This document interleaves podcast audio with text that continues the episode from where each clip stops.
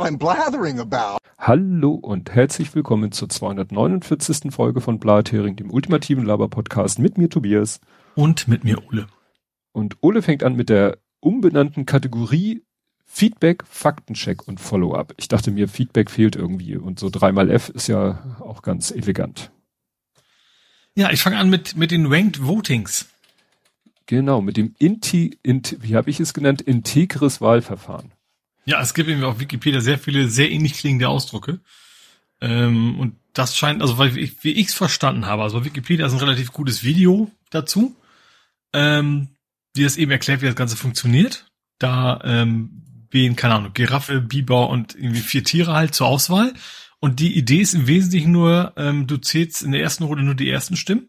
Und wer am wenigsten Stimmen gekriegt hat, der fliegt ganz raus. Mhm. Also du hast ein, du kannst sagen eins, zwei, drei, vier sagen. Ne? Bei vier Kandidaten kannst du sagen, das ist meine erste Wahl, meine zweite Wahl, meine dritte Wahl, meine vierte Wahl. Und der Kandidat oder die Kandidatin mit den wenigsten Stimmen fliegt komplett raus. Mhm. Und dann werden quasi dessen Stimmen verteilt auf die anderen. Also je nachdem, Ach je nach Wertung. So. Also alle Stimmzettel, die den rausgeschmissenen auf Platz eins hatten, werden nochmal angeguckt und dann wird dessen zweite Wahl genommen. Genau, und das geht so lange durch, geht immer weiter, bis am Ende noch einer über ist. Es fliegt also quasi immer einer raus. Ach so, das wird sozusagen immer wieder gemacht. Also genau. nach dem Motto, nach dem zweiten Durchgucken fliegt am Ende wieder einer raus, dann werden dessen, also die Stimmzettel, hm. wo er erster oder zweiter, oh Gott, oh Gott, oh Gott, oh Gott. Und das kann tatsächlich okay. am Ende bedeuten, dass derjenige, der ursprünglich am, am meisten Erststimmen hat, trotzdem nicht gewinnt, weil mal wegen anderer Kandidat sehr viele Zweitstimmen auf sich vereint hat hätte. Mhm. Äh, genau. Und ähm, gesagt, man kann sich auf Wikipedia sich echt gut angucken. Das ist sehr gut erklärt. Das geht so lange durch, bis am Ende noch einer über ist. Und äh, genau, also im Prinzip wandert immer, äh, also im Prinzip wandert, wandern die anderen Stimmen immer um einen nach oben von demjenigen, der gekillt worden ist. Ne? Also mhm. wenn der dritte war bei einem und der ist natürlich rausgeflogen, dann war der seine vierte Wahl, danach die dritte Wahl und so weiter. Und das geht halt wieder so lange, mhm. bis dann nachher noch ein, ein Kandidat, eine Kandidatin, in dem Fall ein Esel oder was auch immer das nochmal, also sie hatten Tiere, mhm. ähm, nachher über ist. Mhm. Und das, also klingt für mich tatsächlich sehr nach einem sehr fairen Wahlsystem, ne? weil du dann, ich glaube auch gerade dieses, ähm, was ich mir vorstellen kann, meinetwegen, du hättest jetzt bei einer echten Wahl drei Kandidaten aus dem linken Spektrum, einem aus dem rechten, dann würde wahrscheinlich der rechte immer gewinnen, um, umgekehrt, ne? weil es die Stimmen ja aufteilen, je nachdem, mhm. wie du politisch so stehst. Und das wäre natürlich damit dann, dann mehr oder weniger behoben. Ach so, klar, wenn, wenn dann äh, nach dem Motto, ja, die. Haben wir schon öfter gehabt, deswegen mhm. so, und diese, diese drei, vier Parteien aus rechts oder links haben sich halt zusammengeschlossen und so weiter und so fort. Stimmt, um ja. den anderen Kandidaten zu verhindern. Das müsste man dann nicht mehr, weil man dann, äh, ich sag mal, ja, das Aufteilen kein, kein Stimmverlust mehr bedeutet für eine politische Richtung, sagen wir mhm. mal. Ne? Mhm. Sehr interessant. Ja. Klingt gut. Wahrscheinlich ist vielleicht äh, aber auch nur richtig möglich bei einer ähm, Kandidatenwahl, also Kandidatendirektwahl. Ich glaube nicht, dass das so mit mit Parteien und und Parlamenten oder so. Ja, das weiß ich nicht. Ja gut, da hast du ja eben auch nicht nur, also vielleicht hättest du in den USA noch, aber bei uns ja nicht. Ja, stimmt. Ja nicht, nicht Müller takes it all. Hm. Und ist ja. Ja gut. Gut, für Kandidaten ja, für Parteisysteme, Parlamentssysteme wahrscheinlich weniger. Ja. Aber es war auch letztens irgendwo die Unterhaltung, ob es nicht vielleicht auch mal eine Idee wäre, wie, ich sag mal, in Frankreich, in Deutschland den Kanzler, die Kanzlerin direkt vom Volk wählen zu lassen. Und dann wäre das natürlich ein gutes Verfahren. Mhm. Ja, wenn man das Wählen generell für gut hält, dann ja. ja. gut, dann äh, nächstes ist Vorratsdatenspeicherung ist jetzt auch ganz bestimmt und echt illegal. Ja. Hat äh, EU nochmal klargestellt. Feser will da irgendwie trotzdem noch irgendwie Lücken finden. Ähm, aber ja. Ja. GH hat gesagt, in seiner jetzigen Form vor allem anlasslos, das ist ja das Entscheidende, ähm, ist die Vorratsdatenspeicherung nicht zulässig. Ja, das Problem ist, dass der äh, EuGH sich, ich weiß nicht, ob man sagen kann, er hat sich nicht getraut oder, also er hat halt nicht pauschal gesagt, nee, geht gar nicht, sondern hat gesagt, geht unter den Bedingungen, wie ihr es machen wollt, nicht, so wie wir mhm. bisher gesagt haben, und hat selber so ein paar Bedingungen aufgezeigt, unter denen es aus seiner Sicht weiterhin möglich sein kann, aber eigentlich nichts davon ist Vorratsdatenspeicherung. Ja. Also dieses berühmte Quick Freeze äh, kann man eigentlich so aus dem Urteil herauslesen, damit könnte der EuGH leben. Mhm. So, ja. aber eben nicht keine anlasslose Vorratsdatenspeicherung. Genau, anlasslose so ein bisschen, weil Feser meint quasi, wenn ich das verstanden habe, so, ja, es ist ja nicht mehr anlasslos, weil wir, wir merken uns am Ende nur halt nur die, wo es uns interessiert, ja. was natürlich dann eine sehr, sehr weit, weit äh, Definition von anlasslos wäre. Ja, das stimmt. Gut, dann etwas, was vielleicht gar nicht mehr so wichtig ist, aber äh, Hamburg Energie hat jetzt offiziell in der Mitte der Versammlung, nee, wahrscheinlich Aktionärsversammlung oder wie auch immer das da konkret heißt, äh, entschlossen, dass es keine Umlage geben wird. Ja, keine Gasumlage für die 30.000 Kunden. Ich war erstaunt, dass es so wenig sind. Äh, für die 30.000 äh, Kunden von Hamburg Energie. Gaskunden, ne? Ga ja, Gaskunden. Stimmt, gibt ja auch Strom. Ich bin gespannt. Im Moment sieht es ja so aus, als wenn die komplett wegfällt. Also, naja, we'll see. Ja, die Tendenz sieht ja doch noch anders aus, ja. Ähm, und als letztes habe ich eine etwas, wo wir letztes Mal schon gesagt haben, das müsste eigentlich mittlerweile im Faktencheck stehen. Jetzt mache ich es einfach mal hier. Äh, in Harburg haben sie wieder Automaten beschlagnahmt. Also das ist so eine never-ending Story. die lernen offensichtlich auch nicht dazu. Ne? Also ich weiß nicht, ob es immer die gleichen sind, ähm, aber Sie haben wieder illegale Spielautomaten ja beschlagnahmt von der Polizei in Harburg. Äh, ja, zum mittlerweile habe ich, sind, haben sie über 100 Geräte schon eingesackt in Summe. Hm, eBay. Ähm, vielleicht haben die ja auch irgendwie Geräte mit AirTags präpariert und warten immer nur darauf, dass die irgendwo. das ist auch nicht schlecht. Aber mittlerweile, ich glaube, die Geräte nehmen sie gar nicht mehr mit, sondern mittlerweile nehmen sie halt nur die den PC quasi, der drin ja, steckt. Also anfangs haben sie wohl immer die ganzen eingesackt und jetzt haben sie mittlerweile den Übergang, wahrscheinlich reichen die, die, der Platz nicht mehr aus. Wir mhm. nehmen jetzt nur noch die, das Gehirn quasi von den Geräten ja. mit. Ja, den, den wir hatten, das war zwar auch schon einer mit Platine und so, ähm, äh, aber das war immer noch ziemlich schwer, das Gehäuse. Wahrscheinlich äh, wegen Diebstahl, also Aufknackschutz ist das Gehäuse halt noch super stabil. Mhm. Aber da das sah so ein bisschen so wie der 19 Zoll weg aus, im Prinzip, was sie da rausgezogen haben. Ne? Ja. So, so von Dimension her. Ja. Gut, dann komme ich mal zum Feedback unserer Hörer, deswegen habe ich die Kategorie jetzt mal umbenannt.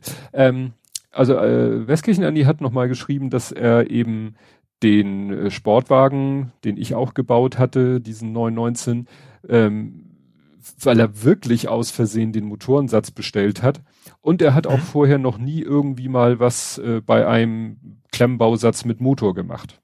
Mhm. War für ihn sozusagen eine neue Erfahrung, mal irgendwas zu machen mit, mit Motor dran, drin, drunter. Ja. Ne? Das hatte er nochmal erwähnt. Dann kam von äh, Sven eine Aussprachehilfe, weil ich mich ja gefragt habe, ob Adidas jetzt auch äh, im Englischen Adidas oder Adid irgendwie anders und dann hat er einfach verlinkt das Lied von Run DMC My Adidas und da singen sie halt 30 ah. Mal My Adidas und sprechen es meinem Empfinden nach eigentlich ganz normal aus. Mhm. Ne? Was er auch noch hatte, äh, zum Fernseher mit freier Energie. Wie wollen wir denn bitte mit einem Schulsystem, aus dem Leute herausfallen, die solche gequillte Absonderung glauben, in Zukunft in Sachen Wissenschaft und Technik irgendeinen Blumentopf gewinnen? Alter Falter. Da habe ich gleich auch noch mal einen, äh, einen Zusatz zu, zu diesem Thema. Aber ich guck jetzt mal, ich mache jetzt erstmal weiter mit. Aber es würde ja schon reichen, wenn man erkennen würde, wer denn Ahnung hat. Das ist ja momentan, also ne, gerade so in Sachen äh, Klimawandel, dass da, äh, wenn man schon, dass man einfach nicht mal anerkennt, okay, in, in der Thematik kenne ich mich nicht so gut aus, ich höre mal auf die Experten, selbst das funktioniert ja nicht. Ja, ja, ja. Ich, wie gesagt, ich mache jetzt erstmal Ad Compot und dann kommt es sozusagen in meinen persönlichen äh, FFFs kommt da auch nochmal was zu. Ed Compot hat äh, geschrieben, ich habe vergessen runter zu scrollen, äh, nee, das ist der falsche, der falsche. Nein, das hat er nicht geschrieben. Er hat. Will er jetzt garantiert nächstes Mal schreiben. das bin ich gewohnt. Er schreibt natürlich auch gleich, äh, seid ihr von der Meldung auch so unterrascht? Es geht um die Vorratsdatenspeicherung. Dann der Witz bei Variantenimpfstoffen ist, dass irgendein Omikron immer noch besser ist als Wuhan, weil die Omikron untereinander haben nicht so viele Mutationen wie Omikron gegen alles bis Delta. Sagen wir so, ich habe ähm, jetzt gab es ja wieder eine neue Folge von äh, Coronavirus Update im NDR Podcast zum Thema Corona. Früher ausschließlich mit Rosten, dann mit Rosten und Zizek, jetzt eigentlich nur noch mit Zizek. Zizek, äh, Frau Professor, und ähm, sie sagte, und da haben sie sich auch genau über diese Impfstoffvarianten unterhalten und sie meinte, ja, vier, fünf ist schon noch mal deutlich, was das auch immer dann heißt, zu eins, aber natürlich sind BA1, BA4, BA5 alles Omikron und die, wie er richtig schreibt, natürlich anders als Delta, aber sie meint, es macht immer noch Sinn, Wuhan mit drinne zu haben, weil das bei allen Varianten eben dazu führt, äh, so äh, die schweren Verläufe. Also diese, äh, diese Variantenimpfstoffe sollen eigentlich helfen, äh, Infektionen weiterhin niedrig zu halten. Mhm. Aber sozusagen, was den Gesamtverlauf der Krankheit angeht, äh, hilft auch der, der äh, Wuhan Oldschool-Impfstoff auch immer noch.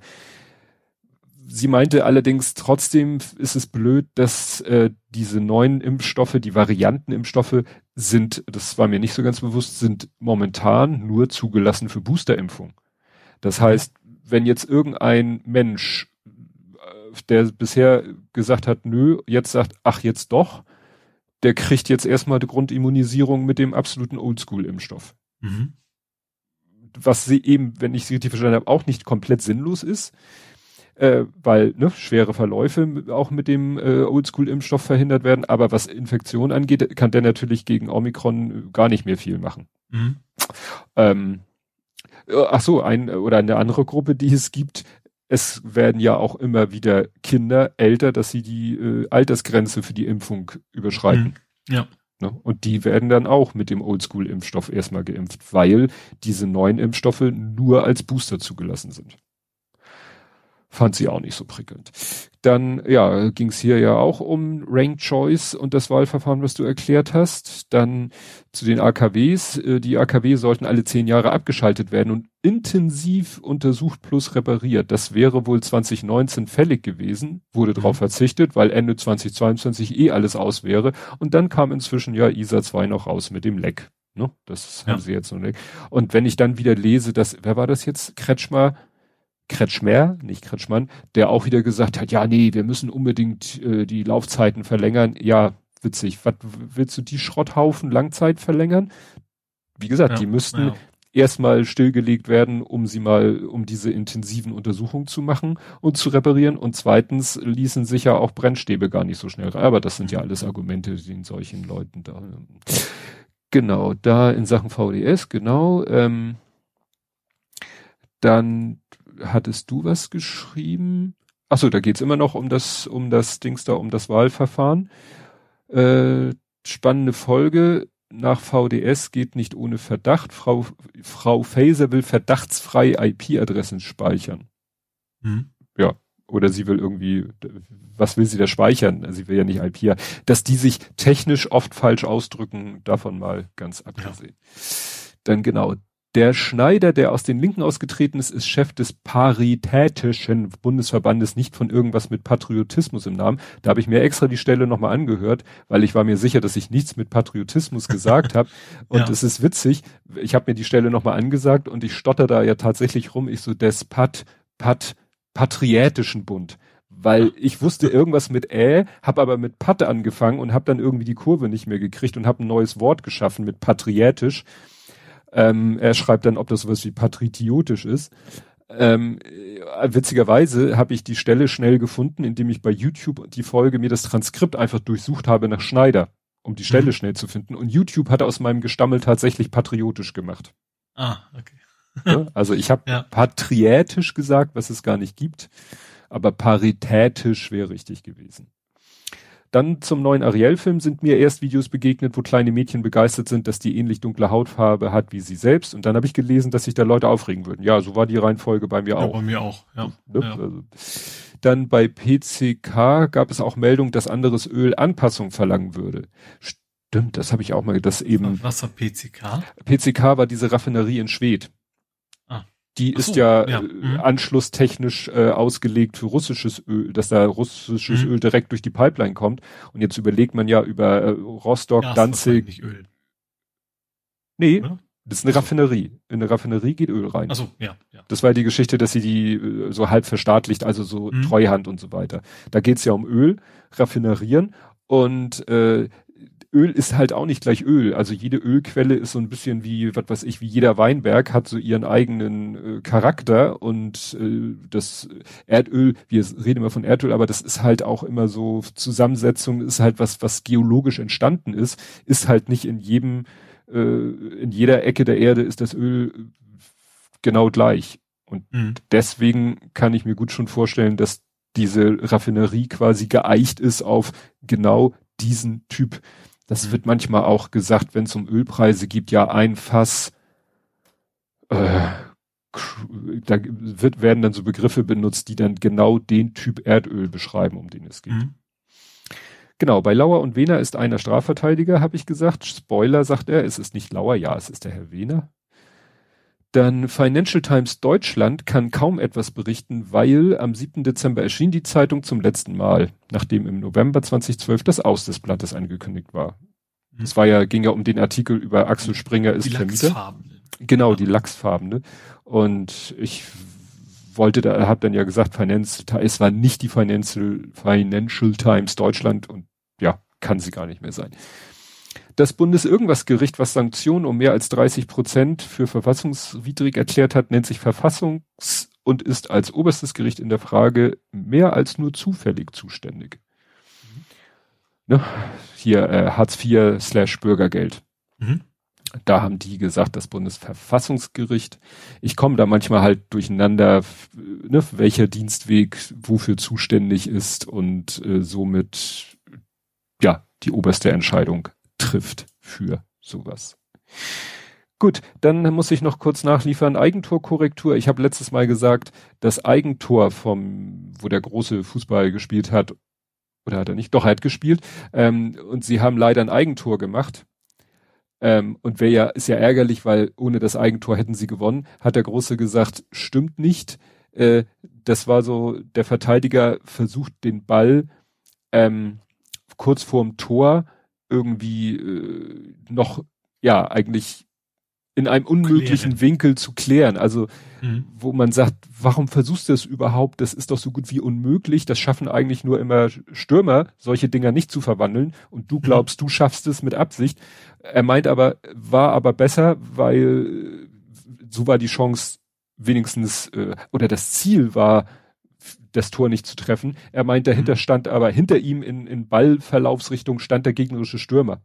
Mhm. Der dann sonst an den Ball gekommen wäre und der hätte halt versucht, das Tor zu treffen und hätte es mhm. mit sehr großer Wahrscheinlichkeit geschafft. Also es war quasi ein Eigentor zur Verhinderung des gegnerischen Tores mit der mhm. minimalen Chance, dass es dann vielleicht doch der Ball vorbeigeht.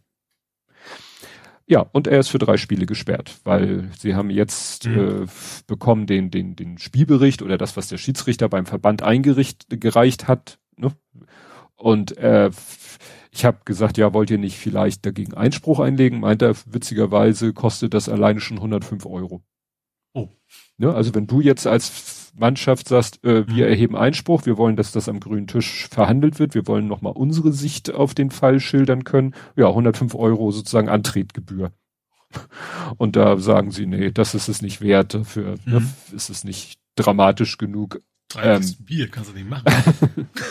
ja, er meinte, er hat den Bericht halt auch gelesen und es fängt halt schon an, dass der Schiedsrichter die, die Situation, so die, die, die, ich sag mal, die Gesamtsituation schon völlig falsch beschreibt. Also er mhm. behauptet, dass gerade dass, äh, dass er, dass äh, Sohnemann mit seiner Aktion einen gegnerischen Angriff auch unterbunden hat. Und mhm. er meinte, das ist völliger Blödsinn. Also wir waren im Ballbesitz, ich habe den Ball, hatte den Ball gerade zu einem Mitspieler gespielt. Mhm. Und dann ist er mir vor den Fuß gelaufen und ich habe ihn unabsichtlich getreten. Aber das ist natürlich so, dass der Schiedsrichter das vielleicht jetzt auch so ne, Erinnerung ist ja eine interessante Sache, weil sonst alle seine ganze Argumentation, was Sohnemann danach gemacht haben soll, ergibt halt keinen Sinn, mhm. ne, wenn sie gerade in Ballbesitz waren und so. Ne? Also ein normales Foul vielleicht, aber nicht diese Tätlichkeit. Mhm. Weil er ja so tut, als wenn das Ziel der Tätlichkeit war, den Angriff zu unterbinden, den es aber gar nicht gab. Mhm. Und wenn du, wenn du das jetzt sozusagen versuchst zu widerlegen, dass das überhaupt die Ausgangssituation ist, dann bricht seine ganze Sichtweise in sich zusammen. Aber wie gesagt, Banane. Dann jetzt doch noch mal von mir zu der Frau mit dem Fernseher, also das war ein Mann mit dem Fernseher, aber die, es war ja eine Journalistin, die das äh, da publiziert hat. Und zwar ist das Jana Gent. Und die ist was, was, was, was mit dem Fernseher? Was meinst du? Fernseher, Strom. Stromfernseher. Ach so, du meinst diesen, der, der sich, ja, den sich selbst oder äh, ein ganzes ja, wobei, Nee, das haben wir nicht behauptet, aber dass das quasi aus der Luftenergie oder ja. die Energie so rumschwirrt. Funk, ja. Funkwellen und so weiter. Ja. Und da gab's dann nämlich äh, ja auf blogtagesschau.de eine Meldung, ja hier ne ein wir hatten einen Artikel veröffentlicht, der Fehler enthielt. Die Autorin des Artikels war Jan Agent, Korrespondentin im ARD-Studio Johannesburg.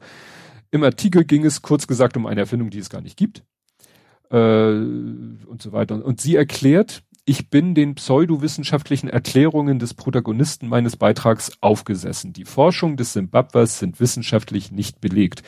Einschub, wissenschaftlich auch unmöglich. Egal. Es ist wahrscheinlich, dass sie auch nie belegt werden, weil sie physikalischen Grundsätzen widersprechen. Ach was. Für die Falschmeldung bitte ich Aufrichtung um Entschuldigung. Sie trifft mich zutiefst in meinem journalistischen Selbstverständnis und steht nicht für mein Ethos als Berichterstatterin ja, Ethos hin und her. Es spricht halt äh, auch, wie Sven schon sagte, für wenig eigenes Grundwissen über physikalische Zusammenhänge. Nun ist sie halt keine Wissenschaftlerin. Aber eben, ich wollte sagen, das ist ja nicht, nicht ihre Aufgabe. Ja, aber dann ist wie gesagt, eine Internetrecherche hätte vielleicht schon gereicht. Äh, sie sagte da auch, sie hätte irgendwelche US-Wissenschaftler kontaktiert und die wollte die fragen, ob das sein kann und die haben sich aber nicht gemeldet und sie wollte das dann die Meldung raushauen, wo man denkt so, ja, die Wissenschaftsredaktion der, des ARD hätte da vielleicht schon ausreichend helfen können. Da musst du nicht US-Wissenschaftler anschreiben. Ich glaube, ja, ich finde, will auch andersrum sehen. Warum ist, warum nicht generell Beiträge einmal kurz peer-reviewed werden sozusagen? Ja. Warum da nicht einmal einer rüber guckt? Ja, weil sie ist halt, wie gesagt, ARD. Es gibt interessanterweise, äh, das habe ich auch gehört, äh, Holger Klein hat ja einen Podcast, der heißt Ferngespräche, wo er immer mit Auslandskorrespondenten der ARD quatscht und die so ein bisschen aus ihrem Berichtsgebiet äh, erzählen, so, ne? Mhm. Was da so, er hat dann halt so Fragen und sie erzählen dann so, was sie da so gesehen, erlebt haben, wie so die Zustände sind und so. Und klar, die ist sicherlich hochkompetent auf ihrem Gebiet und äh, kann da über gesellschaftliche, politische und sonstige Zusammenhänge wunderbar berichten. Und dann hat sie wahrscheinlich irgendwie so als Beifang diese Story aufgeschnappt und dachte, oh, das klingt ja interessant. Und dann mhm. nahm das Unheil seinen Lauf. Gut, dann äh, nochmal zu Jun, Anwalt Jun und äh, Nathalie Grams. Das waren ja zwei der drei Leute, die Twitter, sagen wir so, erstmal den Rücken gekehrt haben. Mhm. Der dritte oder die dritte im Bunde war übrigens nicht, wie ich glaube ich gesagt habe, Katharina Nukun, sondern Natascha Strobel. Ne? Also mhm. das waren die drei, ja. die gesagt haben, Twitter erstmal oder ohne uns. Erstmal haben sie mhm. ja nicht gesagt. Und jetzt hat sich Anwalt Jun mit Nathalie Grams mal zusammengeschaltet und dann haben sie sich unterhalten und das verlinke ich mal als YouTube-Video, weil da nochmal so ihre Beweggründe sind, auch die, Bewe also die Bewe Beweggründe Twitter zu verlassen und dann die Beweggründe von Herrn Jun doch wieder zurück und Nathalie Grams äh, Argumentation, warum sie in Klammern noch nicht zurückkehrt. Mhm. So, er fragt auch, was müsste sich ändern? Ja, ist natürlich so eine Sache. Also er sagt jetzt halt, er benutzt jetzt auch irgendwelche Blog-Tools, also dass mhm. Leute, die ähm, irgendwas, dass er sagen kann, wer diesen Tweet liked, bitte blocken und das geht dann mhm. quasi automatisch. Er meint, das führt natürlich dazu, dass vielleicht auch mal Leute verloren gehen, die aus irgendeinem Grund das geliked haben und und äh, eigentlich nicht blockwürdig waren, aber das ist dann halt so. Mhm. In dem Kontext äh, ist mir noch mal was über den Weg gelaufen. Ich folge Dunja Halali nicht selber, aber es wurde was retweetet und das fand ich auch interessant. Sie hat dann so getwittert, ja, ich mache jetzt hier mal die Kommentarfunktion dicht, weil das nervt, hier kommen schon wieder solche, solche Replies und dann hat sie einen Screenshot gepostet, wo dann wirklich jemand äh, wieder total provokanten, trolligen Mist unter ihren mhm. Tweet geschrieben hat. Und da habe ich mal geguckt, der, der Mensch, der das geschrieben hat, der hat 33 Follower. Mhm. Und Dunja Halali hat eine halbe Million. Und das ist dann so, wo ich denke so, ernsthaft? du machst dir die Mühe, von so einem Reply einen Screenshot zu machen und den zu posten, als Beispiel, warum die, schalt die Kommentar, schalt den doch stumm, schalt die Kommentarfunktion ab. Ja, aber wohl, das ist aber ja wahrscheinlich nur einer von vielen, das ist exemplarisch. Ja, ja, aber dann finde ich das ein sehr interessant. Das sind ja auch Leute, ich gehe davon ich aus. Ich glaube, es sind gerade gerade sehr viele so, so, so Accounts, die mal eben schnell zusammengeklickt werden mit einer langen Zahl hinten dran. Nee, nee, das, äh, das sah nicht so aus. Ich habe mir den mal angeguckt. Das sah schon nach einem realen Account aus. Das, das sind einfach Leute, die wohl den lieben langen Tag nichts mehr zu tun haben. Ich frage mich auch, warum folgen die, also das sind dann Leute, wo du siehst, okay, die haben eine ganz andere Weltsicht als Dunja Halali und ich frage mich, warum folgen sie dann Dunja Halali? Weil sie. Ja, damit sie drunter auskotzen können. Ja, genau. Und das ist das, was ich halt nicht verstehe und noch weniger verstehe ich, wenn man den dann überhaupt, auch wenn es nur als Screenshot ist, überhaupt irgendeine Aufmerksamkeit zukommen lässt dann, wenn man irgendwie so ein, so ein, auch so einen reichweitenstarken Follower hat, wo man weiß, okay, aber se selbst wenn der eine Reply schreibt, kriegen das ja nicht so viele mit. Aber gut, was, was reg ich mich auf? Ich bin ja, das ist ja gar nicht meine Welt. Gut, dann gibt es Return of the Mink. Ich habe extra nachgeguckt, wie das Tier auf Englisch heißt. Dänemark. Nee.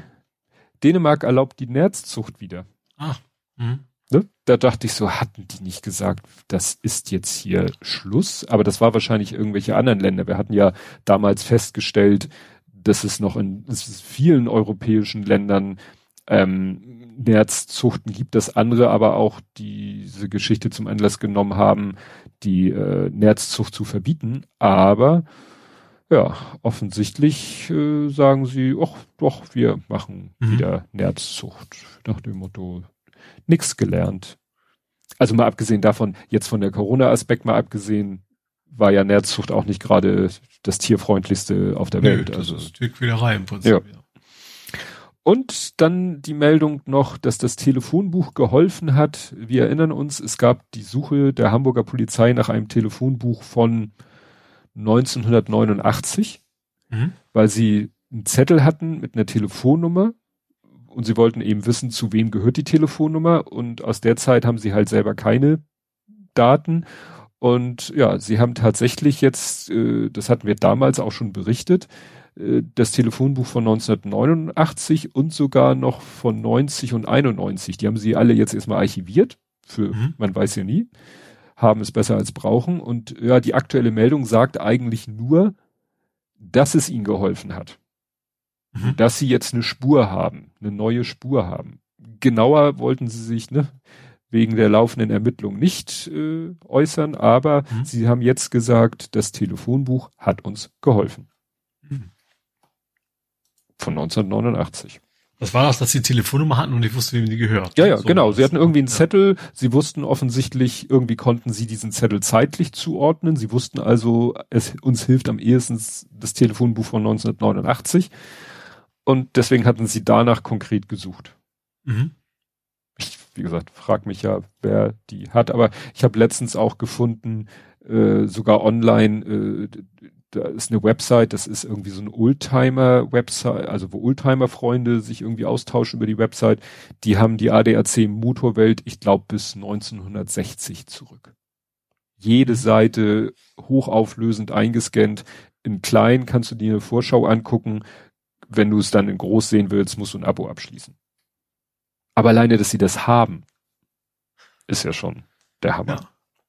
Ich hatte mal sehr lange quasi CTs bei mir, bis dann die Statik. Das ganz so schlimm war es nicht, weil ja. die eine Tonne gewohnt haben, aber ich habe auch sehr lange CTs gesammelt, bis ich, ich dann auch. endlich mal entsorgt habe. Ja, ich hatte bei mir in der Firma, ich habe hinter meinem Schreibtisch steht ja so ein Sideboard, das jetzt voll mit Lego ist, und da hatte ich so Zeitschriftenhalter, also diese so schräg abgeschnittenen Dinger, wo du so gut Zeitungen oder so reinstellen kannst.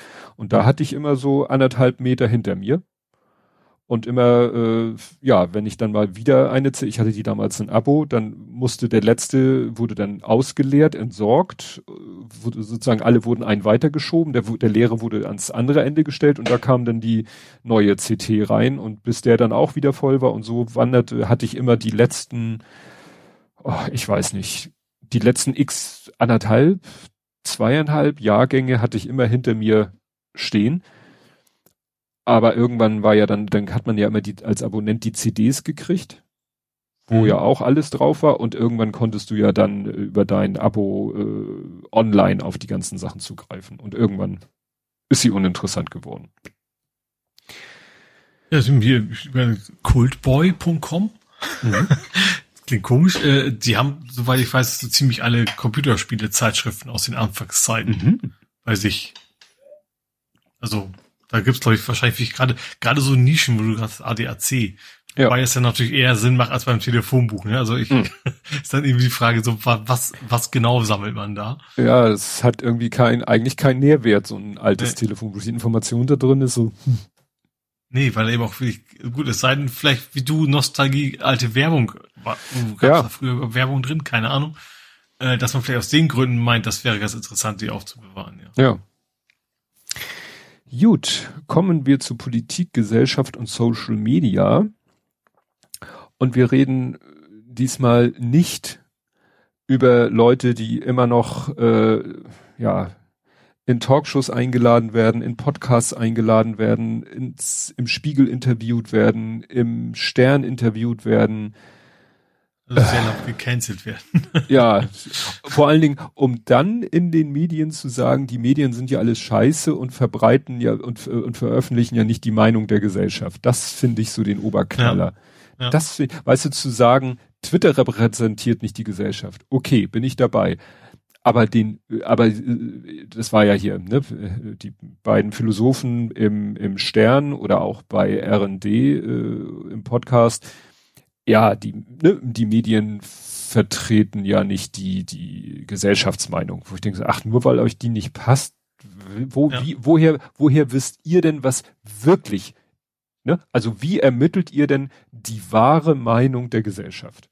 Klar, Twitter ist es nicht, aber was ist es dann? Macht ihr also um? gerade, gerade die Menschen, die wahrscheinlich, also gerade die gucken wahrscheinlich nur auf ihre Bubble und die ist, glaube ich, ja. so, so nischig, dass es genau das ja. Gegenteil ist von Gesellschaft. Ja, ja. Ja. Und wer ja auch äh, jetzt wohl komplett abdriftet, hast du es gesehen, der Trigema-Chef? Ach ja, äh, ja, die Amerikaner steuern im Hintergrund, ja, bla bla. Alles. Ja, ja, ja, also das ist echt, das, da, da fällt mir nichts. Die hätten mal lieber die, die Affen das alles organisieren. ja. Den, es gab immer nur einen, der in der ja. Werbung war. Ja, ja. Da hat ja heute einer getwittert, Precht, Lanz und der Trigema gründen eine Band, wie, wie, wie würdet ihr sie nennen? Und der eine meinte irgendwie Culture Cancela. das fand ich auch nicht. Gut, kommen wir zum Ukraine-Block. Da ist ja auch wieder einiges eskaliert, kurz nach unserer letzten Aufnahme eigentlich. Also erstmal gab es noch die Meldung, äh, ja, das, was wir aber auch kurz erwähnt hatten, dass eben äh, Russland Kraftwerke, Staudämme, Hochspannungsleitungen bombardiert. Mhm. Ne? Äh, ja, das war jetzt nicht das Spannende, oder das hatten wir schon erwähnt. Dann wurde nochmal von Carlo Masala, ich habe heute ihn selber seinen Namen aussprechen hören und er wird, äh, da hat er nicht Masala, wie ihn der eine im Stern-Podcast nennt, sondern Masala gesagt, äh, hat nochmal zusammengefasst, wozu Russland vier Monate gebraucht hätte, erobert die Ukraine in 15 Tagen zurück und bereitet mhm. die nächste Gegenoffensive vor. Merken Sie sich das, das wird später mhm. wichtig. Dann äh, gab es äh, nochmal wieder eine Meldung über Panzerringtausch die 12. Aber jetzt soll es wirklich wohl mal wieder passieren, dass äh, Slowenien, genau, Slowenien gibt 28 alte Sowjetpanzer an die Ukraine und erhält im Gegenzug Gerät aus Deutschland. Mhm. Ist ja im Moment äh, umso wichtiger, weil sie brauchen ja für die viele Munition, die sie gefunden haben, auch passende Panzer, wobei die haben sie ja eigentlich gleich mitgeliefert bekommen. Ja, und dann kam halt die äh, ja, der, der, das, die ersten Tweets waren noch so Möglichkeit der Mobilisierung. Mhm.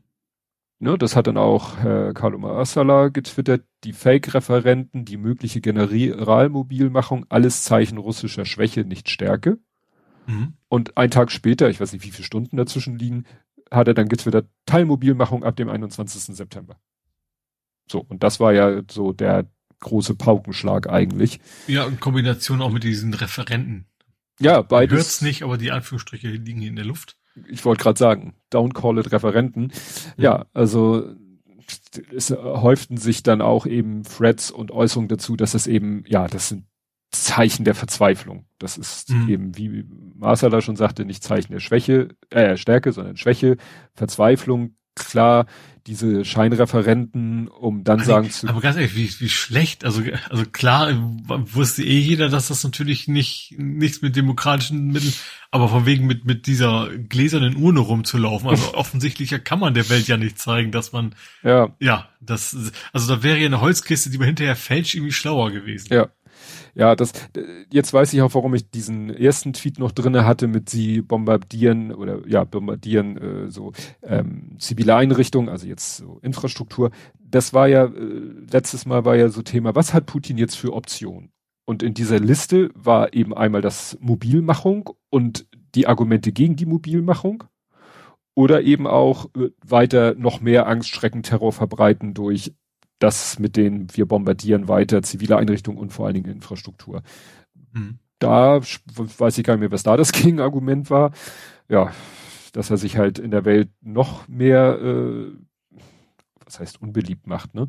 Ja, aber dann eben äh, mit der Mobilmachung wurde ja gesagt, oh, Mobilmachung, dann, ne, dann betrifft es auch äh, Moskau und St. Petersburg und dann betrifft es auch die ethnischen Russen und nicht irgendwelche Völker aus äh, entlegenen Regionen. Das haben sie ja mhm. versucht noch so ein bisschen hinzubiegen, indem sie gesagt haben, ja, es wird Quoten geben, so nach dem Motto, trotz Mobilisierung dann doch weiterhin mehr aus irgendwelchen entlegenen Regionen. Aber mhm. du kannst wahrscheinlich nicht 300.000 äh, Leute aus entlegenen Regionen, so viel gibt's da bald gar nicht mehr. Ja, ja eben. Das ist natürlich auch, das ist natürlich in Ballungszentren natürlich auch einfach mehr Menschenleben. Und ja. vermutlich auch in entsprechend richtigem Alter, in Anführungsstrichen, ne, für, für Kriegshandlungen. Ja. Naja, das wurde ja auch dann wild spekuliert, wie, wen, wen ziehen sie jetzt? Es wurde gesagt, ja, Leute mit, mit äh, militärischer Erfahrung. Äh, ja, von 20, das taucht dann auch so eine Tabelle auf, so in, äh, war, waren dann so drei, drei Klassen und dann Männer in dem und dem Alter und äh, so weiter und so fort. Naja, es äh, gab dann auch, ja, Oppositionsgruppen haben dann zu Protesten aufgerufen, kamen dann auch zu Protesten. Ähm, ja, wo man dann auch sagen konnte, okay, die ganze Zeit äh, nach dem Motto hat, ja, es gab kleine Proteste, auch vorher schon, mhm. die eben auch sofort äh, unterdrückt wurden. Hier geht die Polizei ja auch ganz radikal gegen die vor, die da es wagen, jetzt zu demonstrieren. Ähm, daher ist es ja auch, ja, da werden die Männer teilweise verhaftet und dann äh, wird ihm im auf dem Revier quasi der Einberufungsbefehl in die Hand gedruckt, mhm. gedrückt, obwohl sie vielleicht eigentlich noch gar nicht dran gewesen wären oder so. Das ist natürlich auch mhm. heftig. Ja, und das eben, das, das, alle, sag ich mal, die so ein bisschen äh, Expertentum aufweisen können, sagen, die, das ist fast ein Himmelfahrtskommando, weil die werden wahrscheinlich da, äh, damit sie überhaupt, also oh, ja, einerseits muss, muss er sie schnell einsetzen, weil sonst die Gegenoffensive der Ukrainer weitergeht und äh, ne? auf der anderen Seite äh, müssen die aber auch erstmal ausgebildet werden und ausgerüstet mhm. werden und äh, vor Ort gebracht werden. Naja, und das kommt dann später auch nochmal. Dann kam der erste Tweet, ähm, der dann äh, mir in die Timeline retweetet wurde, der dann kurze Zeit später gelöscht war, nämlich äh, Stau. Ja, Finnland, ne? Ja, Stau an der Grenze zu Finnland. Mhm. Und das war interessant. Ich habe dann mal, äh, ich hatte mir den in die Lesezeichen gepackt. Da war der retweetete Tweet noch da. Dann habe ich später in die Lesezeichen geguckt. Da war er gelöscht von demjenigen, der eben mhm. retweetet worden ist. Und dann habe ich selber mal ein bisschen ge geforscht, geguckt und gegoogelt. Interessant war Enno Lenze, hatte das auch behauptet, hatte auch einen Link zu einer Webcam. Und da sah man halt einen ziemlichen Stau. Das Problem war, das war keine Video-Webcam, sondern eine Standbild-Webcam, die alle zehn Minuten ein neues Bild gemacht hat. Mhm. Und da kannst du natürlich nicht erkennen, stehen die da jetzt oder fahren die vielleicht gerade im Schritttempo? Mhm. Ja. Und es kam dann äh, einmal die Meldung von Wirtschaftswoche, habe ich einen Artikel gefunden, die sagen, wir haben einfach mal bei der Grenze da angerufen. Also mhm. Und die sagten, nö, das ist ganz normal. Also das, was da in der Webcam zu sehen ist, ist ganz normal, aber das ist auch nur das, das der Stau endet quasi im Blickfeld der Webcam und die Wartezeiten sind wie immer. Mhm. ähm, hat dann später auch jemand anders auch nochmal gesagt, ja, er hätte da mal wirklich vor Ort gefragt. Was dann später kam, war die Meldung, ja, aber an der Grenze nach Kasachstan und Georgien, da sind's Staus. Ja, die und sind wirklich. Eben auch die Flüge Ja. in die Türkei und so weiter. Ne? Ja, ja, da wo man spontan als äh, Russe noch hinfliegen kann. Ja. Ja, Ich alle. vermute auch, dass Finnland wahrscheinlich, ich meine, so, so, so herzig sind die Beziehungen ja das auch nicht. Wenn du wahrscheinlich die Wahl hast, dann suchst du wahrscheinlich eher eine andere Nation aus. Ja, das, das war ja dann das Thema. Die, die, die äh, Baltenstaaten haben ja gesagt, nö, hier ohne Visum und Asyl. Was wollt ihr denn für Asyl beantragen? Wo werdet ihr denn, werdet ihr irgendwie politisch verfolgt? Nur weil euch die Einberufung droht, das ist doch kein Asylgrund. Mhm. War natürlich eine, eine heiße Diskussion und Finnland hat halt auch so argumentiert, nee, also ob wir jemanden Asyl gewähren, weil Visum kriegst du ja im Moment als Russe gar nicht mehr so schnell und so einfach. Mhm. Ne? Ja. Da, da gab es dann viel hin und her, da habe ich auch noch mal nachher einen fiesen. Stimmt, das war ja auch gar nicht so lange, dass die EU entschieden hat, von wegen so Touristenvisa und sowas ist nicht Ja, mehr, ja. ne? Das ist insofern timingmäßig äh, gut oder schlecht, je nachdem, wie man es Ja. sieht. Ne? Der eine hat ja auch getwittert, Shoigu, das ist ja der Verteidigungsminister, behauptet, 100.000 Angehörige der ukrainischen Streitkräfte seien neutralisiert worden bei lediglich 5.937 gefallenen Russen. Ich habe mal ein Buch gelesen, wie lüge ich am besten mit Statistik und ein Thema war super exakte Zahlen. Also wenn jemand eine Zahl nennt mit, äh, ja, also bis auf die letzte Ziffer, wo man ziemlich sicher sein kann, dass sich das so genau vielleicht gar nicht feststellen lässt, dann ist das schon mal mit Vorsicht zu genießen. Mhm. Ähm, die Schätzungen sind ja eher so 20 bis 50.000, also ne, von irgendwelchen Geheimdiensten oder so, also auf russischer Seite. Mhm. Aber äh, das geht halt hier weiter. Also 100.000 Ukrainer, ukrainische Streitkräfte neutralisiert, was auch immer damit gemeint ist, bei lediglich knapp 6.000 gefallenen Russen. Deshalb müssten jetzt 300.000 Reservisten eingezogen werden. Und dann Hä? schreibt, ja, ja, Und jetzt die Ukrainer mitspielen oder was? Nein, es geht halt darum, äh, nach dem Motto, der Verteidigungsminister tut so, als hätten sie so gut wie keine Verluste gehabt, gleichzeitig sollen aber 300.000 Reservisten eingezogen werden. Und dann schreibt er da unter, die Russen, die rechnen können, stehen jetzt an der Grenze im Stau. so nach dem Motto, Ja. da, äh, ne, die Argumentation ergibt ja überhaupt keinen Sinn. So nach dem Motto, Mhm. wir haben kaum Verluste, wir haben den Gegner platt gemacht, trotzdem brauchen wir 300.000 frische, frische, in Anführungszeichen, Soldaten. Es geht da ja wirklich, obwohl ich habe in dieser Tabelle war auch irgendwas von Frauen, die werden aber, glaube ich, erst in, in so einer dritten Welle eingezogen. Sonst ging es wirklich nur um Männer. Ja, Polizei nimmt die fest. Äh, also die, die demonstrieren, werden festgenommen. Mhm. Ja, genau. Und dann, äh, genau, hier habe ich einen Tweet gefunden, äh, because the video is being shared. I spoke to the deputy head of the border guard in the south of Finland. He says the crew is nowhere longer than 500 meters at any border crossing with Russia. It is similar in length to last week. Mhm. Ne? Alles jedenfalls Richtung Finnland. Mhm. Dann ist mal wieder jemand gestürzt, nämlich der ein russischer Luftfahrtexperte. Ne? Kommt in die Liste der Leute, die irgendwie unglücklich stürzen. Genau, und dann äh, ist hier halt ein Video und ein Tweet, äh, das war dann halt die Grenze zu, ich, ich muss den mal kurz übersetzen lassen, den Tweet, weil der ist russisch. Einwohner Burjatiens berichten, dass sich jetzt eine solche Autolinie gebildet hat, die über die, die den Kayakta-Checkpoint in die Mongolei aufbrechen soll. Also die Mhm. suchen halt jede, jede Lücke, die sich jetzt irgendwie noch findet, um Ja. Aus Russland rauszukommen. Das ist natürlich so ein, so ein, es gab ja schon so, ein, so eine Art Exodus, dass da die, dass viele Menschen schon bei Kriegsbeginn gesagt haben, ich bin weg. Ja. Sagen wir, die, die Ja, Schlauen. so Leute, die sich woanders guten Job finden können, IT Ja. und sowas, ne? ja, ja. Und ne, jetzt haben also- sie gut, das vielleicht nicht mehr, also aber wahrscheinlich auch, weil das natürlich auch, wie gesagt, in einem auch relativ jungen Menschen wahrscheinlich sein werden. Ja, ja. Also die ziehen ja in der Regel nicht, nicht 80-jährige Omas und Opas ein, sondern schon eher so um die 30 rum wahrscheinlich oder jünger. Ja, dann kam wieder eine Meldung, die mich wieder total perplex gemacht hat, nämlich EU-Außenbeauftragter stellt neue Sanktionen gegen Russland in Aussicht, wo ich denke, ach so, Es, wir haben noch welche, die Wir wir, haben- nicht haben. immer noch nicht alles. Äh, Ja. Das nach dem Motto, ja, was war jetzt für euch der Anlass? War jetzt die Gegenoffensive oder wieder die Kriegsgräber, die sie da oder ja die Gräber oder die die die Sachen? Was, was war jetzt und was ist jetzt? Was? Ähm, ich habe nach dann noch einen neueren Artikel, wo das ein bisschen konkreter wird.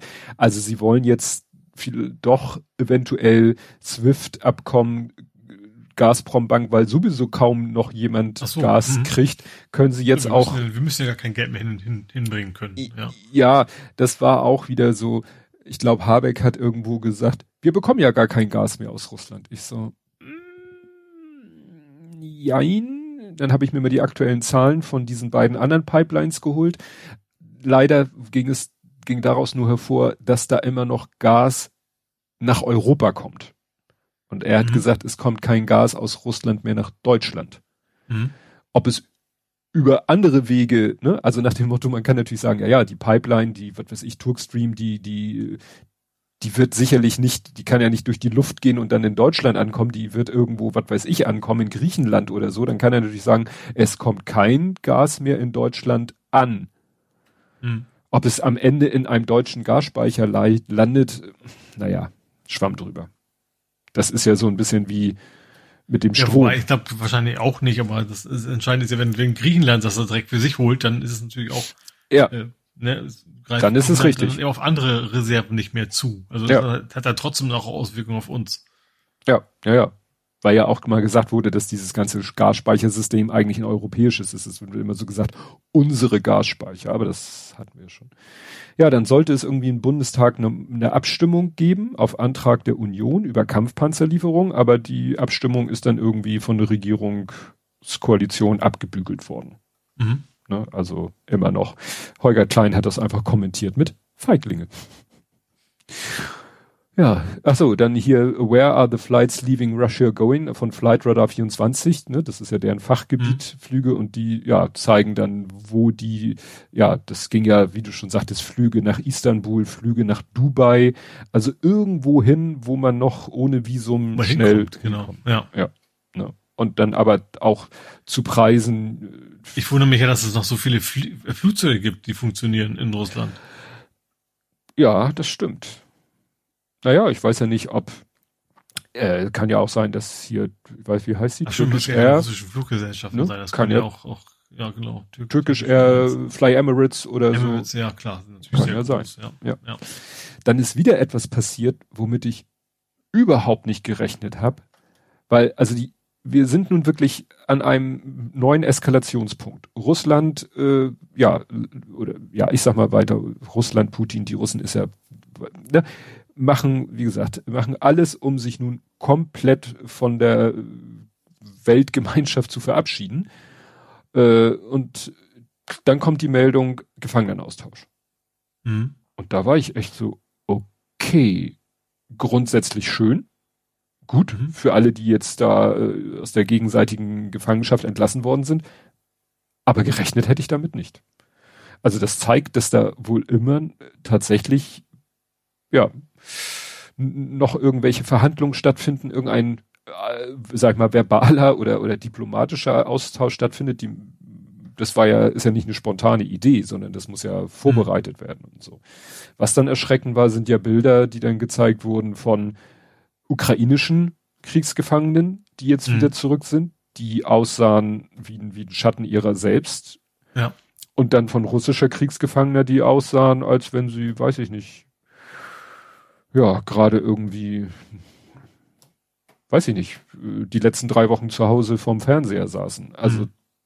ich will ja nicht sagen, sicherlich macht die ukrainische Armee, das lässt sich gar nicht, äh, was heißt vermeiden, es ist, lässt sich wahrscheinlich gar nicht äh, ausschließen, dass die ukrainische Armee auch Sachen macht, wo man sagt, ja, die sind nicht äh, hier Kriegsrecht und so weiter. Wird wird mhm. sicherlich auch geben. Da wird bestimmt auch ein ukrainischer Soldat mal irgendwann äh, vielleicht einem russischen Soldaten ein Gewehrkolben in die Fresse hauen, weil er einfach ja durchknallt, äh, was nichts entschuldigt.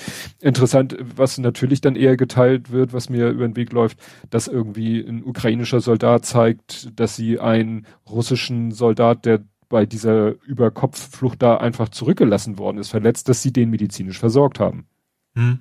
Ne? Also ne, es, es ist nicht, äh, jetzt bin ich bald hier bei, bei Good und Both und Bad und Both Sides, aber die, die Quote ist sicherlich äh, wahrscheinlich eher äh, umgekehrt. Ich, also natürlich, wie du schon sagst, also in Kriegszeiten in, auf beiden Seiten werden Stimme Verbrechen ja. begangen. Also auch, auch, also nicht nur die, die legal, legal Sachen sind ja eigentlich hm. auch, ne? Ja. Ähm, aber ich glaube, es macht schon einen Unterschied eben, ob, ja, was, was die Regierung versucht äh, zu vermitteln. Und ja. man hat ja das Gefühl, die Russland ist das ein, ist Terror quasi Mittel der Wahl und die Ukraine im Gegenteil will zeigen, dass sie eben in Anführungsstrichen die Guten sind, was ja auch ein bisschen ähm, dem, dem ganzen russischen, der Argumentation entgegenspricht. Die Russen hm. wollen ja in Wirklichkeit nur die, die Nazis da loswerden, so ungefähr, das haben ja. sie ja anfangs mal gesagt. Oder sagen es vielleicht auch immer noch. Und, und ähm, ja, ich glaube, deswegen siehst du diese beiden Extreme. Also Russland hat auch nicht zum ersten Mal, ne, dass sie das, das so machen. Und die Ukraine versucht genau den exakt entgegengesetzten Weg natürlich auch, weil sie die Unterstützung der westlichen Partner brauchen. Ja. Ähm, ja, also ja, die, die können sich das immer Menschen auf beiden ja. Seiten vor Ort, aber natürlich ist das schon ein Unterschied, was was dann ja von, in Anführungsstrichen, von oben kommt, von wegen, was, was man gerne sehen möchte, ja. Ja. Ja, was man auch nicht gerne sehen möchte, waren dann, äh, dass dann Videos auftauchten, dass die äh, russische Armee äh, Odessa angreift, die ja eigentlich, würde ich sagen, eigentlich außerhalb ihrer Reichweite ist die Stadt, aber sie benutzen jetzt diese Drohnen, die sie aus dem Iran haben. So mhm. als Kamikaze-Drohnen. Also, ne, die fliegen dann da über die Stadt und schmeißen sich dann da irgendwie aufs Ziel mit Sprengladung und so. Und das ist ja natürlich auch ähm, und es soll wohl relativ schwer sein, die äh, vom Himmel zu holen. Mhm. Ne? Weil du weißt ja auch nie, wo, du kannst, so viel Gepards haben sie ja nicht, dass du überall äh, in jedem Stadtteil von Odessa oder am besten überall in der Ukraine, jedenfalls da im Gebiet äh, äh, Gepard-Panzer, ich könnte mir vorstellen, ein Gepard-Panzer kriegt die schon vom Himmel geholt. Ja, aber haben sie halt nicht so viel. Mhm. Ne? Und ja, vielleicht ist auch nicht so einfach, ich sag mal, zivile Luftfahrt sozusagen von, von den Drohnen zu unterscheiden. Ne? Mhm. Du willst ja auch nichts Falsches abschießen. Ja. Ja, ja. ja dann ist hier nochmal der Artikel, den, der kam jetzt mit, wie gesagt, ist jetzt die Gazprom-Bank dran, ne? mit dem Sanktionspaket. Mhm. Dann äh, kam auch die Meldung, dass äh, Putin wohl so äh, sich quasi zum, ich weiß ja nicht, ob es de facto ist, der Oberbefehlshaber der Armee, also dass der wohl jetzt tatsächlich seinen Generalen, Generälen, Generalen direkte Anweisungen gibt. Mhm. Was natürlich auch so ein bisschen, finde ich, gruselig ist. Äh, stell dir vor, bei uns würde Scholz irgendwie äh, generell sagen, so, ihr marschiert jetzt dahin mit eurer Einheit und du marschierst dahin. Das, das, also. Das hat was von der Untergang. Das hat ne? was von der Untergang. Ich wollte es gerade ja. sagen. Diese Vergleiche verbieten sich ja eigentlich, aber so, wir wollen ja nicht gleichsetzen, aber es, es erinnert halt daran, so nach dem Motto, ja. dass da wirklich einer ist, der wirklich direkt den Generälen sagt, ihr macht jetzt, und die Generäle sagen, okay, Leute, macht euer Testament, weil der schickt uns jetzt gerade da auf ein Himmelfahrtskommando. Ja. Ne? Ja, dann ging ein Video rum, äh, wo ein Rekrut, also so ein eingezogener ähm, Soldat sein Gewehr zeigt, muss man natürlich mit Vorsicht genießen. Das sah, sage ich mal, nicht besonders fit aus hat mich aber auch nicht überrascht, weil es tauchten schon äh, Fotos auf von äh, russischem Militärgerät schon am Anfang, also schon im, im März oder April. Das sah auch schon nicht besonders fit aus. Also mhm. überhaupt hat man ja das Gefühl, die, die kratzen mittlerweile da alles an Gerät zusammen, was sie irgendwie noch kriegen können. Ne? Ja, ist ja immer, muss man mhm. ja sagen, äh, füllt einen mit Hoffnung. Ja. Ja, also, ich meine, die Mobilmachung ist ja das gleiche, nur eben mit menschlichem Material. Ja. Naja, aber auch die brauchen halt Waffen, ne? Also 300.000 ja. Mann, die sollen ja wahrscheinlich, das sind ja in der Linie, weiß ich nicht, ob ja, das... mit Steinen schmeißen. Ja, ob das eher Infanteristen sind, die alle ein Gewehr brauchen. Gut, sicherlich werden da auch, was weiß ich, Panzerfahrer, Haubitzen... Das wäre in erster Linie klar. Also, ich glaube, eins, das, das ist wirklich so nach vorne schicken, so ungefähr. Ja. Ja. Ja, ja genau. Ähm, ja, dann hat hier einer noch so ein bisschen äh, ironisch getwittert, dass Deutschland so ne, Deutschland seit August haben, äh, also das wäre eine Aussage von Deutschland wäre, seit August haben wir keinen Platz und keine Ressourcen mehr, um ukrainische Flüchtlinge aufzunehmen. Es ist schwer, wir sind erschöpft. Und dann sagen die Deutschen aber auch, oh, kein Problem, äh, Russen können auch hier nach Deutschland kommen. Das ist ja auch eine Diskussion, ich weiß gar nicht, wie da der aktuelle Stand ist äh, ja, lässt man jetzt eben Russen, die sagen, ich habe Angst, einberufen zu werden, ich fliehe aus meinem Land aus politischen Gründen, ob man denen halt Asyl gewährt oder nicht. Also wenn mhm. sie es dann bis Deutschland schaffen, ist ja auch die Frage, ja, was, was macht man mit denen? Ja. Ne, gibt ja dann große Sorgen, dann hast du nachher irgendwo äh, äh, eine Unterkunft und äh, dann sind da Ukrainer und Russen in einer Unterkunft.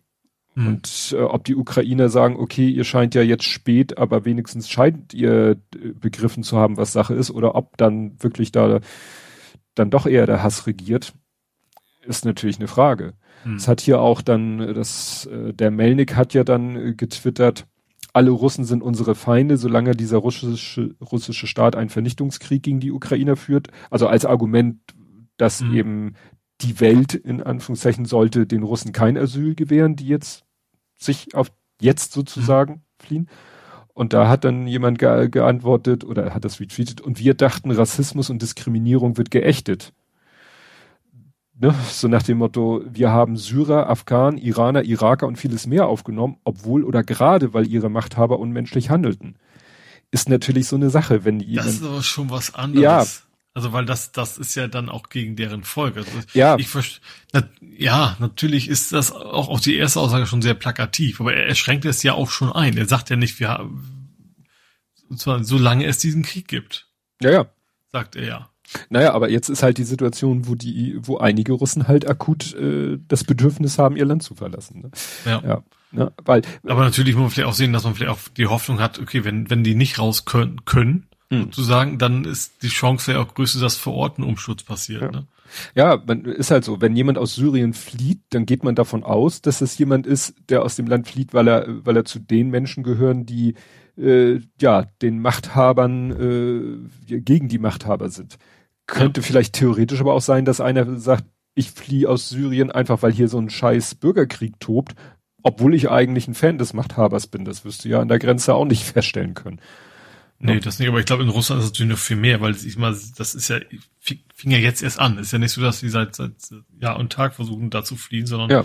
erst seitdem sie quasi an die Front müssen. Ja, also sie wirklich also ich, persönlich ich, betroffen ich, sind. Ich, kann das total verstehen. Ich will das ja. auch nicht wollen. Also das Nö. ist, so, ne, aber das ist natürlich schon ein Zeichen, dass es nicht, nicht unbedingt deswegen ist, weil sie generell doof finden, was Putin da macht. Ja.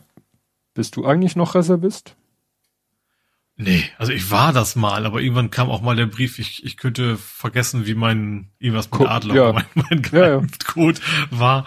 Äh, und das ist aber auch, auch schon ewig her. Ja, ja, ich bin einmal zu einer Reservistenübung gezogen worden und kurz danach. Nee, muss ich zum Glück nie. Ich weiß, mein, mein Onkel musste ständig hin, der war total angepisst, weil er den ganzen Laden eh nicht angenehm empfand wie hm. ich, aber der musste tatsächlich sehr, sehr viele Jahre hinterher immer noch mal wieder zu einer Reservistenübung. Ja, also ich war einmal zu einer Reservistenübung, ich weiß nicht, wie lange das her war nach meinem Grundwehrdienst und danach habe ich aber Post bekommen, sie sind raus, hm. Ecker. Ich ja. habe ein bisschen den Verdacht, das hatte damit zu tun, dass die mir ja mein Gehalt für die paar Tage erstatten mussten. So, es kann natürlich sein, dass sie, je nachdem, wie gut das Gehalt ist, ja. Ne? Kosten-Nutzen-Rechnung. Egal. Ähm, naja, und nochmal zu den Referenten, da ist dann hier auch ein Video geteilt worden von Nexta, das ist ja auch so ein Account, der da viel berichtet. Das äh, ist eine Überwachungskamera in einem Treppenhaus. Also in, sieht nicht gerade nach schicken Neubau aus, aber ähm, offensichtlich. Klassischer Plattenbau halt irgendwie sowas, ne? Sowas in der Art. Und ja. dann siehst du halt in dem Video, wieder erstmal ein Soldat in voller Montur mit Gewehr sozusagen vorm Körper die Treppe hochkommt, dann irgendwie eine Frau, glaube ich, mit so einer, mit so einem Block und dann die nächste Frau, weißt du, mit der transparenten Wahlurne und hinten dran noch ein Soldat mit Knarre. Hm. So sind die durch die Häuser gezogen und haben die Stimmen eingesammelt. Ja. Das ist sportlich. Also klar, ja, also wenn ich mir vorstelle, stell vor, das würde hier passieren. Stell vor, vor der Tür stehen irgendwie äh, zwei Zivilisten, einer mit einer Wahlurne, einer mit einer mit einem Wählerverzeichnis und äh, nebenan jeweils ein voll aufgerüttelter Soldat mit Knarre. Würdest du denen die Tür vor der Nase zuschlagen? Stelle ich mir schwierig vor. Ja. Ne? Also das ist schon, das ist, das ist wirklich äh, ja Terror für mich oder weiß ich nicht, ob das jetzt die Definition erfüllt, aber. Dann noch eine Meldung, das hatte ich nun noch gar nicht mitgekriegt. Es gab wohl die Behauptung, dass irgendwie die Ukraine Waffen, die sie eben bekommen für ihren Krieg, äh, irgendwie auf dem Schwarzmarkt verticken würde. Stellte sich dann raus, fake, ne? Stimmt mhm. nicht. Hatte ich aber auch gar nicht die ursprüngliche Meldung. Naja, dann gab es halt Berichte über die Leute, die da eingezogen worden war. Sogar in der Tagesschau haben sie einen da noch vors Mikro gekriegt, quasi der auf dem Weg war zum, zum Bus oder so, der dann auch so sagte, ja, ist nicht schön, aber ist nun mal so und ist halt schwierig, gerade für meine Frau und meine Kinder. Und dann hat er sich schnell eine Sonnenbrille aufgesetzt und ist gegangen. Mhm. Das ist, weil äh, ich hatte irgendwie auch gelesen, dass sie, dass sie vielleicht gerade versuchen, nicht gerade Familienväter zu ziehen. Ne? Dass sie gerade versuchen, vielleicht Menschen zu ziehen, die so jung sind, dass sie vielleicht noch keine Familienväter sind, aber wahrscheinlich, wenn du 300.000 Mann mobilisieren willst, kannst du nicht so viele äh, Constraints machen, weil dann, ja. ne, weil dann auch, ähm, ja, äh, dann gab es da irgendwelche russischen Ökonomen, die das mal so aus wirtschaftlicher Sicht betrachtet haben. Also wenn die jetzt 300.000 ziehen und es stand ja irgendwas im Kleingedruckten äh, von doch eine Million, wo sie dann sagt, na ja, jetzt ziehen sie 300.000, aber die werden ja auch in irgendeiner Form verschlissen und irgendwann müssen die mal ersetzt werden. Also wird dann wieder die nächsten und wieder die nächsten und wieder die nächsten und irgendwann bist du dann vielleicht bei einer Million. Mhm. Ne? Aber was bedeutet das für den, für die, für die russische Gesellschaft oder auch für die russische Wirtschaft? Also du, du mhm. ziehst die Leute ja auch. Deswegen wundert mich das. Also ich habe nirgendwo gelesen, dass er jetzt offiziell den Krieg erklärt hat. Weil das ja immer so gesagt wurde, wenn er mobil Stimmt, machen das ist ja will. offiziell darf man es noch nicht mal Krieg nennen. Das ist ja auch immer noch, ja. Ja, ich habe halt irgendwie nichts davon, ich hatte das so verstanden, wenn er mobil machen will, muss er den Krieg erklären. Hm. Hm. Von Krieg erklären habe ich nichts gehört. Aber klar, die Mobilmachung hat natürlich in der, in der, in der, in der Gesellschaft schon wahrscheinlich die gleiche Wirkung. Aber wie gesagt, wenn sie da nehmen wir mal wirklich die Millionen wehrfähiger Männer aus der Gesellschaft rausziehen, das mhm. macht sich dann ja irgendwie auch bemerkbar. Ja. Ja, und ja. wie ich ja schon gesagt, das sind ja in der Regel, äh, ja, du wirst ja wahrscheinlich relativ ja, gesunde junge Männer halt haben. So, und die, die eben entsprechend für die Wirtschaft wahrscheinlich einen wichtigen Beitrag auch leisten. Mhm. Egal, wo sie dann arbeiten. Und die nimmst du natürlich erstmal raus. Ja. Was dann, keine Ahnung, in allen Regionen, IT, Bäcker, Maurer, was auch immer, ja. die dann plötzlich nicht mehr da sind. Ja, also wie gesagt, du hast auf der einen Seite die, die schon abgehauen sind, die, die noch mhm. abhauen und von dem, von denen, die bleiben, ziehst du nicht unerheblichen Teil ab und nimmst sie ja aus der Gesellschaft und dem Wirtschaftssystem raus. Ja. Das ist ja und ja. muss natürlich auch noch sich um die kümmern, also auch, auch Essen und also Nahrung und so was, also die, also wenn, ich sag mal, wenn sie das Land verlassen würden, dann hättest du einerseits den Verlust der Arbeitskraft und, und eventuell Know-how, aber in dem Fall hast du ja zusätzlich noch trotzdem, hast du immer weiterhin die Kosten, um diese Menschen ja quasi ja zu verpflegen und so weiter. Ja. Ja, ich habe auch gerade beschlossen, den, ich habe folgendes gemacht, Carlo Masala hatte da etwas retweetet, da hatte jemand aus dem Russischen das übersetzt, das ist ein ellenlanger Thread mhm. und dann war mir das zu anstrengend und dann habe ich das gemacht, was ich immer mache, ich mache aus dem Thread per Thread Reader App eine, eine Website und die jage ich durch Google Translate, damit ich es nicht noch aus dem Englischen übersetzen muss. Also das, das mhm. nehme ich als Kapitelmarkenlink. Aber er hat es kommentiert, demografisch gesehen begeht Russland mit der Mobilmachung Selbstmord und ich vermute mhm. ökonomisch auch. Ja. Also das, das kann Russland eigentlich nicht, nicht lange durchhalten.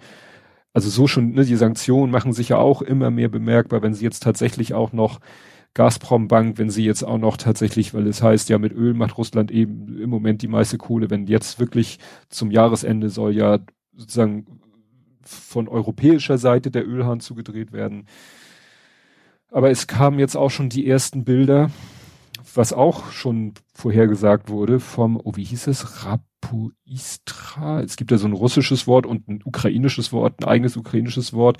Äh, ja, für das, was jetzt tatsächlich wohl langsam losgeht mit dem, es, es wird alles zu Schlamm. Mhm. Ne? Also es beginnt da halt jetzt der Herbst und der Regen kommt und der verwandelt halt da die, die, alles was keine asphaltierte Straße ist, wird eigentlich zu nicht nutzbarem Weg.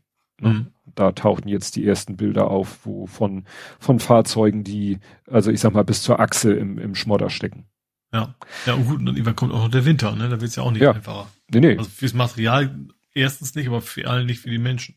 Ja, und deswegen wahrscheinlich auch diese wirklich jetzt, äh, nicht überhastet, aber diese, ja, diese Aktion. So nach dem Motto A, die Mobilmachung, B, die Scheinreferenten, damit ja verbunden, dass sie, dass er dann sagen kann, ja, das ist jetzt russisches Gebiet. Jede Aktion, militärische Aktion von irgendjemanden ist äh, sozusagen, ihr erklärt uns ja den Krieg. Vielleicht wartet er nur darauf. Wahrscheinlich Mhm. sagt er, wenn die Scheinreferenten durch sind, die Gebiete annektiert sind, dann fällt da der erste Schuss aus einer ukrainischen Waffe und sagt er, zack, die haben uns den Krieg erklärt. Nimmt dann eh keiner mehr ernst, aber naja.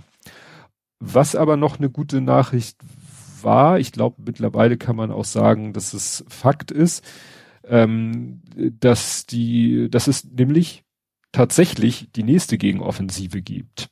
Ne? Also die, ich, äh, Carlo Marsala hatte das noch so vorsichtig, äh, dass da irgendwie Richtung Lühmann und Svatove bewegen sich die Truppen und äh, dass sie es, da sind die wohl wohl recht recht erfolgreich die ukrainischen Truppen. Also die wahrscheinlich eben auch sagen, okay, jetzt muss es äh, schnell gehen. Also wir müssen jetzt Mhm. zusehen, dass wir noch machen, was wir machen können. Ähm, den Überraschungsmoment nutzen und äh, bevor die 300.000 Leute alle irgendwie einen Holzknüppel in die Hand gedrückt gekriegt haben, müssen wir jetzt schnell noch was machen. Mhm. Die, ich glaube, die Scheinreferenten interessieren die weniger, aber na gut. Genau, in der Ostukraine zeichnet sich die nächste massive Niederlage für die russischen Truppen ab. Ja, da bin ich echt gespannt. Es, äh, wenn ich daran denke, dass es noch vor, vor der Gegenoffensive hieß, das Ding wird jetzt ein halbes Jahr so vor sich hin dröppeln, Mhm. passiert Das dafür ist quasi, quasi bis Frühjahr, ne? So Ja. ungefähr. Ja, ja, wird da nichts passieren, weil Wetter und so weiter und so fort. Dafür passiert doch jetzt, ist in der letzten Woche alleine unheimlich viel passiert. Ja. Ne, nicht unbedingt, äh, ja, was man jetzt positiv deuten muss, aber ähm, ja, ich habe so wie immer die Hoffnung, dass das, was wir jetzt gerade sehen, alles dazu führt, dass es noch schneller irgendwie zu einem, ja, zu irgendeinem Ergebnis kommt kann man Mhm. sich ja vorstellen, was für ein Ergebnis ich mir wünsche, aber ähm, ja, dass es nicht sich noch, äh, wie manchmal vermutet, äh, ja, was weiß ich, wie weit hinzieht. Ne? Genau. Ja, und ähm, ja, ich sag mal, wo war das Sibirien? Wo dann, wo da quasi Einberufungsoffensive, äh, Ach ja, man das stimmt. nennt, Das habe ich gar nicht in meinem Leben. Ja, da aber hat auch andere Regionen, wo die Leute, also quasi, also die, ich nenne es jetzt einfach mal gehabt, abgehängten Regionen, also Ja. wahrscheinlich am, denkt am billigsten die Menschen zu kriegen, mh, äh, die eben auch sagen, so ihr könnt uns mal. so ungefähr, ne? ja. Naja, also das ist, das ist halt, äh, dass auch in diesen Regionen, die sich, wie du sagtest, wahrscheinlich eh abgehängt fühlen und die mittlerweile, dass die mittlerweile sagen, wir haben die Schnauze voll, für euch den Kopf hinzuhalten. Ja. Ne? Und da ist wahrscheinlich das umgekehrt, wie zum Beispiel, wenn es in Moskau jemand demonstriert, dann hast du natürlich gleich Hundertschaften von Polizei da. Mhm. Ähm, aber ich sag mal, in, in ländlicher Region ist vielleicht das Verhältnis andersrum, ne? dass du dann relativ viele Leute hast, die, die dagegen sind und vergleichsweise wenig Polizisten oder Soldaten, die da äh, dann reinschlagen können. Ja. Gut, leider bei Polizisten und Reinschlagen hast du leider eine goldene Brücke gebaut. Ähm, Iran ist nicht nur als Drohnenlieferant in den Schlagzeilen, sondern auch, ja, es begann damit, dass die äh, dass äh, Masa Aminis von der Sittenpolizei, also dass da eine Sittenpolizei ist, die da regelmäßig Frauen irgendwie drangsaliert, weil sie das Kopftuch nicht 100% richtig tragen, das scheint ja gang und gäbe zu sein. Dass da auch Gewalt im Spiel ist, wohl auch. Äh, hier scheint es dann einen tödlichen Aus... Also die, die Frau ist tot. Ne? Mhm. Die, die Sittenpolizei beschreitet natürlich, dass es was mit ihren Handlungen zu tun hat. Aber nichtsdestotrotz, die Frau ist tot und es war offensichtlich, steht hier jedenfalls auch so in der Schlagzeile, der Zünder für das Pulverfass. Mhm. Also Iran ist ja nun, äh, ja, bin ich jetzt, fällt mir jetzt keine kurze da ist halt Religionsführer an der Macht und ne, das, das absolute Gegenteil von Säkularstaat. Und mhm. es gibt wohl da auch so, ja, ich weiß nicht, ob die, die da auch die, die, na, die die Macht äh, total auch so schon im Alltag auf Terror basiert, wahrscheinlich schon, wenn eine Sittenpolizei da rumläuft. Mhm. Ja, und jetzt äh, haben die Frauen halt gesagt, so jetzt reicht's, wir haben da keinen Bock mehr drauf und mhm. protestieren und das ist halt, das ist so, wo man denkt so, ja, Querdenker, so ist das, wenn du in einem Staat, wo du drangsaliert wirst, äh, ne, dann kommen da die Sicherheitskräfte und prügeln und schießen und machen alles und ja. die Berichterstattung wird ja auch immer schwieriger offensichtlich, das Internet wird da abgeklemmt und so weiter und so fort. Da fand ich ganz interessant, äh, dass ja Signal irgendwie jetzt irgendwo so. Ja, auch, auch, verschiedene andere sagen, okay, wir ja. brauchen Proxys, ne? Also ja. Wegen, um, um die Menschen da zu unterstützen. Ja, damit eben weiter da, weil das ist natürlich wichtig, dass die, das ist ja leider so in unserer Welt, die, die Bilder, ne? Die Bilder müssen kommen, um irgendwas hm. zu, zu bewegen. Ne? Ja. Weil ich fühle mich leider so ein bisschen erinnert, ich hoffe nicht, dass es so endet, ähm, Belarus. Ne? Belarus waren die Wahlen, dann waren eigentlich sich alle einig, dass da hier Lukaschenko äh, Schmu gemacht hat, wahltechnisch. Dann sind die Leute auf die Straße gegangen. Das wurde von den Sicherheitskräften und so brutal niedergeknüppelt. Alle wurden verhaftet und so weiter und so fort. Und erst war der Aufschrei groß. Es ging die Bilder rum. Aber, tja, dann haben irgendwann die Leute aufgegeben zu protestieren, weil sie eben äh, Angst hatten, ja, geprügelt, gefoltert oder verhaftet oder alles Mögliche zu werden. Mhm. Ja, und mittlerweile sitzt, ist Lukaschenko da an der Macht und das war's. Ne? Mhm. Und ich habe die Befürchtung, dass das im Iran so ähnlich gehen wird, weil ich lese gerade von Carlo Massala das Buch Weltunordnung. Und ich habe gerade erst angefangen, aber das ist wirklich ein gutes Buch, weil es genau um solche Sachen geht es da halt. Was kann die Welt, er redet auch gerne von der Westen, was kann der in so einer Situation tun? Weißt du, da, mhm. du, du siehst, da ist ein Land, wo ich, das ist jetzt nicht böse gemeint, wo ein Teil der Bevölkerung aufbegehrt. Mhm. So. Und dann natürlich, äh, und dann wird dieses äh, Aufbegehren vom Staat brutal unterdrückt. Mhm. Und natürlich sagen wir, äh, das ist ein Unding, das ist scheiße, äh, ne, der, der, was weiß ich, das Regime muss weg, da muss irgendwie Demokratie und so weiter und so fort. Ja, aber wie willst du das bewerkstelligen? Ne, weil jetzt ja auch gesagt wird, ja, die Politik, was, ich, ich, ich frage wirklich ganz nicht, was soll die Politik denn tun? Iran ist doch eh ein Land, mit dem wir keine Geschäftsbeziehungen pflegen, von denen wir irgendwie, dass wir jetzt einen Druck ausüben können. Ja, der Klassiker sind ja Sanktionen. Was willst du sonst hm. machen? Willst du da jetzt einmarschieren? Ne? Die Frage ist, wären vor, weiß ich nicht, 10, 20 Jahren, wäre die USA da einmarschiert? Und hätte da gesagt, so, wir hauen jetzt da, äh, wir machen da einen Re Regime Change. Das haben sie sich ja abgewöhnt. Ich würde auch eher sagen, Gott sei Dank. Weil ja, das ja. Die USA auch, äh, da mache ich jetzt auch mal USA-Bashing, hm. das oft im sehr oft in Kombination war mit, eigentlich sind es dann doch wirtschaftliche Gründe ja, gewesen. Klar. Ne?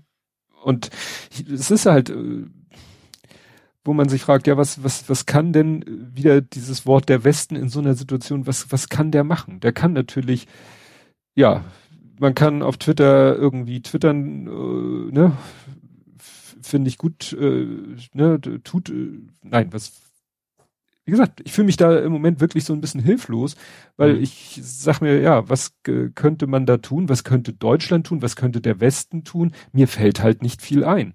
Mhm. Weil wie gesagt, ja. was willst du machen? Willst du dahin? Und ich sagte ja ein Teil. Man weiß ja gar nicht, wir waren vorhin bei dem Thema, was, was ist denn die Meinung der Gesellschaft? Klar, dass natürlich da in diesem Fall Iran, gut, das ist unsere westliche Sicht dass das scheiße ist, wie da Frauen behandelt werden. Wenn jetzt in der Bevölkerung, ja gut, dann sind es wieder, dann kann man wieder sagen Menschenrechte. Ja, trotzdem, ich wollte ja. sagen, Menschenrechte kann man eigentlich Irgendwann ist, ja. Egal, wenn die Mehrheit der, der Meinung ist, keine Ahnung. Ja. Aber stell dir vor. Nicht heterosexuelle Menschen umbringen zu müssen, dann wäre es ja trotzdem deswegen nicht in ja, Ordnung. Aber wie gesagt, aber wer, wer, welche Instanz, äh, ja, welche Instanz setzt Menschenrechte durch? Ne? Stell dir vor, du hast ein Land, da werden die Menschenrechte mit Füßen getreten, aber die Gesellschaft findet es irgendwie okay. So. W wer kommt denn dann und sagt, wir finden aber, dass das, klar, ne, da sind wir uns einig, ne, ihr verstößt da gegen Menschenrechte, aber was will, was, was will denn sozusagen der Rest dann machen, der Rest der Welt? Den die Menschenrechte aufzwingen? Ne? Das ist halt so der Punkt. Was macht man mhm. da politisch oder sonst wie? Ja, im Wesentlichen kann man ja nur sagen, man kann sie isolieren und, und die Menschen unterstützen. Ja. Oh, weißt du, oh. wir haben ja, wir haben ja schon ein Problem damit, in der EU Ungarn einzuhegen. Ja. ja. Die jetzt, oh, ich will jetzt, jetzt mal von vielleicht Menschenrecht, ist ja also noch eine Nummer kleiner. An der Kanzlers in Katar. Ähm, ja. Das ist ja auch kein, kein, keine, nee. keine Demokratie, um es mal ja. so zu nennen. Ne? Weil, weil es dann eben dann wieder wirtschaftliche Abhängigkeiten gibt. Ja. Das wird ja im Moment ge gesagt, ja, das ist das kleinere Übel. Ja, und dann muss aber man sagen, ja gut, dann sorgt aber mal dafür, dass wir irgendwie zeitnah von jedem noch so kleinen Übel unabhängig sind. Hm. Ne? Und nicht dann wieder gucken, wenn die jetzt irgendwas machen, oh, nee, jetzt sind sie doch so ein großes Übel geworden, dass wir uns wieder jemand anders suchen müssen. Dann gehen wir jetzt, weiß ich nicht, äh, holen wir uns doch irgendwie Gas oder Öl, wenn sie es haben, vom Iran. Scheiß drauf, was die gerade da machen. Äh, sie sind das kleinere Übel im Verhältnis zu Saudi-Arabien, weil es ist ja gerade, glaube ich, Saudi-Arabien und Iran sind ja so die beiden mhm. Mächte da, die sich sowieso immer behaken. Ne? Und das ist eben, ich, ich, wie gesagt, habe das Buch gerade erst angefangen, aber da geht's halt genau um dieses Thema, was kann denn, ja, was, wie entwickelt sich unsere Welt, wenn es halt nicht mehr so ein wie früher, nicht, dass es gut war, ne, aber wenn es nicht wie früher so ein Cowboy oder so ein Sheriff, wurde glaube ich gesagt, so, ne, USA gibt, der dann halt in Länder einmarschiert äh, und da halt irgendwelche Diktatoren absäbelt, Demokratie bringt, weil hat ja auch alles nicht funktioniert. Ja. Nennt er genug Beispiele am Anfang. Ja, aber ich glaube gerade, also man, man, wenn, dann kann man das Wirtschaft, man, man könnte es wirtschaftlich lösen. Das Problem ist natürlich, dass man weil es auch, auch gerade die Welt so gerade so dermaßen bescheuert worden ist. ja. Also du hast Russland, du hast China ist jetzt auch nicht, und das ist eine Großmacht, äh, ist ja jetzt auch nicht so ein ganz überzeugtes Demokratiesystem. Ähm, aber ich glaube, gerade so ein Land wie Iran, da könnte man sagen, okay, so wichtig sind die wirtschaftlichen Beziehungen da nicht, da könnte man drauf einwirken. Ja. Die Frage, Frage ist natürlich generell, also mhm. ob, ob der andere gegenüber rationell reagiert, weil Putin wäre ja auch schlauer gewesen, wenn er gesagt würde, okay, ich lass den Scheiß, ist besser für mich, tut er ja auch nicht. Ja. ja. Also du kannst, du kannst das machen, aber du musst natürlich so ein bisschen Hoffnung haben, dass die halbwegs rationell handeln. Ja. Das ist natürlich dann schwierig. Aber jetzt kommt noch was, was mir gerade eingefallen ist. Du hast im Iran, Iran ist ja auch, hat ja auch sein Atomprogramm. Ne? Die schnitzen ja auch eine Atombombe. Mhm. Das muss man auch im Hinterkopf haben. Und sie sind die, die im Moment eben Russland die, äh, die Drohnen liefern. Ja. ja. Also, ja, wie gesagt, wie, wie kann man irgendwie. Ja, wahrscheinlich Druck eben, eben, es ist natürlich auch ein Zeichen, weil Iran ist ja eigentlich schon relativ isoliert, ne? Deswegen ja. haben sie nicht mehr so viele Partner, mit denen sie zusammenarbeiten können. Ja. Und das natürlich aber auch, dass wir da auch nicht mehr, nicht mehr viel ansetzen können, weil da ist ja eigentlich schon alles eingebrochen, was da irgendwie an. Ja, aber der Staat scheint ja offensichtlich doch noch so, ich bin da jetzt eben nicht so gut informiert, der Staat als solches scheint ja noch irgendwie halbwegs zu funktionieren. Vielleicht aber auch nur, weil das Regime mit solchen Mitteln da für, für Ruhe, so, ja, im ja, Moment nicht, aber. Eben, funktioniert in Anführungsstrichen ja auch, ne? Ja. Also. Ja, das ist grande Katastrophe. Gut, kommen wir mal zurück nach Deutschland. Mhm. Ähm, ja, ich wollte hier äh, auf jeden Fall erwähnen, äh, weil das auch tausendfach geteilt wurde, ähm, die Russland Anteporters habe ich es genannt, die Top Story von korrektiv.org, wo es um die Gazprom-Lobby geht, wo man nochmal sieht, wie das denn dazu kommen konnte, welche mhm. Parteien und welche Personen denn da so beteiligt waren, dass wir so abhängig von russischem Gas sind. Ja, die, die üblichen Verdächtigen so ein bisschen, ja. ne? Ja, das ist eigentlich äh, ne, Nord Stream 2 und die ganzen anderen Geschichten. Das wird da ganz, ganz aus mhm. anschaulich. Das so die, die, die Klientel, die gern mit Aserbaidschan zusammengearbeitet ja. hat, hat auch da ihre Finger mehr oder weniger ein bisschen mit im Spiel ja. gehabt. Ja. Leute, die mit dem Land äh, machten, machten auch. Mit auch. Ja. ja. Ja, dann äh, ist es auch ein bisschen noch eskaliert mit Uniper. Uniper ist jetzt irgendwie so schnell so äh, in Bedrängnis geraten, dass der Staat da jetzt so richtig einsteigt, was er ja eigentlich nicht machen wollte, beziehungsweise erst, wenn das Geld aus der Gasumlage da ist, die sich ja immer noch verzögert, zu der kommen wir gleich auch noch. Ähm, ja, und jetzt äh, ist, ich glaube, der richtige Austrag ist so teilverstaatlicht. Ne? Das ja. mit, mit Also nicht, nicht wie Lufthansa, wir investieren ein bisschen was, so nach dem Motto, sondern gehört uns. Ja. Teilweise. Ja. Teilweise. Und mit dem Vor, Vorzugsrückkaufrecht für eben den finnischen Energiekonzern Fortum, der eben eigentlich vorher Mehrheits, ne?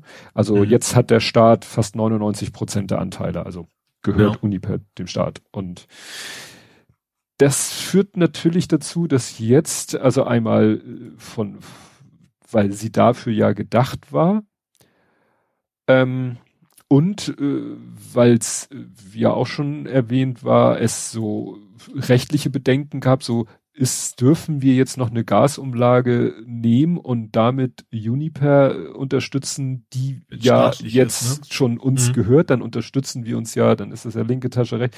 Also äh, ich habe es genannt Gasumlage Feilsche. Ich weiß, fehlt mhm. ein GE.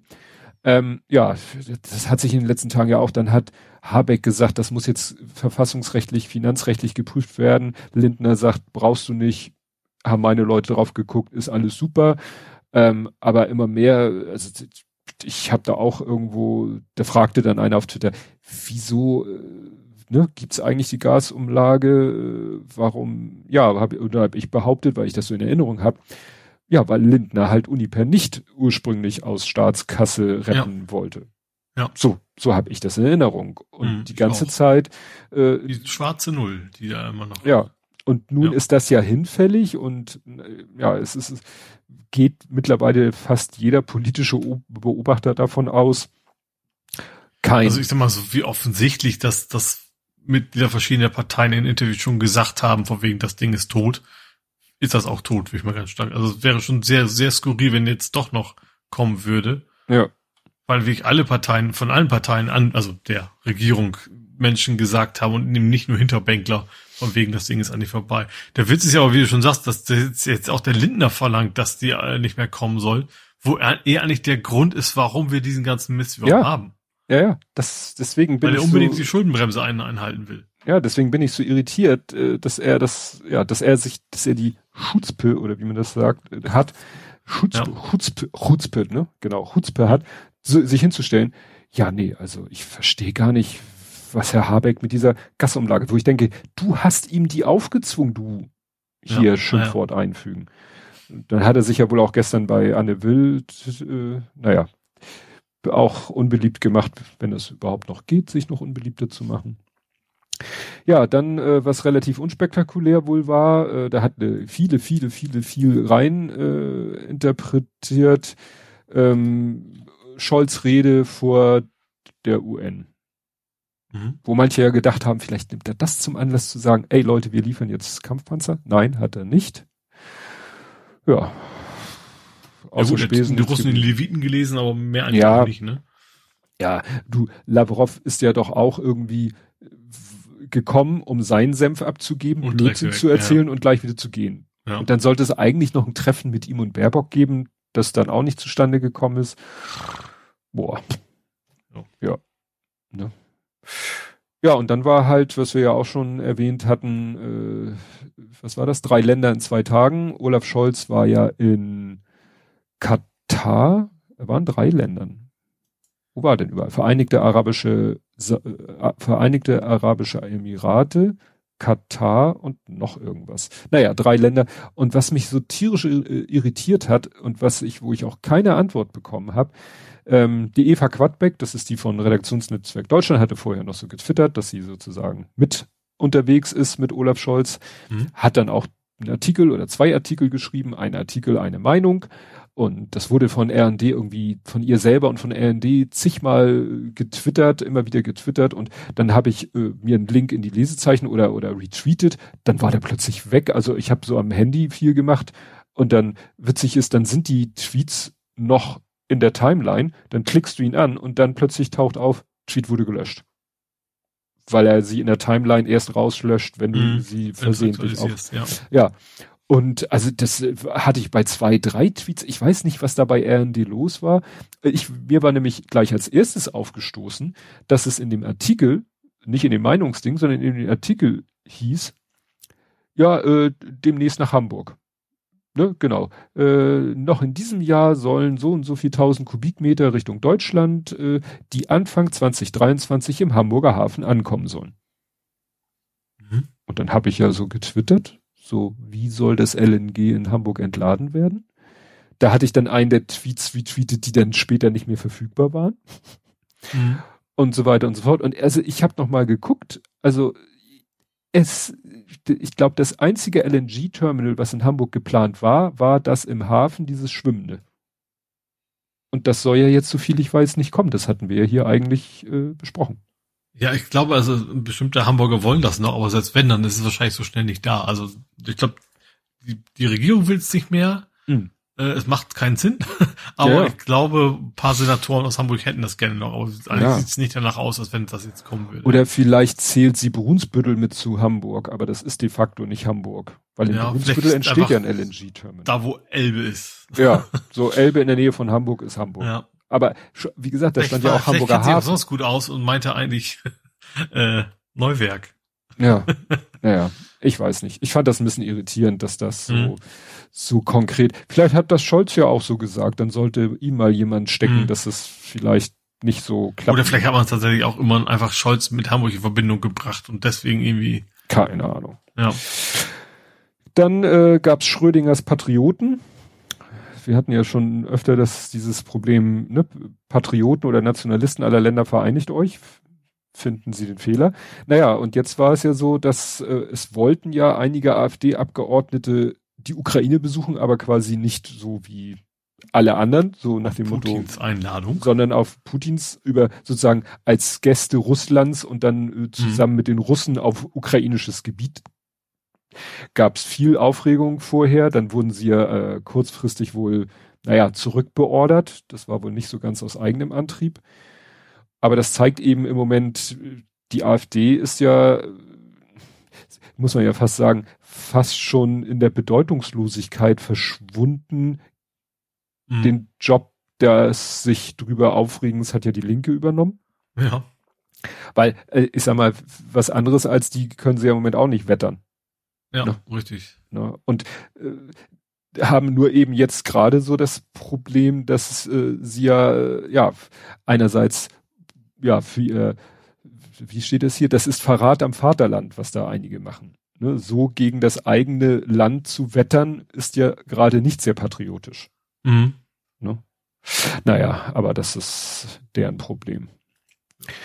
Ein anderes Problem ist, äh, es gab jetzt äh, äh, wieder mal, es war wohl nicht die erste, in Lubmin eine Demo. Jetzt muss man wissen, Lubmin ist der Ort, wo äh, Nord Stream 1 und 2, glaube ich, ankommen. Und, ne, also mhm. wo sozusagen der, der, die Endstation ist. Und da war eben eine Demo und die fordern natürlich die Öffnung von Nord Stream 2. Mhm. Die haben immer noch das Memo nicht gelesen von äh, hier Kohlenpott, der sagte, ne, das ist so, als wenn ein Wirt dir sagt, du kriegst nicht zu trinken und du hältst ihm ein anderes Glas hin, dann wird er bestimmt nicht in das andere Glas dir was einschenken, wenn er vorher gesagt hat, du kriegst nichts mhm. zu trinken bei mir. Aber das interessiert solche Leute ja nicht. Naja, und da war halt, also äh, äh, mobilisiert wurden die Leute von die Basis und äh, mhm. oder Anmelder war eben äh, ein Martin Klein und Thomas Kehl, ehemals AfD und das sind dann Leute, die eben schon Corona zum denen geht's halt so, das ist so wie, ne, wie die Leute, die Dunja Halali äh, folgen, nur um ihr immer unter ihre Tweets zu kotzen. So sind das Leute, die eben einfach nur irgendeinen Anlass suchen und ja. Ja, dagegen. So, je nachdem, was, was gerade so, so passt. Ja. Merkel muss weg oder das ist jetzt mittlerweile etwas schwieriger geworden, da ja. Leute zu finden. Oder jetzt was eben gerade so Nord Stream 2 zum, muss auf. Zum Ärgern bringt. Ja. Ja.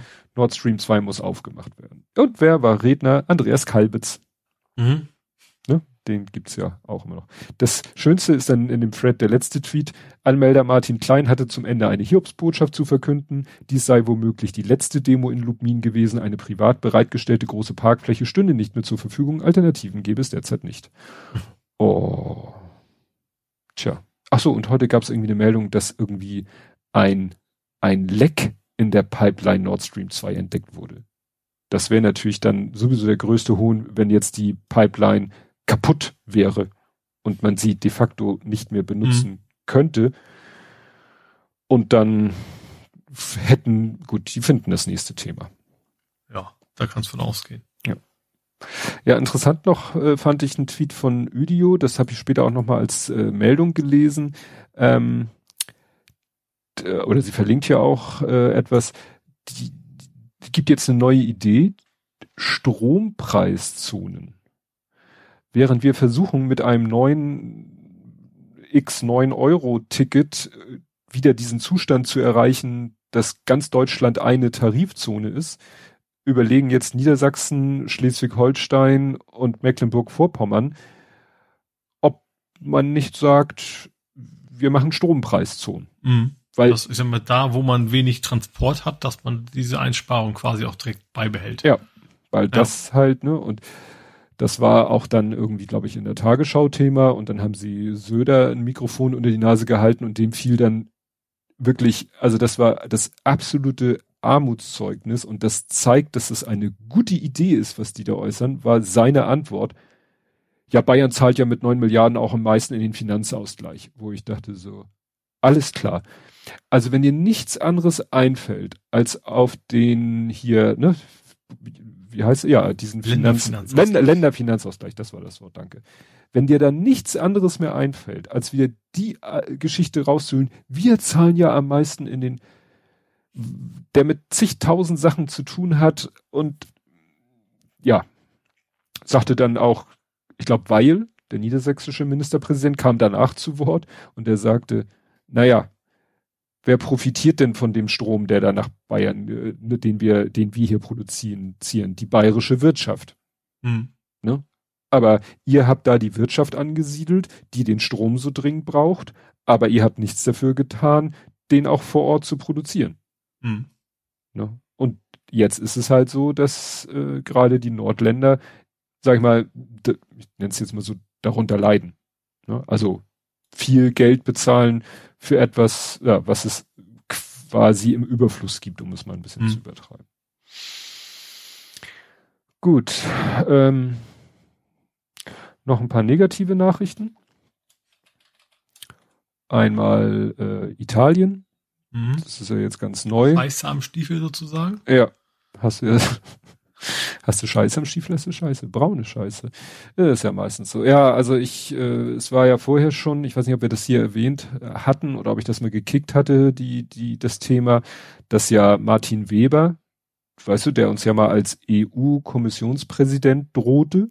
Ach so. Mh. Und dann ist es ja von der Leyen geworden. Mhm. Das, und das ist ja der von der EVP, was ja quasi die europäische CDU ist.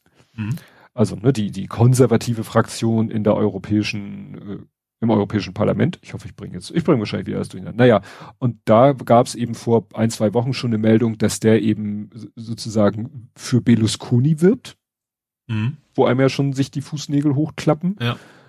Ganz kurz vor der Wahl hat Berlusconi dann nochmal äh, quasi äh, Werbung für Putin gemacht, so nach dem Motto, ja, nee, also äh, Stimmt, Put das war auch noch, ja. Ne, mhm. Putins Ziel war ja einfach, die Regierung von Zelensky durch eine Regierung von decent people, also anständigen Leuten zu ersetzen. Nach dem Motto, der hatte ja ganz ehrenhafte Ziele. So, ja. so, ne? Und so ist die Kette, ne? Martin Weber ist pro Berlusconi, Berlusconi ist pro Putin. Ja, und jetzt haben wir den Salat, jetzt äh, ist mal genau das passiert, was äh, oft ja äh, argumentiert wird, wo ich manchmal dagegen argumentiere, nämlich mit dieser geringen Wahlbeteiligung. Mhm. Ne? Hier ist es aber wohl wirklich so, ich glaube 38 Prozent. Ich meine 38 Prozent Wahlbeteiligung. Beinahe 60? Oder dann wäre es ja, immer noch sehr wenig, aber ich oder ich habe 60 im Kopf. Das fände ich jetzt gar nicht so wenig. Vielleicht war 38 ja die Nichtwähler. Ja gut, das käme dann hin. Das käme hin. Aber ja. ich fände 60 jetzt nicht so. Ja gut, es ist, ist es immer Aber ich noch. Ich frage mich tatsächlich immer so, gerade bei so einer Wahl, wo, wo, wo, es um krasse Änderungen gibt, dass man damit dann nicht die Leute mobilisieren kann, zu sagen, ich gehe da jetzt mal in die Wahllokale. Mhm. Also ich, ich kann sowas ja verstehen, wenn, ich sag mal, keine Ahnung, sich beide Seiten fast quasi ähneln, dass man sagt, ja, komm, scheiß drauf. Aber wenn, wenn man, wenn man, wenn es quasi um, um spitz auf Knopf sozusagen ist, hm. dass dann die Leute dann nicht hingehen, verstehe ich echt nicht. Okay, ich, es war tatsächlich umgekehrt. Also hier steht jetzt äh, Artikel von heute 18.21 Uhr, also brandfrisch, 64 Prozent der Wahlberechtigten. Also mhm. war meine 38 sozusagen wahrscheinlich zu dem Zeitpunkt der, der Gegenwert. Mhm. Ne, der, die Zahl der Nichtwähler.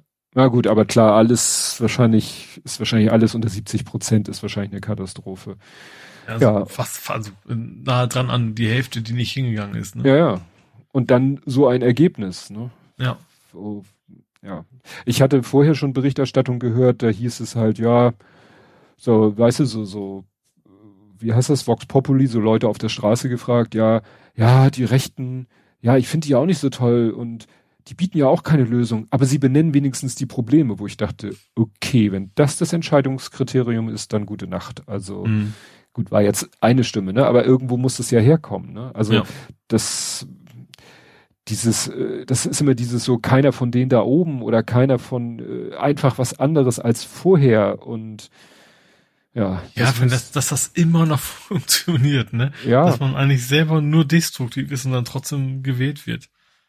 Ja. Hofft man ja, dass wirklich das nicht so eine Gesinnungswahl, sondern mehr so eine Frustwahl war. Aber das, wenn das dazu führt, guck mal, wir haben jetzt Schweden, haben die Rechten gerade ganz stark zugelegt. Ich weiß gar nicht, ob eine, äh, ob die Regierungsbeteiligung dadurch zwangsweise haben. Äh, Frankreich hat man schon wieder vergessen, ist relativ knapp mhm, an Le Pen stimmt. vorbei gesemmelt ja. und im Parlament haben die Rechten jetzt plötzlich, da war ja eigentlich bisher immer absolute Mehrheit für die Partei des Präsidenten, ist ja jetzt auch nicht mehr und das ist für Frankreich ja schon eine totale Besonderheit. Wir mhm. haben äh, wir haben Polen, wir haben Ungarn. Ungarn war ja jetzt auch gerade das so ja so ein bisschen äh, hat wohl Orban Kreide gefressen und will jetzt doch irgendwie, äh, ne, die, die versprechen dann immer irgendwelche Maßnahmen, äh, weil ein Vorwurf ist ja auch, dass da die EU-Gelder immer komischerweise in den Taschen von irgendwelchen Orban-Freunden landen. Mhm. Ne? Dann werden, was weiß ich, alle Straßenlaternen erneuert und das ist dann, was weiß ich, die Firma seines Schwiegersohns oder irgendwie sowas. Mhm. Und jetzt wollen sie ja, dann wird versprochen, ja, wir machen jetzt, äh, wir setzen, wir, wir gründen ein Ministerium, was dafür sorgt, dass das in Zukunft nicht mehr passiert. Aber im nächsten äh, Artikel stand dann auch, dass er wieder sagt, ja, nee, also Ende des Jahres müssen wir mit den Sanktionen gegen Russland mal aufhören. Mhm. Und dass ich überhaupt nicht verstehe, dass dann immer wieder Polen kommt und der und Ungarn sozusagen beisteht obwohl ja. Ungarn so russlandfreundlich ist und Polen eigentlich total ukrainefreundlich ist. Wie die mhm. das mental auf eine Latte kriegen, ist mir ein totales Rätsel. Ja. Ja.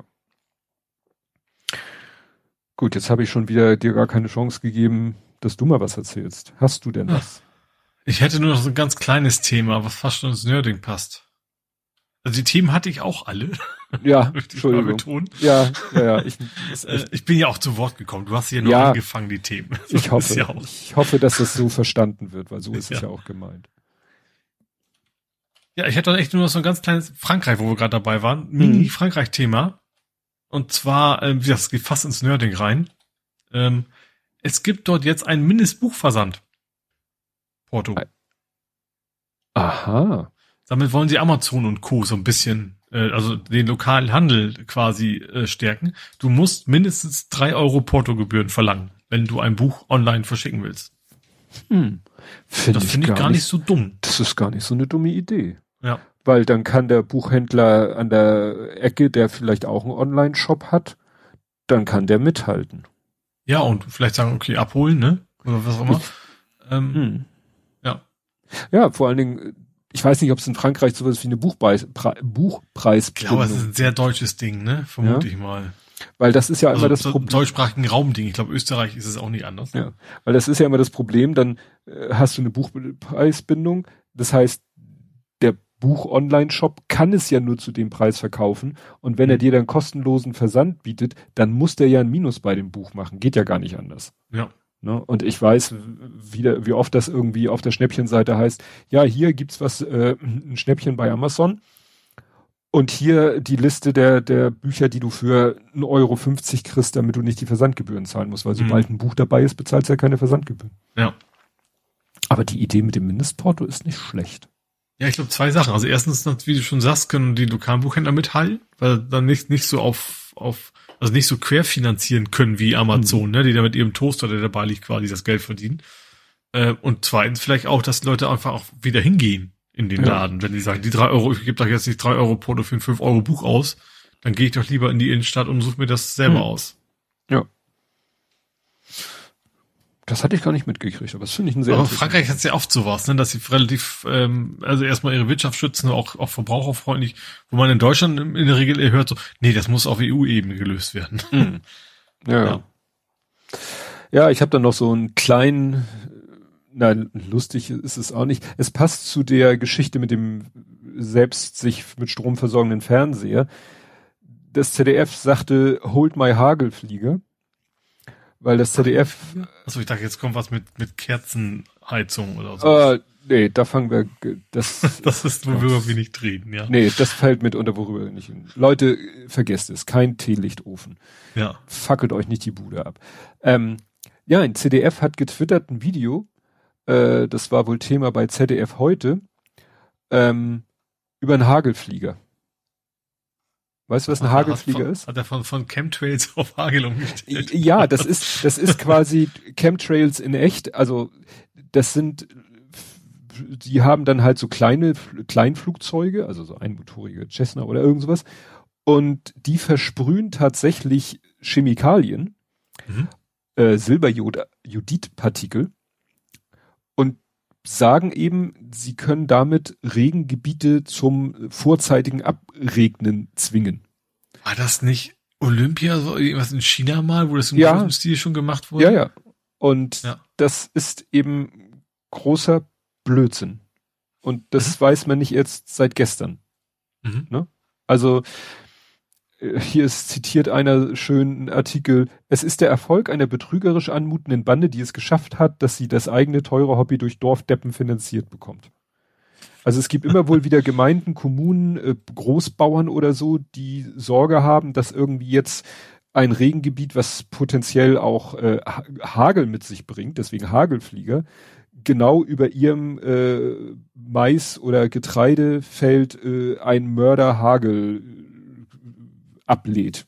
Mhm. Und um das zu verhindern, beauftragen sie die Hagelflieger, flieg du mal unter diesem Regengebiet durch, sprüh du mal dein Silberjudit, weil das bringt ja dann das Regengebiet dazu, abzuregnen, also sozusagen der Natur so ein bisschen nachzuhelfen.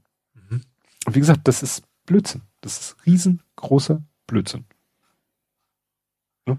Das ja, ist glaub, also, du, ich glaub, du musst wenn du Leute so richtig Bescheid willst, dann musst du es nur sehr groß machen. Ja. Wenn das funktioniert. Ja, aber äh, wie gesagt, ZDF. Mhm. Ne? Also wenn da jetzt irgendwie das irgend so ein Käseblatt äh, in seiner Online-Version darüber berichtet. Oder Hamburg Journal, die sind ja auch sehr bekannt für komische Esoterik. Ja, Frau Rossmann ist ja nicht mehr da. ja. Ja, Rossmann, Rossbach. Rossbach, Rossmann ist die ja. Drogeriekette.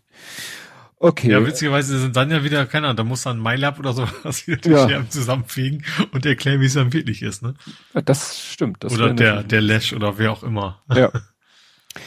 Gut, und es gibt eine Todesanzeige, die ich erst gar nicht begriffen habe, weil alle sprachen von Kai Win mit Doppel N. Kai Win mit Doppel N und dann also wurde W-I-N-N? W-I-N-N.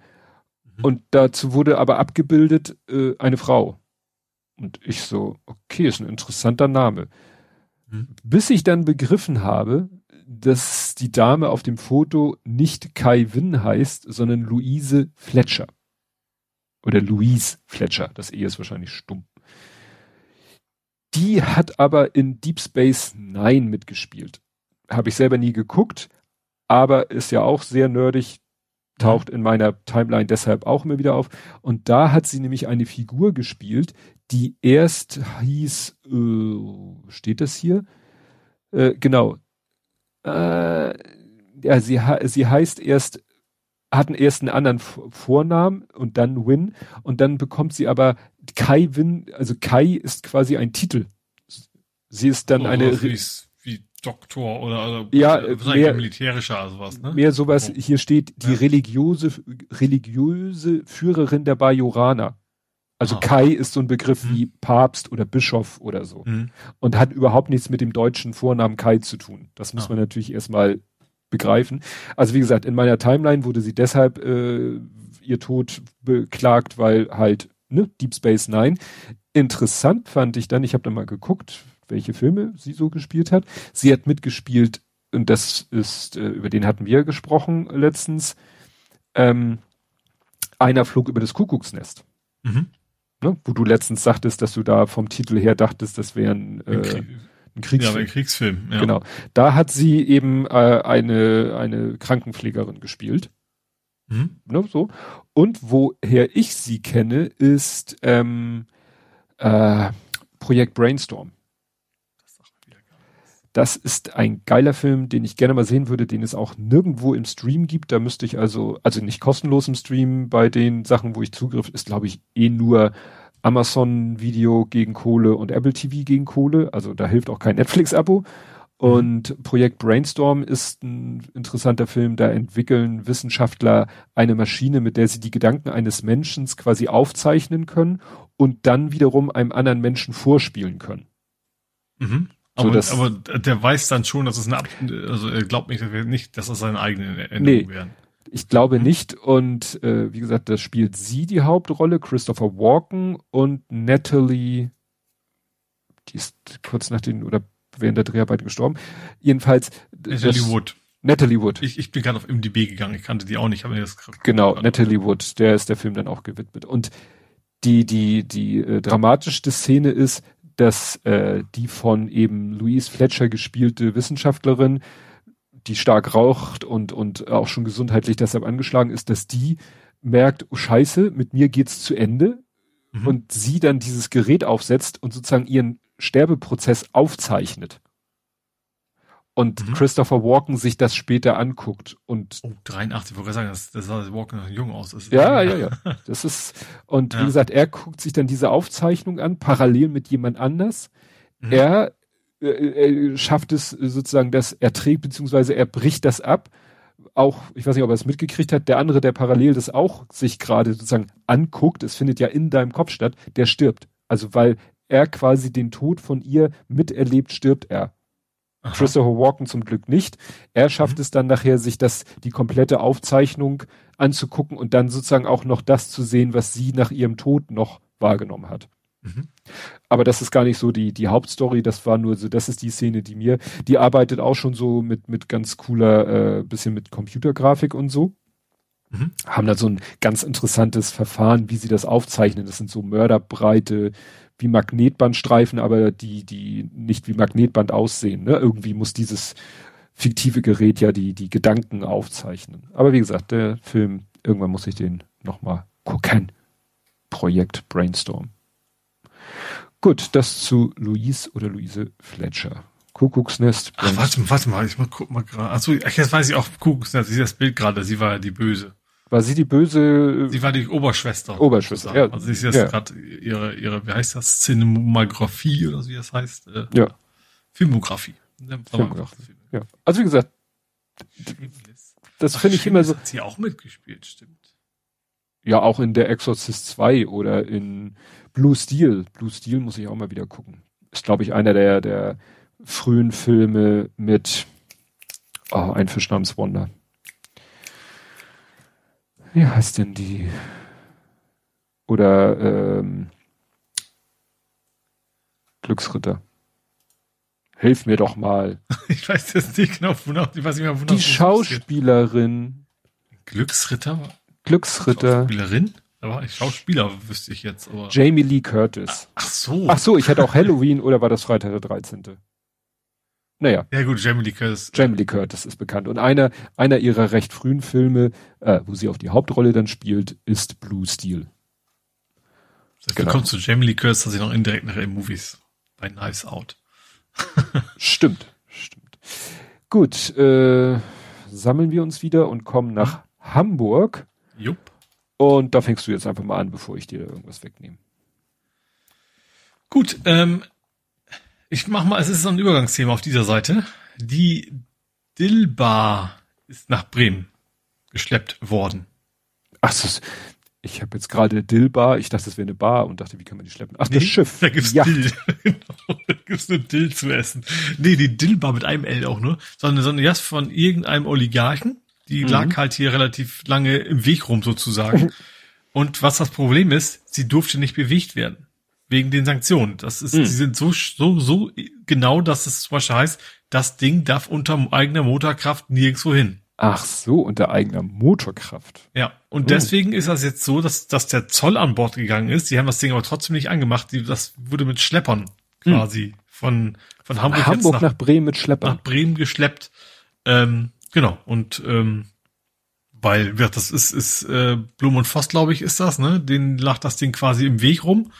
ähm, und in Bremen gibt es so ein bisschen Platz, wo die es dann hin, hinkarren konnten und äh, ja, ist jetzt raus aus Hamburg. Hm. Ja, ich hatte die Meldung auch gesehen, war ein bisschen irritiert. Ich so, wieso wird die, also hattest du gesagt, wieso die bewegt wird? Also, weil es dem russischen Oligarchen gehört, ne? Also deswegen darf es darf sie halt nirgendwo hin mhm. und weil sie einfach im Weg liegt. Die wollen das Dock frei haben. Ach so. Darum geht's okay. im Prinzip nur. Oh ja, ist ja. Liegt halt schon sehr lange da rum, ne? Und blockiert da wohl alle Arbeiten. Mhm.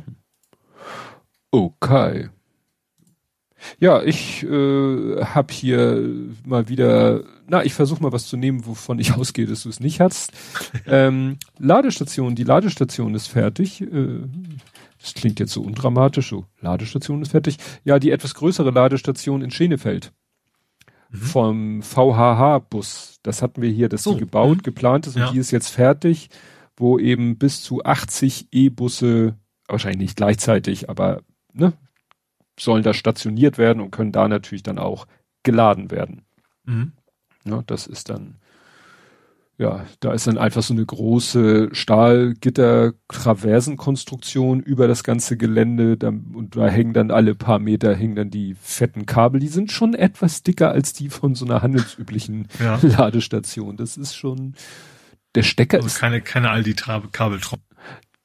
Nee, der, ähm, der Stecker ist, glaube ich, der Stecker sieht ganz normal aus, aber das Kabel an dem Stecker sieht viel, viel dicker aus. Mhm.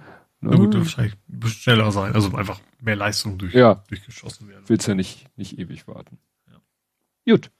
Gut, dann habe ich ähm, was schlechte Nachrichten, was äh, Tiere angeht. Wir hatten ja mhm. schon, dass, dass nach Corona ähm, alle möglichen Tiere im Tierheim gelandet sind, weil Leute wieder arbeiten die sich das nicht so ganz gut über, überlegt hatten. Mhm. Jetzt kommt noch erschwerend hinzu die Energiekrise, sage ich, nenne ich es mhm. jetzt mal, dass eben viele exotische Tiere ausgesetzt werden, weil die relativ viel Strom verbrauchen. Ach, weil die, die so ein Terrarium. Ja, genau. Ah. Die Tiere selber nicht.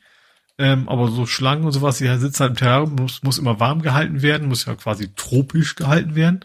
Und da sind dann wohl, ähm, und die hatten da so ein Beispiel, wo auch jemand das, wo eine ganze Menge Tiere ab, also quasi die Babyklappe, hätte ich fast gesagt, geschmissen mhm. hat.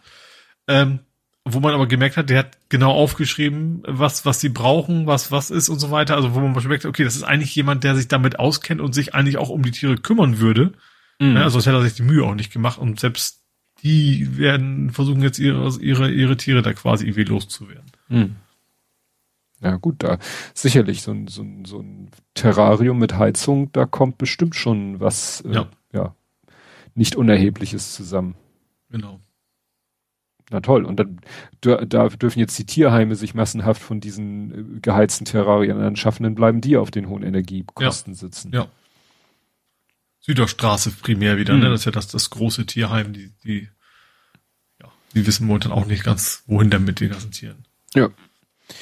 Ja, dann war in Hamburg am Sonntag war großes Feuerwehr-Event. Ne, die Hamburger Feuerwehr ne? feiert ja 150-jähriges Jubiläum. Mhm. Und da fand äh, Stadt einmal so ein, ein Fahrzeugkorso mit mhm. Fahrzeugen, Feuerwehrfahrzeugen, auch vielen historischen Fahrzeugen.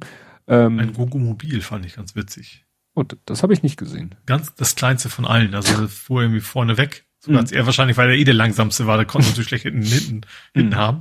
Äh, der fuhr vorne weg quasi als ja auch uraltes Fahrzeug. Ja. Aber ich glaube, alle aus der Region. Die weiteste Anfahrt war irgendwie aus, aus Leipzig, Dresden, irgendwie sowas in der Ecke. Mhm. Also nicht, nicht international, sondern obwohl es relativ begrenzte ein Radius war, war das schon, glaube ich, also ich war nicht vor Ort, aber war es, mhm. glaube ich, schon ganz, ganz große Auswahl an verschiedenen Fahrzeugen. Ja.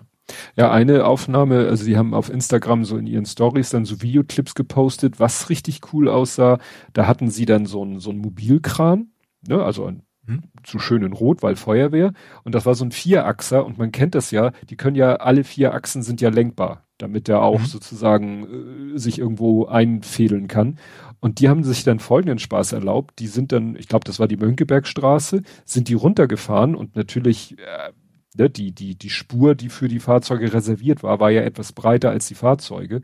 Und da hat der Fahrer sich den Spaß erlaubt und ist quasi zickzack gefahren, aber das Fahrzeug hat sich quasi nicht gedreht dabei. Also mhm. der hat wirklich alle vier Räder gleichzeitig ne, nach links. So, mhm. Dann ist das Fahrzeug, also die sozusagen das Fahrzeug guckte immer genau nach vorne, hat sich aber trotzdem in, in Zickzacklinien bewegt. Das sah mhm. total skurril aus. Ja. Ne, und wenn du dann im Video genau hingeguckt hast, hast du gesehen, alle vier Räder erst in die eine Richtung und dann zack, alle vier Räder in die andere Richtung mhm. und zack, wieder in die andere Richtung und dadurch ist er immer so innerhalb der Spur äh, so nach links und rechts außen gependelt, aber das Fahrzeug immer parallel zum Kannstein. Mhm. Ja, und was noch nebenbei, nebenbei in Anführungszeichen passiert ist, da hat ein Hamburger Feuermann, Wehrmann einen neuen Rekord aufgestellt. Ja, ein, worauf ich keine Lust gehabt hätte. Ja, also der ist auf so einem, auf so einem Laufband einfach nur gegangen. Also mhm. nicht gejoggt oder so, sondern einfach marschiert. Und äh, schlappe 42 Stunden, was mhm. für sich schon eine Leistung ist, aber in kompletter PSA, persönlicher Schutzausrüstung. Ja. Sprich 30 Kilo Zusatzgepäck. Also einfach Gedöns. Mhm. Helm auf und gut, dass er aussah wie eine Litfaßsäule durch die ganze Werbung. Klar, die war ja wichtig, weil, ne, war ja für einen guten Zweck und so weiter ja. und so fort, Spenden gesammelt und so für die Deutsche Kinder, Kinderhospiz und Familienstiftung und für Paulinchen, das ist ja so ein Verein, der gerade sich äh, bemüht um Prävention von Brandunglücken von Kindern. Mhm. Ne, das ist so deren äh, Augenmerk wo sie Aufklärungsarbeit leisten und so. Naja, und dafür hat er halt Spenden gesammelt und diesen Rekord aufgestellt. Es ist Wahnsinn, 42 Stunden. Ich, gut, der durfte sicherlich zwischendurch mal pullern und so, aber grundsätzlich. Oh, merkt ja keiner. ja, ich glaube schon, es gibt wahrscheinlich so Regeln, so und so viele Minuten pro Stunde darfst du dann mal kurz genau. raus oder so, das gehen wir von aus. Genau, ja. Ne, aber ja. Er sagt auch, so lange sei er noch nie am Stück wach gewesen. Stimmt. Gott. Das ist ja allein, stimmt, allein das. Das alleine schon. Wenn ja. einer sagt, du bleibst jetzt 24, 42 Stunden, das sind fast zwei Tage. Ja. Ne? Also, Gott, naja, egal. Tolle Leistung für einen guten Zweck und ja, mhm. im Rahmen dieser Veranstaltung. Gut, dann habe ich mal wieder eine Bestenliste, die wir anführen. Ja. Eine positive. Ja. Das muss man ja mal dazu sagen. Stimmt, gab ja auch Zwar zum vierten Mal in Folge sogar schon, sind wir die smarteste Stadt Deutschlands. Ja, das heißt, wir fahren alle mit kleinen Autos durch die Gegend. genau. Nee, es geht also tatsächlich, was ich dachte, es ginge primär um Behörden, geht's auch, aber eben nicht nur. Zum Beispiel auch so Sachen wie Car2Go und Co. Äh, zählt mhm. ja auch mit rein. Von mhm. wegen, dass es sowas gibt. Und äh, wie sagst du, viermal in Folge, es angeblich ist München aber sehr, sehr stark aufgeschlossen, weil früher waren die Abstände wohl deutlich größer. Mhm. Ähm, also da kommt jetzt Konkurrenz an, aber an sich ist Hamburg eine sehr smarte Stadt. Ja oh Gott, das ist heftig, hier steht, es wurden insgesamt knapp 11.000 Datenpunkte erfasst, überprüft und qualifiziert. Der Index ist in fünf Themenbereiche gegliedert. Die Themenbereiche umfassen 36 Indikatoren, die wiederum aus insgesamt 133 Parametern bestehen. Gott, den Fragebogen möchte ich aber nicht ausfüllen müssen. ja, und hier steht es auch nochmal, von Online-Bürger-Services über Sharing-Angebote und Umweltsensorik bis zur Breitbandverfügbarkeit. Mhm. Boah, okay, das ist heftig. Gut, das wäre auch mein Punkt gewesen. Da bin ich froh, dass du den jetzt übernehmen konntest. Ansonsten habe ich nichts mehr. Also hau rein. Okay, dann habe ich jetzt äh, vier Jahre pro Tonne. Wird vier Jahre pro Tonne? Ja. Äh, und zwar sind Kokainschmuggler verknackt worden. Ah. Zwölf, zwölf ah. Jahre für drei Tonnen. Äh, also es ist die Höchststrafe von einem der Angeklagten. Ich hatte jetzt ähm, nämlich wirklich eine Tonne, das Objekt Tonne vor meinem Auge. Also nee, nicht die Gewichtseinheit, eine, so eine Tonne. Genau, eine Tonne Kokain. Mhm. Ähm, ich weiß gar nicht genau, von wann das war. Ähm, aber wie gesagt, zwölf Jahre muss der, der interessanterweise sehr gut gelaunt quasi seine, seine Kumpels da gegrüßt hat, bevor er in den Gerichtssaal reingegangen ist. Mhm. Ähm, ja, aber wie gesagt, der muss jetzt zwölf Jahre in den Bau. Boom. Ja gut, das ist ja nun wirklich keine, kein Eigenbedarf oder geringfügige da Menge mehr. Ich glaube ich nicht mit rausreden, nee. Nee, genau. Nach dem Motto, ja, das, das ist bis Dienstzeitende verbrauche ich das so vor mich hin. ich dachte, ich kauf's mal lieber einmal auf einmal. Ja, für, für, ein billiger Rabatt. Ja. Hamsterkauf. Ja. Gut, ähm, dann gab es das Reeperbahn Festival, das ist schon wieder vorbei. Mhm. Ähm, soll wohl ganz erfolgreich gewesen werden. Ich war nicht da. Ich bin zu alt für diesen Scheiß sozusagen. ähm, ja, soll aber ganz, ganz erfolgreich gewesen sein. Vier Tage lang gab's gute Musik quasi. Da waren doch dieses Spontankonzert, da ist doch der eine von Tokyo Hotel und noch ein. Die Tokyo Hotel war Jury. Der nee, nee. In Jury. Ja, aber die sind dann spontan aufgetreten. Ach so, okay, das, das, das habe ich nicht mitgekriegt. Genau, genau, hier ist die Meldung. Äh, Reeperbahn voll gesperrt, Kraftclub und Bill Kaulitz geben Spontankonzert. Genau. Nur wenige ah. Stunden zuvor hatten sie, das war am 21. Mhm. Also Kraftclub, die haben, glaube ich, auch ein neues Album vorgestellt, ne? Das habe ich mhm. unbedingt gekriegt. Genau, Kaulitz ist derzeit Teil der Jury. Gut, wahrscheinlich haben sie gesagt, wahrscheinlich war es in erster Linie eine Kraftclub-Aktion und dann hat er gesagt, ach Leute, ich bin ja auch gerade da, komm. oh nee, wie sagen wir ihm jetzt, dass er nicht ja, mitsingen soll? Da kommst du wahrscheinlich, aus der Nummer kommst du wahrscheinlich nicht mehr raus. Genau. Naja. Ähm, dann nochmal äh, sehr unschöne Nachricht aus Vettel. Mhm. Äh, ist ein 37-jähriger, ja, ich glaube, erschossen kann man noch, noch nicht sagen. Also der ist beschossen worden, wie man es nennen will, und zwar in den Kopf. Nach uh. einem Fußballtraining ist der quasi von wem auch immer, ähm, also die Skat, also zumindest kein Zeugen, der sich gemeldet hat. Also da haben, das haben Leute mitgekriegt durch den Schuss, sind dann hin, haben quasi gesehen, dass der der Mensch da ja am Boden lag. Hm. Ähm, und der ist operiert worden, ist, ist in, noch in Lebensgefahr und äh, ja. Und hm keine Ahnung, was, weswegen, wieso, weshalb, warum. Ähm, also er soll wohl Polizei bekannt sein, das Opfer. Okay. Also ist das vielleicht in irgendwas im Milieu oder sowas, aber wie gesagt, das finde ich schon krass so nach ja. Ja. Ne? Dass nach so einem Fußballspiel plötzlich einer ein Loch im Kopf hat. Mhm. Ja. Dann mal wieder was zu was Schönerem. Äh, zum Stadtpark. Mhm. Der soll nämlich schöner werden. Ähm, sie haben einen Gutachtenauftrag gegeben, das wurde jetzt vor vorgestellt, mit Ideen, wie man den Stadtpark attraktiver machen kann. Ähm, unter anderem war dabei, dass diese Trennung zum Freibad, also da ist ja ein großer See, dahinter ist das Freibad, ähm, da ist so eine, so eine Betonmauer quasi, die das Ganze trennt. Eine der Ideen ist, dass man da quasi einen Steg hinbaut, mhm. ne, dass man da so nutzen Lecker. kann, um darüber zu kommen.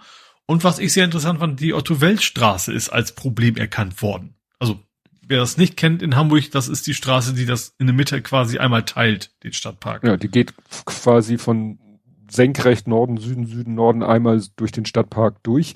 Ist, genau. glaube ich, mittlerweile durchgehend 30. Mhm.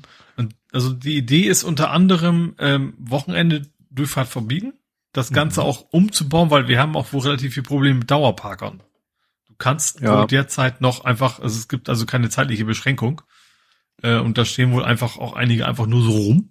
Mhm. Ähm, und die Idee ist halt, das ist alles nur bisher nur Vorschläge, was wir machen können. Der Senat muss sich dann entscheiden, aber das Ganze umzubauen, dass es quasi einspurig ist, dass Busse noch durchkommen, aber ansonsten da irgendwie möglichst wenig Straßenverkehr drin zu haben, dass man dann eben auch wieder, dass man auch einigermaßen ja, ja gemütlich zu Fuß rüber kann. Ja, das ist halt das Problem die Straße geht einmal sozusagen von Norden nach Süden, Süden nach Norden einmal durch den Stadtpark durch und dann ist aber im Stadtpark quasi quer wiederum so, ja, ein, eine Fuß, zwei Fußgängerwege. Ne? Mhm. Und das ist immer das Problem, wenn da, wenn schönes Wetter ist, wollen viele Leute zum Stadtpark, suchen da einen Parkplatz, fahren diese Straße. Es kommen aber auch viele Fußgänger und wollen da über ja, die Straße. Sogar, da, also dann, ja. dann, dann ist da fast ein ununterbrochener Strom von Fußgängern, dass die Autofahrer irgendwann gar nicht mehr vorwärts kommen. Das ist einfach, und es ist nicht so, dass der Stadtpark so riesig, riesig ist, dass man es nicht verkraften kann, einmal drumrum zu fahren. Selbst ja. wenn man vielleicht ja, sagt. Also es ist auch so, dass man da relativ, die Alternativen sind eigentlich gut. Ne? Also es ist nicht so, dass man jetzt einen riesen Umweg fahren müsste, weil die Straßen nicht da wären, sondern im mhm. Gegenteil. Ringsrum sind ja irgendwie vierspurige Straßen und so weiter. Naja, wenn man, also, wenn man weiß, dass man da nicht durchkommt, dann kann man rechtzeitig irgendwie einen Schwenker machen und, und ja. links und rechts am Stadtpark. Der ist ziemlich genau in der Mitte, also kann man, es ist halt wirklich nur ärgerlich, wenn man tatsächlich genau dort hin will. Man kommt von Süden und will genau da nördlich des Stadtparks äh, hinkommen. Okay, dann ist das ein Umweg, aber ist, glaube ich, ja. vertretbar. Genau. Und ein, ein weiterer Park ist fertig. Und zwar hier um die Ecke. Der Deckelpark. Genau, der Dorothea Book Park. Ähm, ich habe mal geguckt, wer das überhaupt ist oder war in dem Falle. Dorothea Buck, die kam, hat also ist äh, zumindest in Schnelsen gestorben, also ist, ist nicht in Hamburg geboren, aber eine Autorin, Bildhauerin ähm, und hat sich der für die Psychiatrie verdient gemacht. Mhm. Die ist quasi in jungen Jahren von den Nazis zwangssterilisiert worden mhm. wegen Schizophrenie mhm. äh, und dementsprechend hat, war das Thema für sie natürlich ein wichtiges und hat sich dann quasi zeitlebens, quasi, also auch nach der Nazi-Zeit, drum gekümmert, dass eben in der Psychiatrie die, die Patienten anständig behandelt werden, dass es ein gemeinsam ist und kein, kein, ja, nicht, ja, selbstbestimmt im Wesentlichen mm. ist, ne? Ja. Was ja eben auch nach den Nazis lange noch nicht, nicht in Ordnung war. Mm. Ähm, genau, und da hat sie sich dann für äh, verdient gemacht und auch Eastel Park benannt, weil sie dort eben gelebt hat, äh, ihre letzten Lebensjahre. Ähm, und das, also das Entscheidende ist, das ist ein Deckelpark oder der Deckelpark, der eben auf der A7 äh, entstanden ist. Also ja. da, wo vorher die A7 war, auch immer noch ist, aber die jetzt überdeckelt worden ist. Also ja, äh, quasi ein Tunnel. Indirekter Tunnel, wie soll man das nennen? Ja. Die Straße ist immer noch da, wo sie ist, aber jetzt ist sie oben halt zu. Ja, ich weiß ähm, nicht, wann, wann wird da, wann ist die Definition eines Tunnels erfüllt? Jo. Vielleicht Tunnel müssen wahrscheinlich nach unten gehen, ne? Das ist, glaube ich, du hast eigentlich eine Brücke, die du sehr in die Breite gezogen hast. Das ist es ja am Endeffekt ja. jetzt. Ähm, genau, und das, was ich interessant fand, das war eine sehr große Wiesenfläche, aber ich vermute, das ist quasi so ein Erstmal, hm. weil ähm, da eben auch äh, Schrebergärten und sowas draufkommen sollen. Ja. Gut, Rasen kannst du ja erstmal machen und dann kannst du sagen, ja. jetzt machen wir hier Parzellen und äh, verpachten ja. die und dann kann jeder da anfangen, seine Hütte drauf zu bauen und sein, ja, Brunnenbau ist wahrscheinlich nicht erlaubt. das, aber ich, du könntest vielleicht äh, Erdwärme quasi anzapfen. Stimmt. Von unten kommt bestimmt gut warme Luft hoch. Ja. Ja, ich glaube, ich muss mir das mal angucken. Ich, ich war auch noch nicht da, aber ich würde auf jeden Fall noch vorbei radeln. Das ist ja bei mir will ich nicht weit weg. Mhm. Also ich komme tatsächlich sehr oft sehr dicht bei. Ich komme über den Filoweg fahre ich oft über die Autobahn. Das ist quasi eine Station weiter. Mhm. Also mit dem Rad. Und äh, da werde ich, da werde ich mir aber mal angucken, wie das aussieht, ja. Sie sind aber ja nun, das Projekt ist ja noch nicht komplett, ne? Also es sollte doch noch mehr zugedeckelt werden, oder? Ja, der Deckel ist noch nicht, es gibt ja verschiedene Deckel, ne? Also Altona-Deckel und, und hier Deckel und da Deckel. Das ist ja der Schnellsinner-Deckel. Ja. Also nee, fertig sind sie noch, ich glaube, noch lange nicht. Mhm. Aber satt war sie noch lange nicht. genau. Ähm, was habe ich noch? Es gibt, also es, wir packen das mal in Hamburg teil, weil eigentlich reden wir über diesen Verein ja eh nicht. Mhm. das ist aber hier spannender. Ähm, es gibt keine Bürgschaft für den HSV. Ja. Ähm, der neue, ist das Finanzvorstand, was auch immer, äh, doch steht's auch, Finanzvorstand Wüst, Wüstefeld. Wüstefeld. Dubioser ähm, Typ. Was? Ein sehr ja? dubioser Typ. Vom Namen her oder einfach so? Nee, nee, nee. okay. Was hatte er, er hat ja einen Vorschlag für 22 Millionen insgesamt so um den Dreh, ähm, das Ganze zu sanieren, das teilweise von Sponsoren und so weiter. Und ihm fehlen nach quasi noch 13 Millionen, die er gerne als Bürgschaft haben wollte. Ähm, vom, vom Senat. Und das ist, glaube ich, eine sehr seltene äh, Sache, dass sich sämtliche Parteien inklusive Opposition sehr klar dagegen ausgesprochen haben. Also er hat irgendwie sein, sein Konzept vorgestellt und eigentlich alle haben sie gesagt, sowohl SPD, Grüne, CDU, ähm, gesagt so, nee, ihr habt schon ganz viel Geld von uns gekriegt, das war für die, Finanz für die Sanierung gedacht, ihr habt es mm. woanders viel verschleudert, Pech kommst gehabt. du nicht an und willst von uns äh, noch, noch irgendwie äh, eine Bürgschaft haben, ist nicht. So. Ja. Das heißt, am Ende wird wahrscheinlich der Kühne wieder bezahlen. Wahrscheinlich, gehe ich mal von aus. Ja, aber wie gesagt, die, die Stadt will auf jeden Fall keine Bürgschaft übernehmen für 13 Millionen. Ja. Ja, also dieser Wüstefeld ist etwas dubios. Also hier aus dem Taz-Artikel. Es gibt massive Vorwürfe im Zusammenhang mit Wüstefelds Tätigkeit als Medizinunternehmer. Es geht um Millionenklagen, eine mögliche Strafanzeige wegen Untreue und angeblich illegal verkaufte Medizinprodukte. Das Landgericht Hamburg verhandelt derzeit einen Wettbewerbsverstoß. Ui.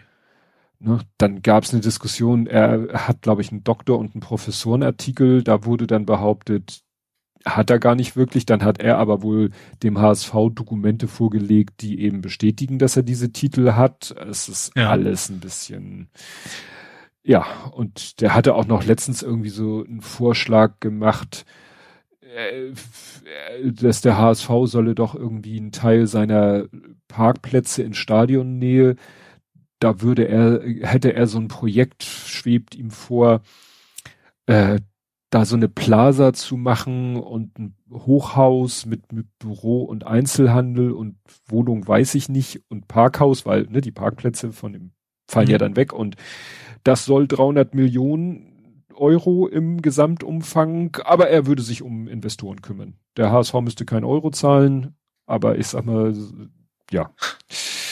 Ja. Genau. Es ist äh, Schläger. Genau, das ist ein, wohl eine etwas, ich würde mal sagen, eine etwas zwielichtige Type. Mhm. So kommt er jedenfalls bei mir an. Also, genau. Das Problem ist, den hat halt Marcel Jansen mit in den Vorstand geholt. Das heißt, äh, wer sich mit Wüstefeld anlegt, legt sich dann indirekt mit Marcel mhm. Jansen an und das, da will wohl jetzt im Moment keiner nicht noch mehr mhm. Unfrieden schaffen als mhm. so schon ist, ist verrückt, ne? Da geht's fußballerisch mal gut dem Verein und dann kriegen sie das wieder in der Vorstand gut. nicht ja. vernünftig gebacken. Gut, als letztes habe ich ein Übergangsthema. Sehr schön. Und zwar Levante Levante. Das Levante-Haus. Nee. Nicht? Levante Computer. Der Superrechner mhm. Levante. Der ah. 14 Billiarden Operationen, was immer das auch konkret heißen mag, pro Sekunde machen kann. Blinddarm? Bitte? Blinddarm? ich glaube nicht. Äh, Rechenoperation äh, ist im DKRZ. Was heißt das? Deutsches Klimarechenzentrum. Klimarechenzentrum, genau. Kostet 45 Millionen, ist der größte oder superste Superrechner von ganz Deutschland derzeit.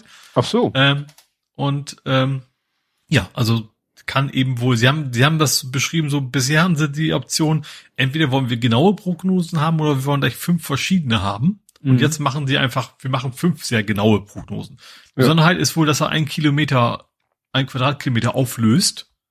Und zwar die ganze Erde. Das mhm. war wohl vorher bei weitem nicht so detailliert. Ja. Ähm, genau. Und der ist jetzt hier in, in Hamburg. Der ist, glaube ich, schon ein bisschen länger, aber jetzt ist er vorgestellt worden. Also ein bisschen länger heißt ein paar Wochen oder sowas. Ja. Jetzt ist das nochmal offiziell vorgestellt. Ja, also diese 14 Billiarden mathematische Operationen pro Sekunden, das ist ja, normalerweise spricht man ja von Flops. Ach, das sind Flops. Ne? Okay. Und das sind 14 Petaflops okay, die oder Petaflops. Für nicht ITler irgendwie in, in Worte ja, zu fassen. Genau. Also hier, das ist ein äh, von von dem DKRZ ein Artikel darüber, dass sie jetzt den haben und da steht dann erst 14 Petaflops. Das sind 14 mhm. Billiarden mathematische mhm. Operationen pro Sekunde. Was nicht verkehrt ist, aber Flops steht halt für Floating. Floating? Operation. Floating Point Operator, meine ich.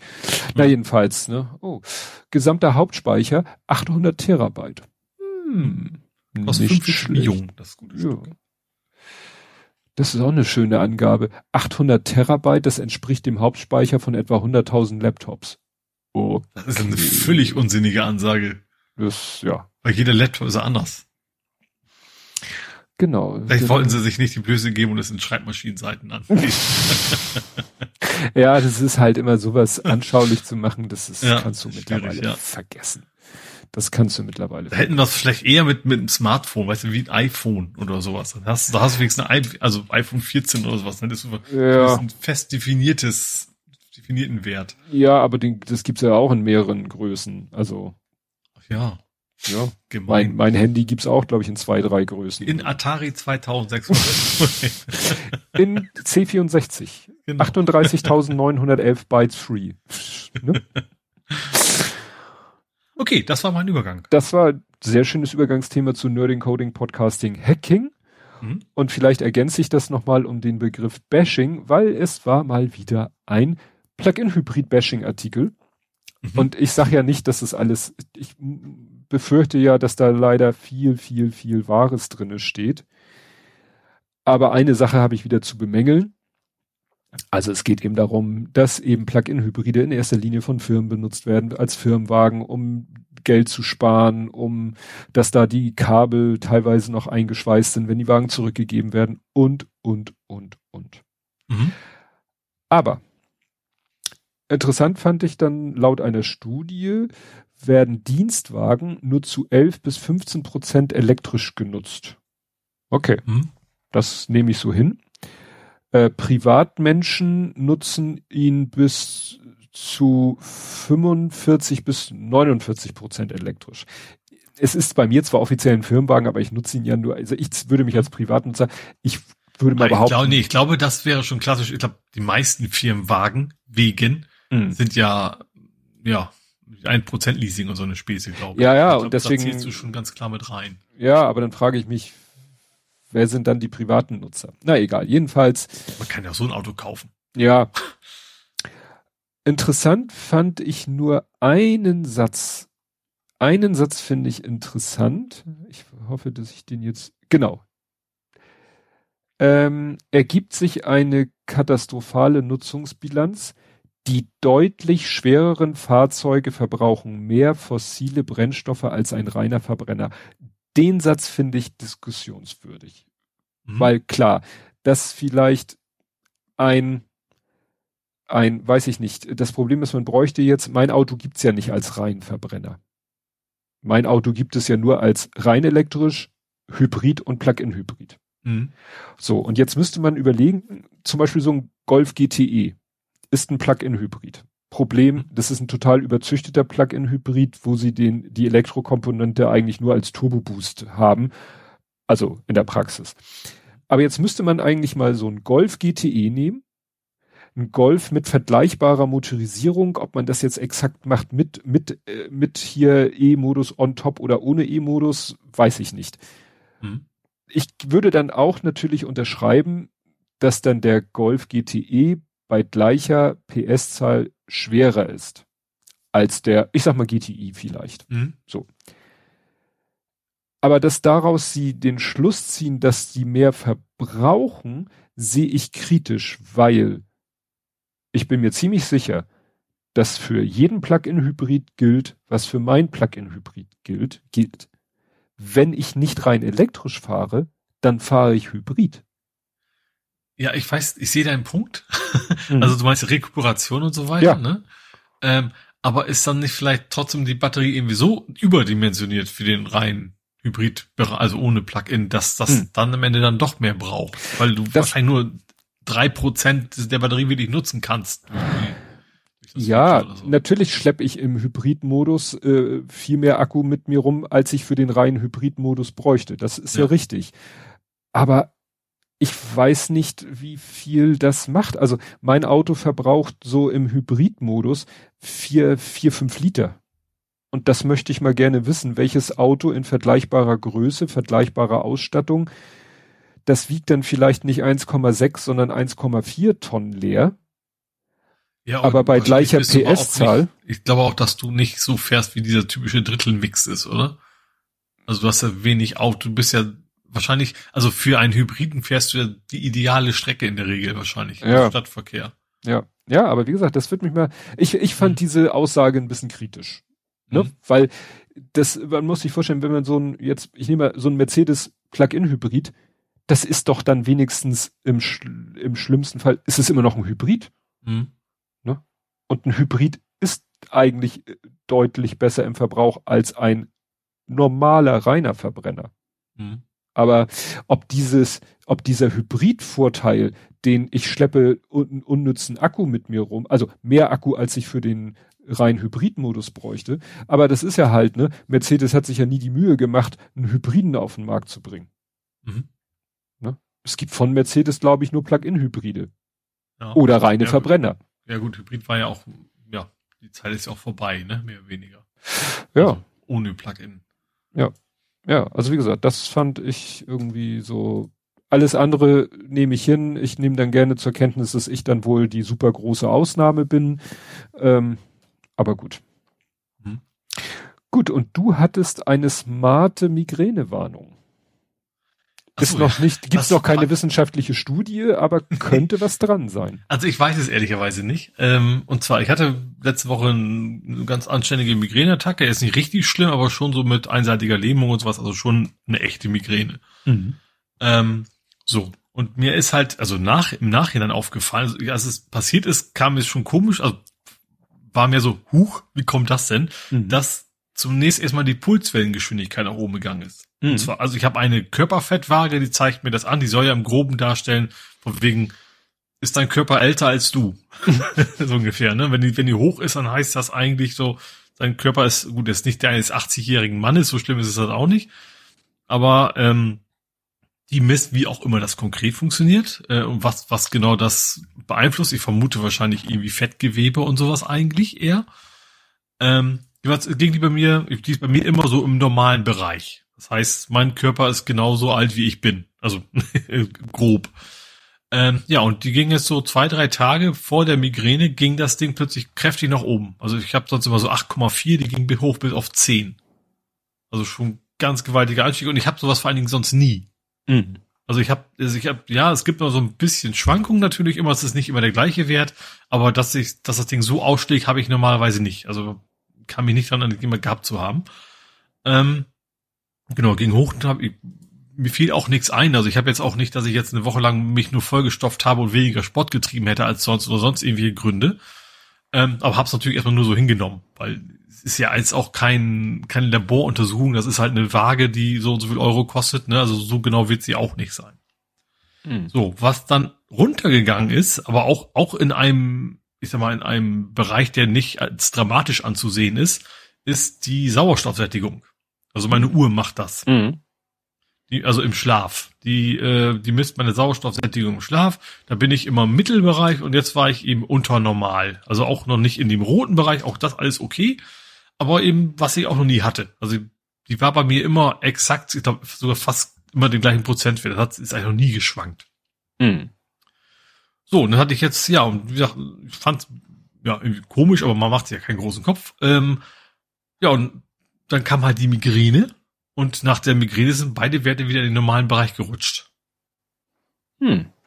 Das fand ich schon, ja, das, natürlich kann das auch immer, weiß das, das muss ja nicht Koinzidenz sein, das kann auch einfach ganz dummer Zufall sein. Ähm, aber es ist halt schon auffällig und zum Glück habe ich es nicht so häufig, aber wenn das nächste Mal wieder vorkommt, werde ich mal drauf achten, ob das äh, ob man da vielleicht quasi eine kleine Vorschau hat. Dass man sagt, okay, das mhm. äh, kommt bald wieder oder sowas. Zum Glück ist ja eine Migräne nichts, was man sich einreden kann, sag ich mal. Ne? Also mhm. es gibt ja viele Sachen, die auch so ein bisschen psychosomatisch sind. Aber Migräne, also zumindest bei mir überhaupt nicht. Also die habe ich, wenn ich im Stress bin, ich habe sie aber auch schon gehabt, wenn es mir richtig gut geht, total entspannt bin, kann trotzdem mal eine Migräne hochschießen. Also deswegen glaube ich nicht, dass weißt du, dass ich da eine selbsterfüllende Prophezeiung von machen könnte, ne? Ich, ich sehe das, erwarte eine und deswegen kriege ich sie. Ich glaube, das, das funktioniert das zum Glück, glaube ich nicht. Hm. Weißt du, weshalb ich das so spannend fand? Hm? Erinnerst du dich hm? an den April 2020?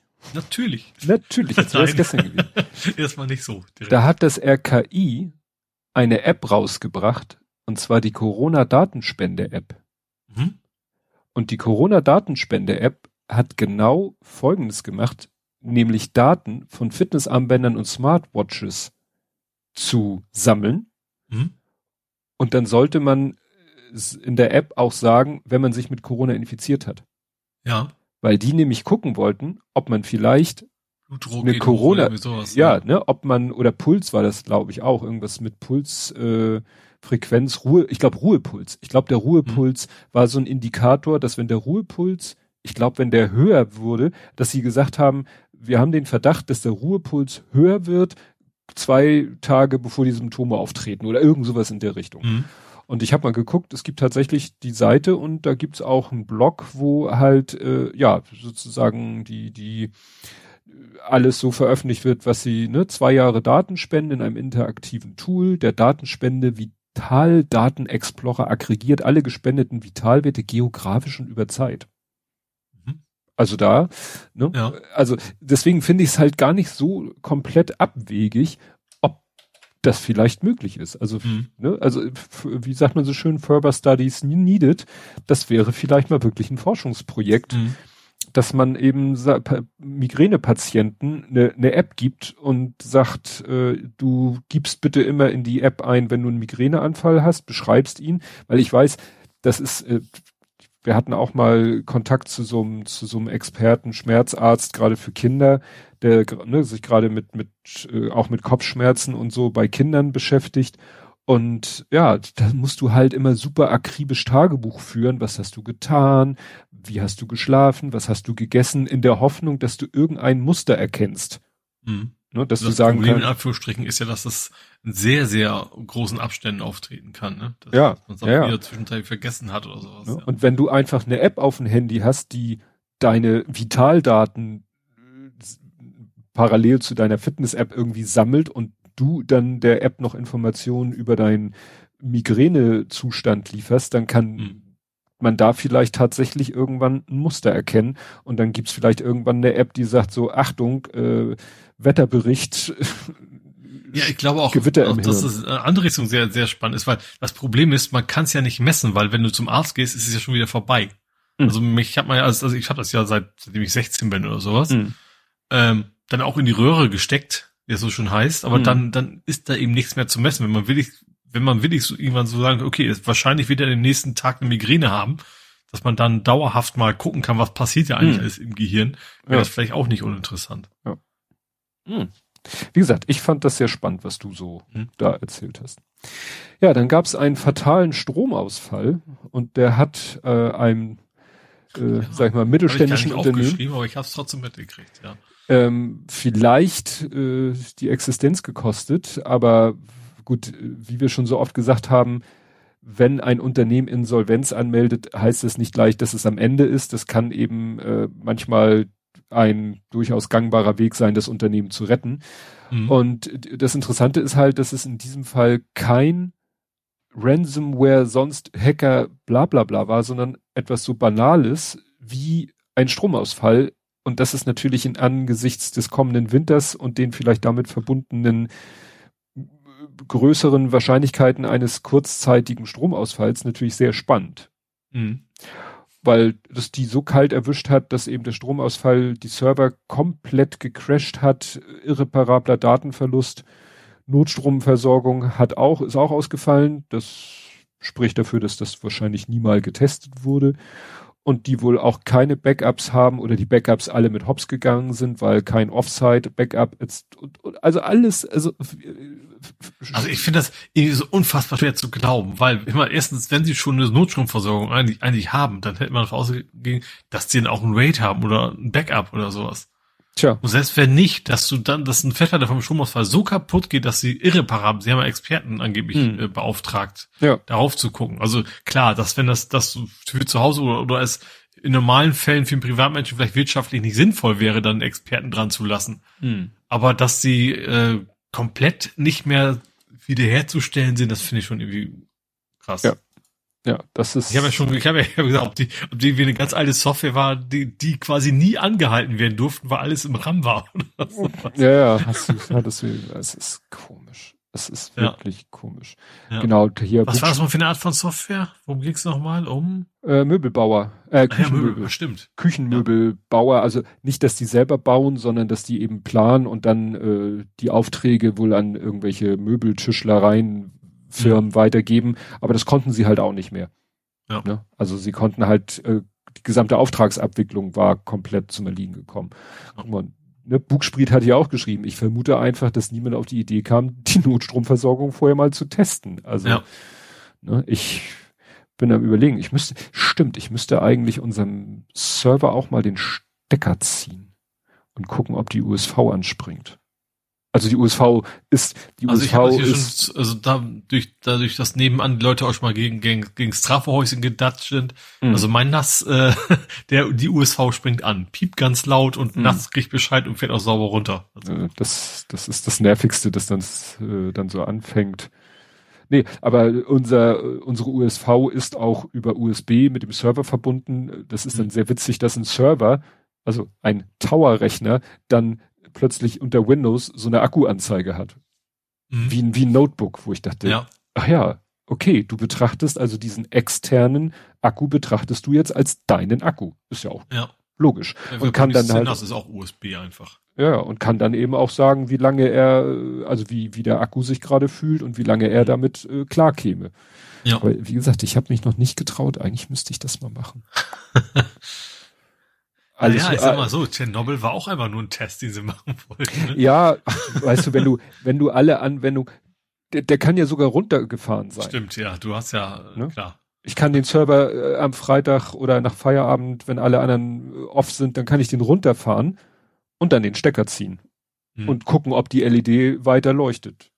Ja. Er ist zwar dann off runtergefahren, aber Nee, ich darf ihn nicht, er schaltet sich automatisch aus. Verbraucher dran. Ja, stimmt. Oder irgendwie sowas. Was, was harmloses. Ja. Ja. Ja, aber man will ja auch wirklich, eigentlich will man ja wissen, ob dann auch die USV so schnell zuschlägt, dass der Server das gar nicht mitkriegt. Also eigentlich muss der schon an sein und am besten auch unter Last sein. Also so. das, ist, das ja. ist ja die Krux, ne? Du musst ja eigentlich ja. reale Verhältnisse haben, aber äh, wenn es dann schief Und vor allen Dingen auch, also ich vermute, das beim Server auch nicht anders wie bei meinem, bei meinem NAS, dass er noch jemand sagt, so, jetzt ist aber die unter fünf Prozent, jetzt fahr mal sauber ja. runter. Das muss ja auch noch. Also, falls das mal länger ist, ne? Stimmt. Eigentlich müsste ich ihn dann so lange an der USV hängen lassen, bis die USV ihm sagt, fahr CDS, runter. ja. Aber das kannst du ja machen, der muss ja nur an sein und äh, hm. ja. Ja, das, ich habe hab das ja auch mal, wir haben ja das, den, den Luxus, wir haben ja äh, einen zweiten, den alten Server haben wir ja daneben einfach stehen lassen. Ich habe ja einen komplett mhm. zwar, da ist, der ist hardware-technisch alt.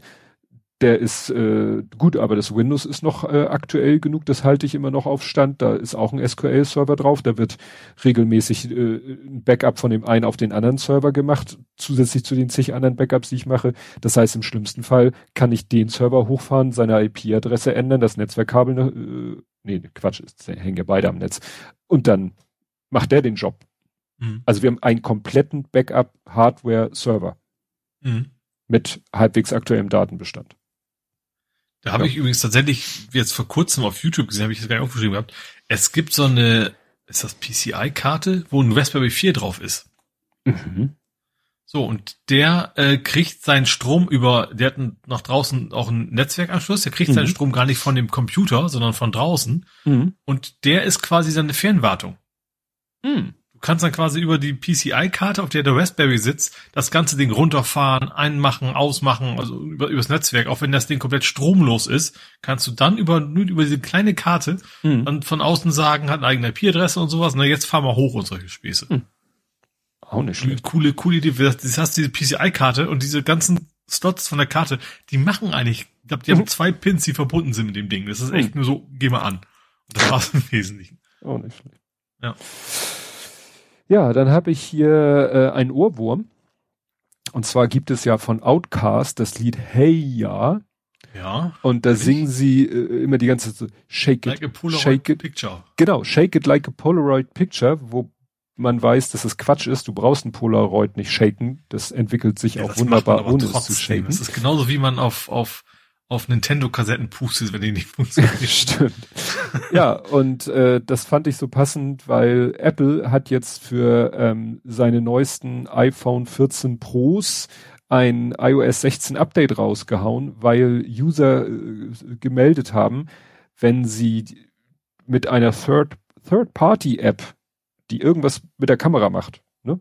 Was weiß ich, Be Real, Insta, TikTok und so weiter, ne, wenn die äh, auf die Kamera zugreifen, dass dann wohl teilweise richtig ja fiese, ratternde, knirschende Geräusche aus der Kamera Aha. kamen, weil die ja mittlerweile ähm, ja Stabilisierung haben. Mhm. Also Objekt, Objektiv, also die Linsen ja. bewegen, um irgendwie deine wackelnde Hand oder so auszugleichen. Mhm. Ja, und äh, irgendwie haben sie da wohl, das, weißt du, wenn das jetzt war, wäre eine Third-Party-App, die äh, super exotisch ist und seit Jahren eigentlich nicht weiterentwickelt wird, gut, dann wäre sie schon längst aus dem App Store geflogen. Wenn die das den Effekt gehabt hätte, dann hätte ich gesagt, mhm. okay, man kann ja nicht jede App, die auf die Kamera zugreift, testen. Aber wenn es hier heißt, äh, ne, Snapchat, TikTok, Instagram, wo ich denke, ey Leute, ihr müsst doch mal die, die, drei wichtigsten Apps, die es gibt, die mit der Kamera zu tun haben, die müsst ihr doch mal testen. Das hat mich Vor jetzt allen Dingen, ich würde, ich würde sagen, guck mal, selbst wenn du sagst, der QR, Q, also die Qualitätssicherung macht hm. das nicht, äh, dann hast du doch wahrscheinlich erstmal Mitarbeiter, die einfach so, wir sind jetzt fertig, guck, guck jetzt einfach, spiel mal mit rum. So, ja. Nutzt das mal, die ist einfach tief Mach mal Alltag. Nutzen, dass denen das dann nicht, nicht auffällt, ja. Hm. Oder die machen das nicht, weil sie Angst haben vor Leaks oder sowas, kann natürlich auch sein. Ja. Das kann auch sein. Also wie gesagt, hier steht, das führte dazu, dass ja Shake Camera Shake make an audible grinding noise. Also genau das, was du an deinem neuen 1000 äh, Euro teurem Handy nicht möchtest, dass es irgendwelche ja. knirschenden Geräusche macht. Das, uh. Ja. Gut, da bin ich schon Ich habe noch ein passendes äh, iPhone. Ich, ich glaube, ich ist nicht wirklich neu, aber äh, das die Thematik. Aber Hugh Jeffries heißt der Mann, mhm. ähm, der offensichtlich sehr viel Geld über hat oder es sehr geschickt schafft, die wieder zurückzuschicken. Der hat sich zwei neue iPhones gekauft. Mhm. Der neuesten 14 sind wir, ne? Ja, 14, 14 ja. dann als äh, Pro. Zwei verschiedene Modelle, irgendwie zwei verschiedene Farben. Ähm, und der kennt sich halt aus mit Reparaturen. Mhm. Und hat gesagt, ich schraub die jetzt mal auf, beide also dieses übliche Erhitzen und dann kriegst du das Display ab und sowas, ne, was man heutzutage also nicht nur bei Apple, sondern generell machen muss. Ähm, und dann wechsle ich mal die Hauptplatine zwischen den beiden aus. Mhm. Also Platine 1, also das Herz, und sagt damit, damit simuliere ich quasi, dass ich alles außer der Hauptplatine ausgewechselt hätte. Ich weiß, ich habe dann quasi das mhm. Display gewechselt, ich habe das GSM-Modul und so weiter und so fort. Ähm, hat das gemacht. Und ich meine, beim 13er war es aber auch schon so, ähm, hat wieder zusammengebaut und dann hat, geht, also das Ding erkennt einfach, die Hardware ist nicht mehr meine. Mhm. und sagt zum Beispiel, nee, also Face Unlock schalte ich jetzt aus. Mhm. Den Helligkeitssensor schalte ich dir aus. Mhm. Ich glaube auch, auch, äh, also alles Mögliche und, und dann teilweise war es dann so dunkel, dass er raten musste, wo ist denn jetzt der, der, der Regler, um die Helligkeit wieder einzustellen. Weil das Ding war einfach nur schwarz und solche Geschichten. Ähm, und dann immer so war dann von wegen, kauf, kauf dir gefälligst original Apple Hardware. so, mhm. ja, und dann hat er das wieder zurückgebaut, ging dann, genau, dann ging nicht mal das. Hat doch gesagt, okay, also was, was ist denn jetzt passiert? was habe ich gemacht? Äh, habe ich vielleicht Scheiße gebaut? Und hat dann gesehen, okay, er hatte ein Update eingespielt, hat das wieder zurückgerollt und dann ging auch das mit den Originalen ging's dann auch wieder. Also mhm. in der neuen Version scheint noch mal was eingebaut gewesen zu sein, von wegen, er hat einmal erkannt, dass da was anderes drin war und macht dann auch die Original-Hardware nicht mehr. Hm. Und das natürlich, also gerade diese, das hatten wir ja auch hier besprochen, von wegen, wo wir noch Apple äh, gesagt haben, oh cool, ihr macht jetzt so ein, so ein, so ein Selbstreparatur, ähm, ne, baut ihr auf, dass man selber reparieren können soll. Da hat doch Apple irgendwann mit angefangen. Aber dann ist, ist quasi in dem neuen Modell wieder genau das drin, dass er sagt, ich, das kann ja nicht, nicht sein, dass er überprüft, ist es genuine Apple, sondern es ist ja offensichtlich, ähm, der einfach überprüft, nee, das, mit dem ist das nicht verkauft worden, also erlaube ich das nicht. Mhm. Macht nur die ganz grundlegenden, ich glaube, die Frontkamera ging gar nicht mehr, die, vor allem das muss in der Software so eingebaut sein, zum Beispiel die, die Rückkamera ging zwar noch, aber mit schlechterer Auflösung. Mhm. Also muss in der Software bewusst einge, okay, wenn dann nicht mehr original ist, dann reduziere folgende Features. Und das ist natürlich schon, ich sag mal, in Sachen Reparierbarkeit ist das natürlich schon, ist eigentlich eine Frechheit.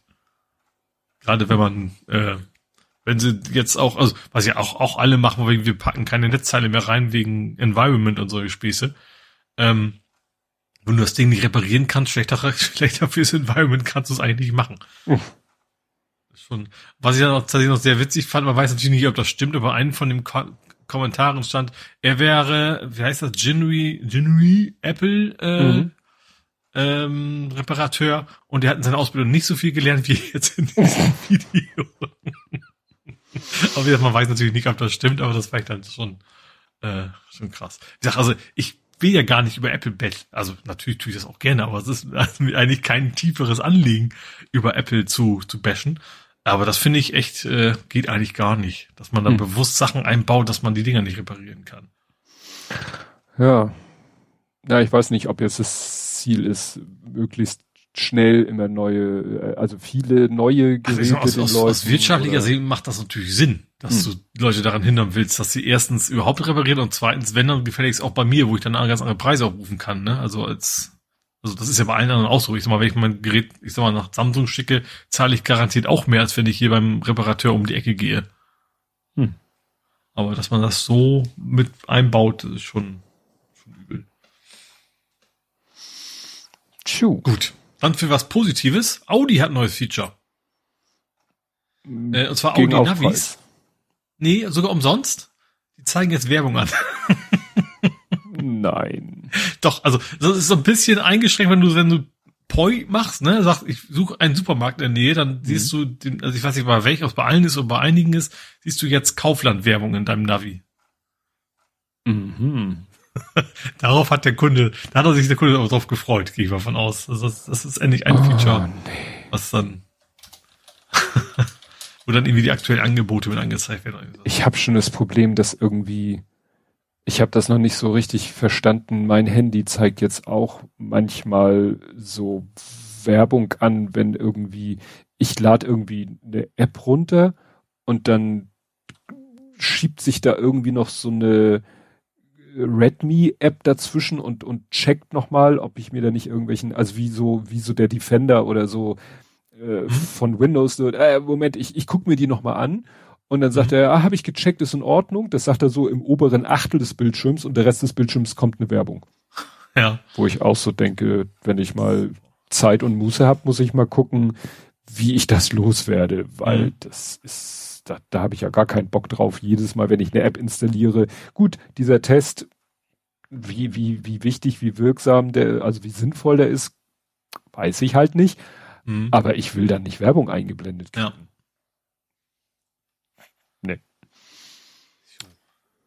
Gut, dann ähm, etwas aus der Kategorie, brauchen wir das? ähm, Telefonica, Telekom und Vodafone haben sich, haben eine Kooperation gegründet. Mhm. Für Hologramm-Telefonie. Ich hatte irgendwas gelesen. Wo ich dann mich frage, so, ich würde gerade, wie viele Menschen machen denn überhaupt Videotelefonie auf ihrem Smartphone? Das geht, ja, FaceTime und Co., aber wenn ich irgendwen anrufe, dann mache ich das in Regel nicht über Videotelefonie. Und dann zu ihr, also das muss ja irgendwie, dass sie denken, das wird der große Scheiß, in Zukunft haben wir alle ein Hologramm. Mhm. Ja, man dürfen sie gerne machen, aber das finde ich schon irgendwie sehr skurril, dass man da äh, die Energie reinsteckt. Ja, allein das wieder, ja, also klar, man braucht immer irgendwie was Neues, was man äh, pushen und bla und, ja. aber ich weiß nicht. Naja. Das Übergangsthema. Du hast gesagt, was Neues. mhm. äh, und zwar finde ich tatsächlich positiv. Es gibt neue USB-Logos. Das Ernst, klingt nach einer Kleinigkeit, aber dieses USB ist ja ein Chaos. Du weißt nie, ja, wie die Standards heißen und so weiter. Ja, ähm, ich verstehe, worauf du hinaus willst, ja.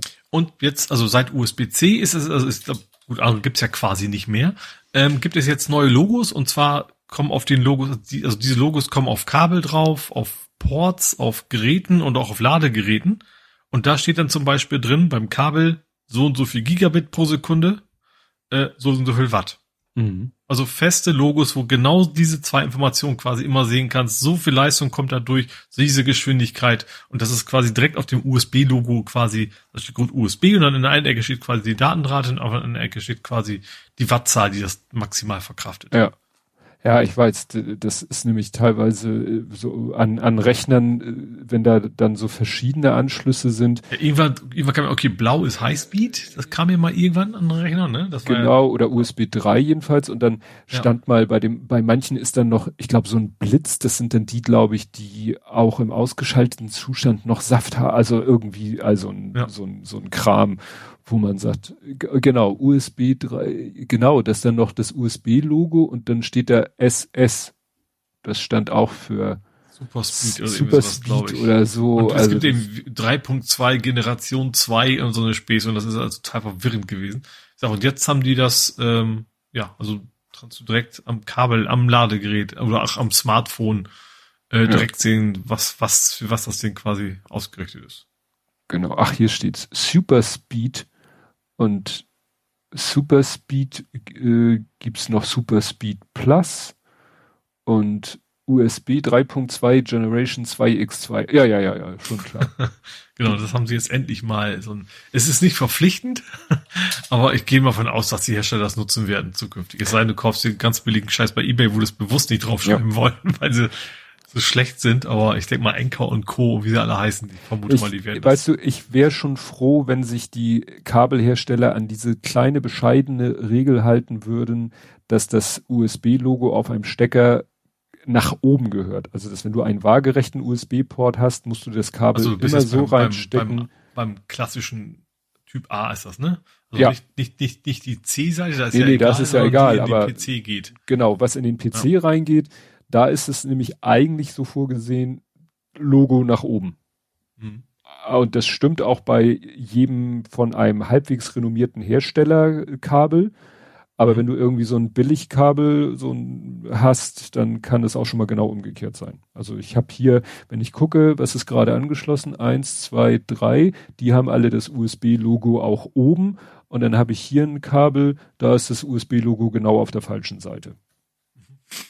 Ne? Weil eigentlich ja. ist es mit dem Hinweis kein Problem, ein Kabel sofort richtig anzuschließen. Mhm. Eigentlich. Ja. Ne? Aber mit USB. Gut, dann habe ich ein Übergangsthema noch. Sehr schön. Mann, du hast heute Übergangsthema. Und zwar der, wahrscheinlich ist der 17-jährige Uber-Hacker äh, verhaftet worden. Mhm. Äh, und deswegen Übergangsthema, weil auch Vermutung ist, dass er auch eben Rockstar gehackt hat. Ach, also das er für den GTA. Leak. Ah. Dass das der eine und derselbe sein soll. Der ist fest, es ist einer fest geworden, das ist klar. Und das ist der mutmeistliche Uber slash Rockstar Hacker in London. 17 Jahre alt. Ja, also ich Hacker war ja das falsche Wort so ein bisschen, ne? Das war ja mehr ja, Social Engineering. War, ah gut, wenn man noch nicht, noch Aber nicht wahrscheinlich, weiß, also, wie gesagt, Social Engineering in Kombination mit schon, schon auch Know-how zu haben, ne? Mhm. Also, dass du eben weißt, hier brauche ich meine Zugangsdaten, die URLs erstmal zu können, um drauf zu kommen und sowas. Also, mhm einfach nur telefonieren, was am Ende auch nicht. Ja. Mhm. Okay. Ja, ich hatte gehört von dem Uber-Hacker, hatte Netzpolitik, äh, Logbuch Netzpolitik hatte von dem Uber-Hacker erzählt, die dann auch gesagt haben, naja, jetzt wird sein Alter so betont, nach dem Motto, wenn er 32 wäre, würde sein Alter wahrscheinlich nicht so betont werden, aber klar, so alles, was noch so im, was weiß ich, jungen Erwachsenenalter ist, das wird dann gerne nochmal betont, wie jung dieser Mensch war, der es geschafft mhm. hat, das zu machen. Sie sagt Aber ich nur, auch, also gerade bei Social Engineering ist das wahrscheinlich auch schon ein Unterschied, ob du jetzt eine erwachsene Stimme hörst, sage ja. ich mal, oder, also bei 70 klingt es wahrscheinlich auch nicht mehr wie ein Kind, ne, aber trotzdem, ich glaube, dass, dass das schon einen Unterschied noch macht. Genau dann, das. Dann auch noch Leute zu überzeugen zu können. Ja, genau das meinten sie, dass, äh, da ja. musst du mit dem Stimmbruch durch sein. Also ein 12-, 14-Jähriger wird Probleme haben per Social Engineering, außer er macht irgendwie die Nummer, äh, mein, mein Vater äh, ist im Krankenhaus und braucht ganz dringend die Zugangsdaten, aber er kann gerade selber nicht sprechen. Äh, weißt du, dann musst du noch eine, noch eine Wolte mehr schlagen, um ja. da, bei deiner Story. Gut, du sagst, es war das Übergangsthema. Mhm. Das heißt, wir kommen zu Spiele, Filme, Serien, TV und Literatur. Und da habe ich äh, mal wieder bin ich mal wieder schwach geworden, weil es gab irgendwo wieder einen Gutschein und dit und dat und jenes und dann wollte ich doch irgendwie aus nostalgischen Gründen habe ich den äh, gekauft, den Mini, The Mini C64. Oh, ja. Das ist ja ein, ein äh, der äh, Andi hatte gefragt, Emulator oder echte Hardware. Es ist ja irgendwie beides. Also natürlich ist es nicht die wahrscheinlich irgendwie drin. Ne? Irgendwas, ne? irgendwas ist da wahrscheinlich drinne. Hm. Nicht, da ist ja nicht die, sind ja nicht die Chips drinne aus dem C64, aber es ist halt, die haben sich ja die Mühe gemacht, da ein Gehäuse zu machen, was aussieht wie ein kleiner C64. Hm. Und wobei die Tastatur natürlich nicht funktioniert und du hast halt einen HDMI-Ausgang. Also darum ging es mir halt. Ich hatte irgendwie Bock, ne, Retro-Gaming, C64, klar. Aber ich dachte, jetzt irgendwie ein C64 zu schießen mit seinem äh, Steinzeit-Ausgang, wo du dann wieder so, kein ja. vernünftiges Bild auf einen modernen mhm. Fernseher kriegst, dachte ich, dann lieber so. Mhm. Ja, und dann, äh, da hast du halt einen HDMI-Ausgang, kannst dann auch einstellen, was du möchtest. Soll er das irgendwie verbreitern, 4 zu 3 und PS, äh, hier, äh, PAL, NTSC, kann er alles, mhm. das fand ich schon mal sehr interessant. Ähm, dann äh, interessanterweise kein Netzteil dabei. Das ist ja das, was, da haben die sich einfach den ah. Ärger vom Hals gehalten, weil, ne, Stecker und CE und sonst was, da liegt halt ein USB-Kabel bei und dann mhm. wird gesagt, du wirst ja wohl irgendwie ein USB-Netzteil lade oder ja, rumliegen haben. Mhm. Ich hab's dann sogar, ich habe dann einfach äh, der Fernseher hat wie jeder Fernseher ein paar USB-Ports, habe ich einfach da angeschlossen, so. hat funktioniert. Mhm. Das ist natürlich, ne, brauchst du gar nichts, keine Steckdose oder so. Naja, und dann hat er zwei USB-Ports und da kannst du theoretisch eine Maus. Ich dachte, was soll man mit einer Maus? Aber es gibt wohl tatsächlich ähm, grafische Sachen, also Grafik, grafisch Oberflächengeschichten mit Maus auf dem mhm. C64, habe ich nie mitgekriegt. Aber auf jeden Fall kannst du eine USB-Tastatur anschließen was natürlich sehr hilfreich ist. Mhm. Und äh, ja, oder äh, den mitgelieferten Joystick, der sieht aus wie dieser klassische Competition Pro, also schwarzes kubisches Unterteil, roter Knauf mit Kugel oben drauf, zwei große runde Tasten, nochmal zwei dreieckige Tasten so an, an, an. und dann hat dieser Joystick hat schön schön wär's. Und so. erzähl ich gleich. Und dann hat er hinten nochmal so vier kleine Tasten, die, die benutzt du dann, um so zum Beispiel ein Spiel zu verlassen, weil du hast ja eigentlich keine Tastatur. Du kannst ja nicht auf der Tastatur mhm. Escape drücken. Da haben sie dann unten nochmal so vier Tasten, mit der du so rudimentäre Funktionen auslösen kannst. Was du gerade sagtest, klackte leider nein. Keine das, Mikroschalter. Keine Mikroschalter. Keine mhm. Mikrotaster, sondern so, weißt du, Platine mit so Knuppeln, wo du dann so, also das Ding hat keinen ordentlichen Druckpunkt, mhm. reagiert total scheiße. Das ist wirklich der Schwachpunkt von dem System. Ich habe dann äh, gesagt, na, wie so oft, äh, Anschaffung ziehen Anschaffung nach sich. Habe dann mal geguckt. Es gibt halt äh, auch zu kaufen, war jetzt so hier äh, Retourenware, dadurch günstiger, ein Competition Pro der mhm. dann nicht diese vier Zusatztasten natürlich hat, der ja. aber auch einen USB-Anschluss hat, der auch kompatibel ist mit dem Ding nach einem Firmware-Update, was wir dann erstmal eingespielt haben. Mhm. Das auch über USB-Stick, ne? also über USB-Stick kannst du ein Firmware-Update machen. Und äh, der dann selber auch ähm, kriegst irgendwie die Möglichkeit, 20, 25 C64 Spiele runterzuladen mhm. also die dann emuliert werden. Also du kannst damit dann eben an deinem Rechner noch äh, C64-Spiele spielen. Mhm. Es sind aber noch unbekanntere Spiele als die, die der Mini on Board hat. Ja. Also da sind so Sachen wie Boulder Dash, das kann, mhm. kennt man, Pitstop, ähm. Impossible Mission 1 und 2, Summer Games 2, glaube ich, Winter Games, California Games, dum, dum, dum, Uridium. Ja, aber auch ganz viel Kram. Mhm. Äh, Who Dares Wins 2, glaube ich, das kannte ich noch, Uridium kannte ich noch.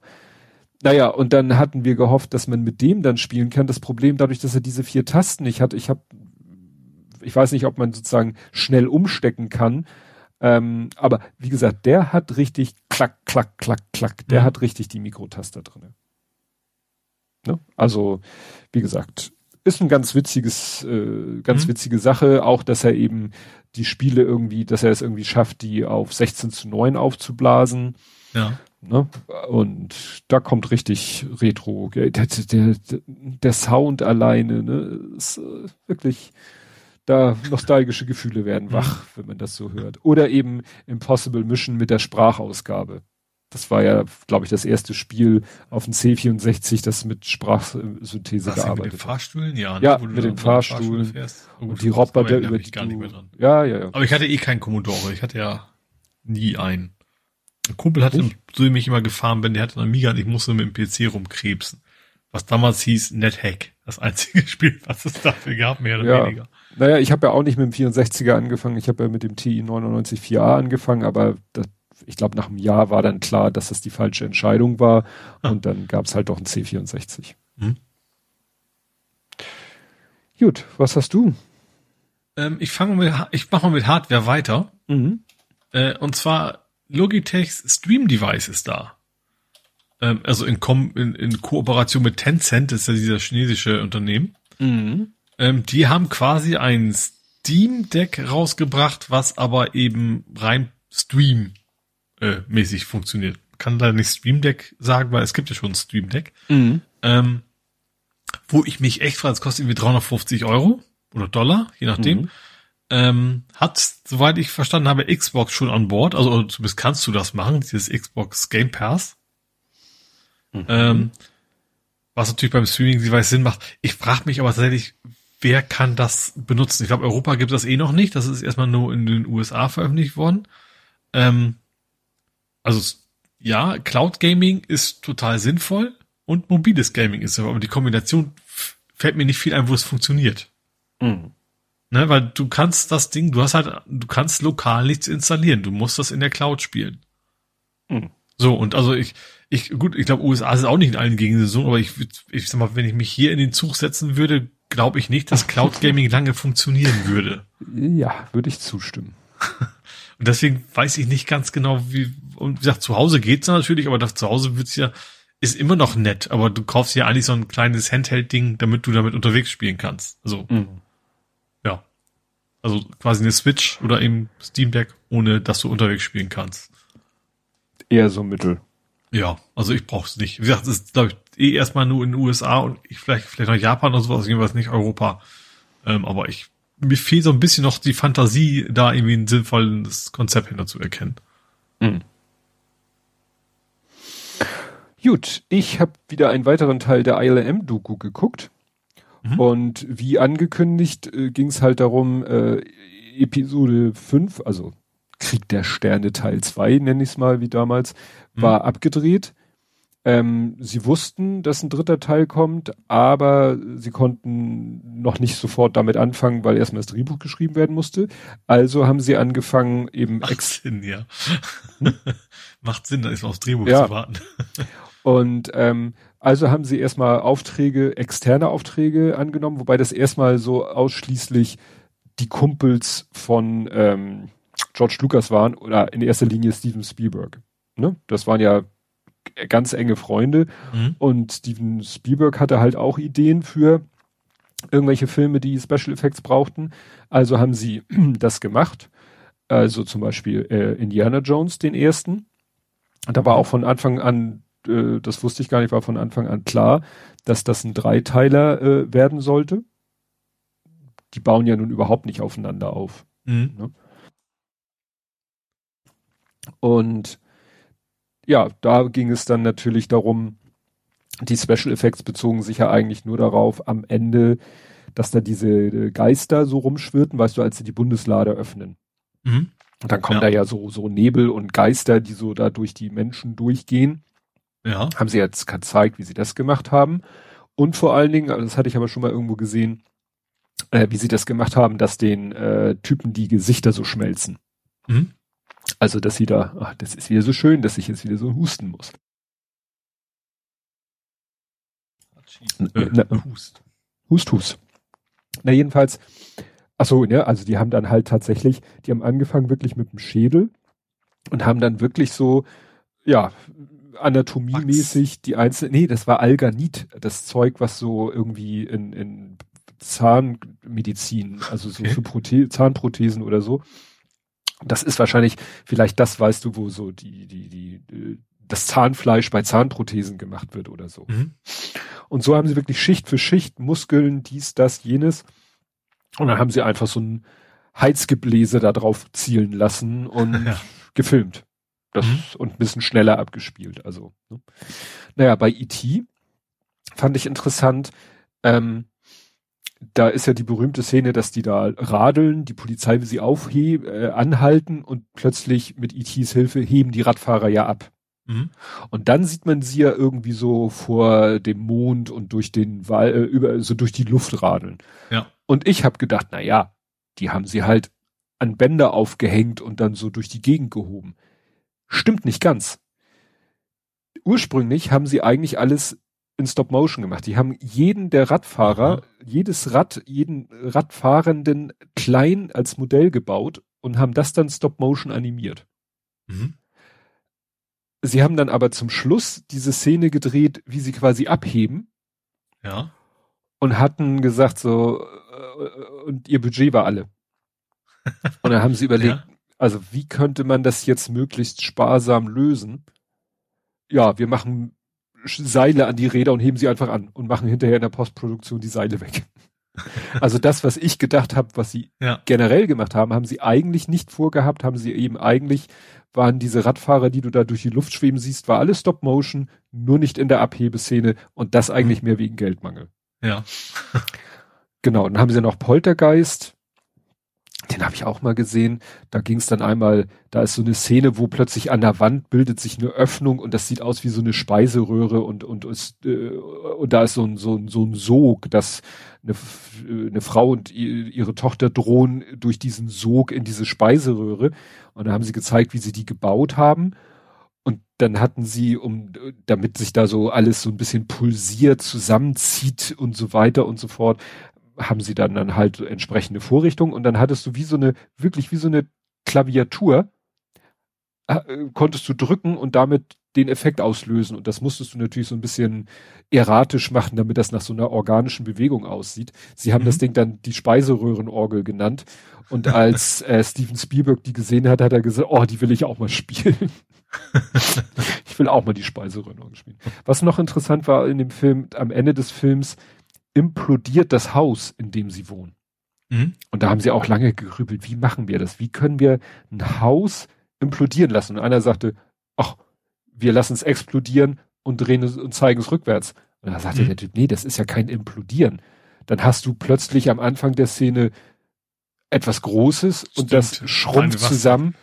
Vor allen Dingen hast du das ja äh, was kaputtes, fertiges, ja. also am Anfang, ne? Ja, ja, also du hast etwas kaputtes, großes und das zieht sich zusammen Wie zum ganz. Normalzustand. Ja. Aber es sollte ja vom Normalzustand sich zusammenziehen quasi ins Nichts in mhm. der Szene. Und dann haben sie ein Modellhaus gebaut, was natürlich genauso das aussah wie das Haus, was eben in dem Film zu sehen war, aus Balsaholz und aus hauchdünnen Materialien und haben das vorher noch präpariert, damit es noch leichter nachgibt und haben dann Klavierseiten an allen möglichen Punkten befestigt. Mhm. Und dann liefen diese Klavierseiten, liefen alle zusammen zu eine und das Ganze war dann auf so einer Vorrichtung, dass das auch irgendwie das Haus sozusagen mit der Frontfassade nach oben, von oben gefilmt und unten liefen die ganzen Klavierseiten zusammen waren dann an einen, weil sie das einfach hatten, einen Gabelstapler, der dann sozusagen, da war das fest und der fuhr weg. Und gleichzeitig hatten sie aber auch noch äh, quasi einen Saugschlauch, der wirklich, wo, wo ein großer Staubsauger, wie so eine Art Staubsauger mhm. dran hing. Das heißt, ja. die haben gleichzeitig einen Luftsog erzeugt. In dieselbe Richtung haben sie an den Klavierseiten gezogen und dann sagte der Special Effects Typ, und dann habe ich noch ein paar Knarren von zu Hause gebracht und während das Ding zusammengeklappt ist, haben wir noch drauf geschossen.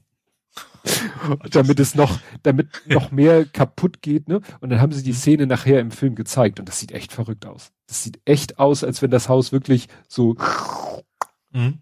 in, in so ein, wie in so ein schwarzes Loch hinein implodiert. Ja. Und das alles wirklich nicht mit Computer, noch nicht mhm. mit Computer, sondern alles noch mit practical gebauten Sachen. Dann äh, äh, ihr erster äh, Auftrag, externer Auftrag, war also wirklich von einem völlig Fremden quasi, war Star Trek 2.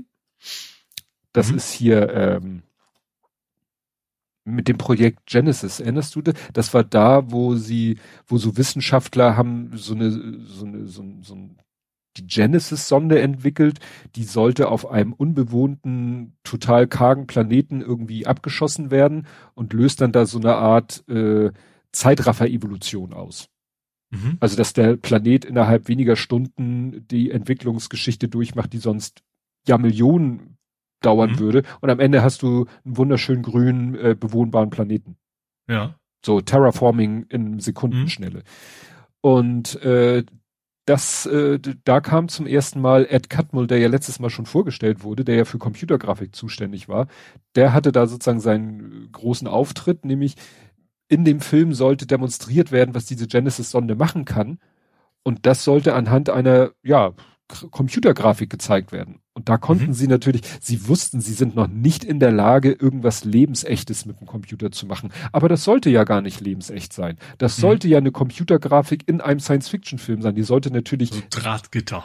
Ja, aber ne, schon äh, ähm, Oberflächenrendering und so. Mhm. Also soweit ging das schon. Ne? Und das war sozusagen der erste große Auftritt da von Ed Catmull und seiner Computergrafik. Dann ähm, dann kam natürlich Return of the Jedi, die Rückkehr der Jedi-Ritter. Da war mir gar nicht so bewusst, da kamen ja plötzlich noch wieder Sachen zum Einsatz, die in den anderen Teilen nicht zum Einsatz gekommen sind, nämlich Puppenspieler. In mhm. der, äh, weißt du, bei, bei, wie heißt der hier? Jabba the Hutt. Also Jabba mhm. the Hutt war eine Riesenpuppe, Mhm. Dann sein kleines Viech, ne, was da immer ja, um ihn rumgehüpft ist. Da, ja. ne? mhm. Das war auch, da kam ja auch, äh, gut, Yoda war das ja vorher auch schon eine Puppe. Aus, ja, ja, genau. D weil das, das waren ja auch, äh, hier Frank Oz hat ja Yoda gespielt. Also insofern gab es ja eine Puppe auch schon äh, im Teil davor. Aber eben die Cantina Band und so, das waren alles irgendwie Puppen. Dann haben sie wieder erzählt, was sie wieder für Scherze sie gemacht haben für Weltallszenen. Letztes Mal habe ich doch erzählt, dass im Asteroidensturm äh, oder Asteroidengürtel, dass da irgendwie Kartoffeln unterwegs waren. Da hat der eine bei einer anderen Welt als Szene seinen Tennisschuh eingebaut.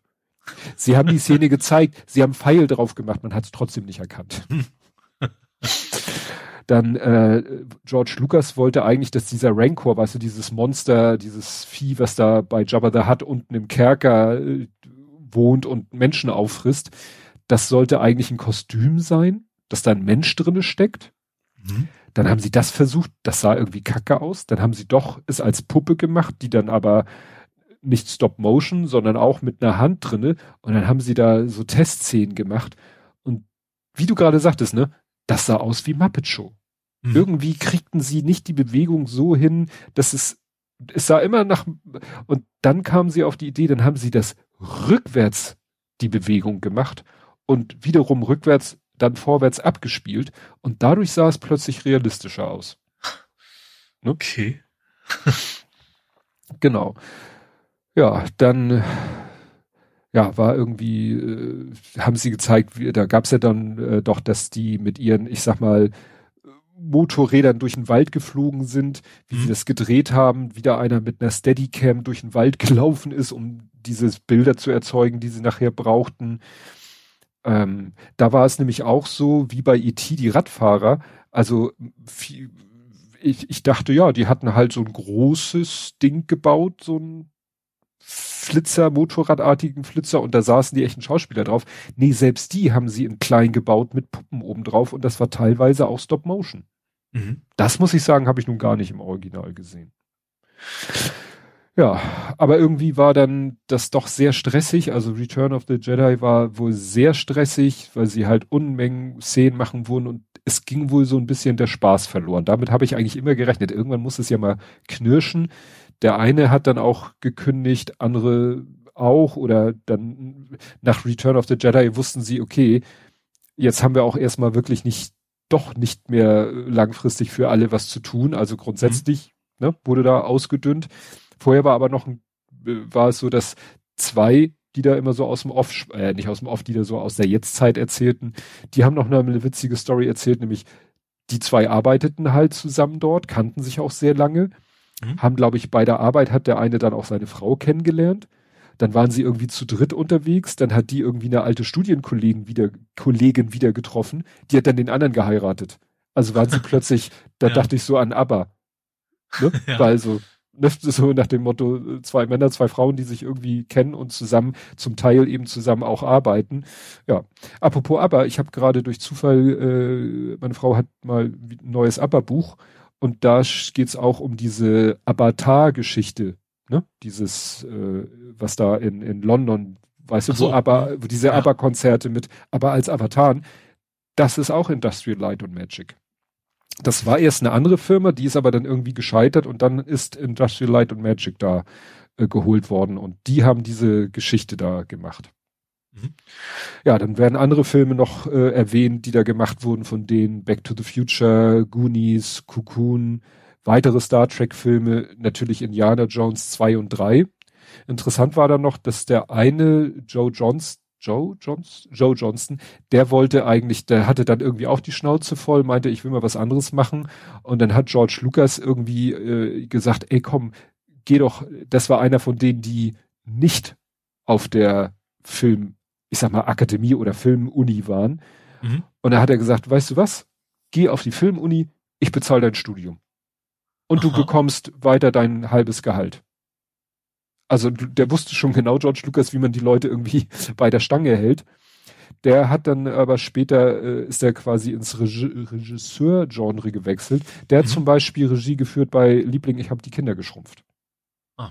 Ne? Also es Mhm. ist ein ehemaliger Industrial Light und Magic äh, Special Effect Ja. Typ ist dann später auch Regisseur gewesen. Genau, dann kommt ein neuer Mensch, John Knoll, also wird Knoll mit K geschrieben. Ich gehe mal davon aus, dass, er, ne, dass es Knoll ausgesprochen wird. Das war witzig, der erzählte, wie er schon als 14-Jähriger auch schon so Modellbau und fasziniert war und äh, gerne sowas machen wollte. Und dann war er mit seinem Vater in, in Anaheim und hat einfach aus Scherz mal im Telefonbuch geguckt, ob ILM dann im Telefonbuch steht. Standen sie auch. Und hat er angerufen und gesagt, ja, ich interessiere mich für euch, würde gerne bei euch arbeiten. Und dann haben die gesagt, ja, komm vorbei, kriegst eine Führung. ne? Der war 14 damals. Ja. Und die haben gesagt, ja, du bist ja sehr interessiert und äh, machst sowas ja auch schon, dann könntest du hier gerne anfangen. Aber er hat natürlich erstmal Highschool zu Ende, hat dann auch studiert, wie, also irgendwie alle waren wohl irgendwann mal in ihrem Leben an dieser, die heißt USC School of Cinematic Arts.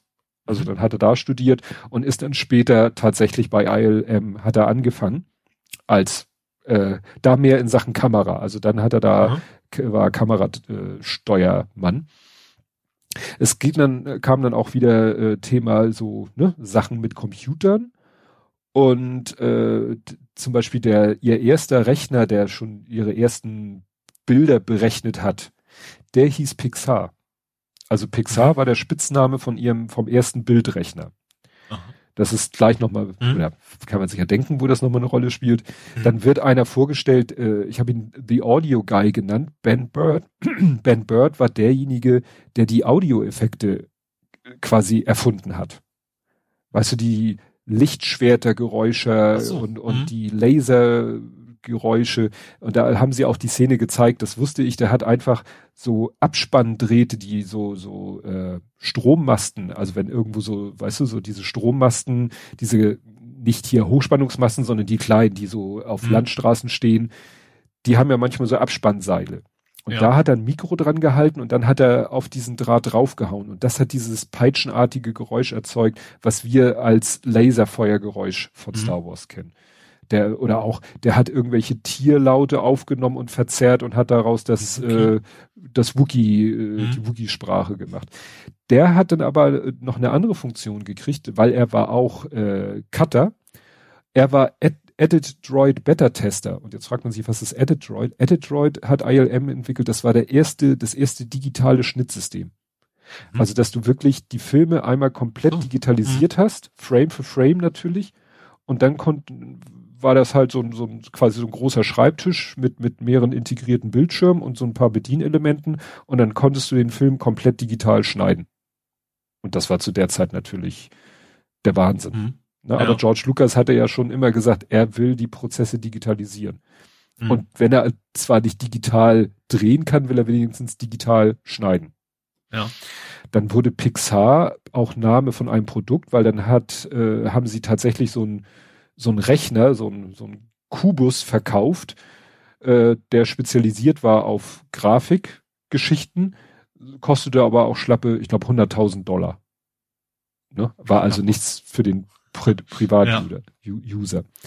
Witzig war, zu der Zeit gab es dann auch schon den Macintosh Und von dem John Noll, von dem ich gerade erzählt habe, der ja ne, bei ILM arbeitete, dessen Bruder hat auf dem Macintosh programmiert und hat da so mit Grafik sich auch beschäftigt und äh, John erzählte dann und da habe ich gesagt, ja, wäre ja cool, wenn dein Programm noch das könnte und das könnte und wenn man noch dies könnte und was weiß ich hier so Bereiche markieren, verschieben, kopieren und so und der Bruder hat es schon immer munter programmiert in seiner Freizeit. Mhm. Das ist später Photoshop geworden. ne? Also der Bruder von dem einen, der bei ILM war, die selber ja auch mit Grafik eben Computergrafik zu tun hat, der hat Photoshop quasi so neben seinem Studium entwickelt. Mhm. Hieß dann noch anders und wurde später aber eben von Adobe gekauft und dann als Photoshop verkauft. Mhm. Genau, dann die Grafikabteilung, also die, diese Computergrafikabteilung, die war irgendwie, das war nicht ILM, sondern das war eigenständig. War zwar mhm. sozusagen mhm. da angeschlossen, aber war eine eigenständige Firma. Und es war ja immer noch nicht so absehbar, dass die wirklich Bilder liefern konnten in einer Qualität, dass ähm, ja man es im Film benutzen konnte, in Realfilm. Mhm. Und die hatten, äh, der, der Ed äh, Catmull sagte aber, ja, ich möchte, wir möchten Trickfilme machen. Also Filme, die dann nicht den Anspruch haben, real auszusehen, sondern ja, quasi Zeichentrickfilme nur mit dem Computer gemacht. Und da äh, hat dann eben George Lucas gesagt, okay, äh, Reisende soll man nicht aufhalten hat dann Kontakt hergestellt zu John Lasseter, der gehörte ja zu Disney. Und die hatten auch Interesse, diese Trickfilme vielleicht zu produzieren, aber die, ja, wollten eben nicht die Firma kaufen oder die Abteilung kaufen. Das hat Steve Jobs dann übernommen. Mhm. Steve Jobs hat halt damals die Grafikabteilung oder die Grafikunterfirma von ILM gekauft und die wurde dann Pixar genannt mhm. nach ihrem Computer. Und danach hat aber ILM natürlich, weil sie ja das trotzdem als Zukunft gesehen haben, haben sie ihre dann wirklich eine in sich integrierte CGI-Abteilung gegründet. Und dann ging es halt los, dann kam als Cliffhanger der Ausblick so auf die nächste Folge und da waren dann halt Ausschnitte aus The Abyss, äh, Terminator 2. Der Tod steht ihr gut, den hatte ich so gar nicht auf dem Schirm, aber klar, da mhm. gibt's ja die Szene, wo die eine ich glaube, die eine Bauch. der anderen ein Loch in den Bauch schießt und mhm. du so durchgucken kannst. Klar, ist ja auch äh, Special Effekt. Mhm. Da bin ich dann gespannt. Ich weiß nicht, vielleicht will der Kleine die mitgucken, weil er meinte, wenn da was mit Terminator kommt, das möchte ich dann sehen. Ne? Mhm. Die, die Computereffekte.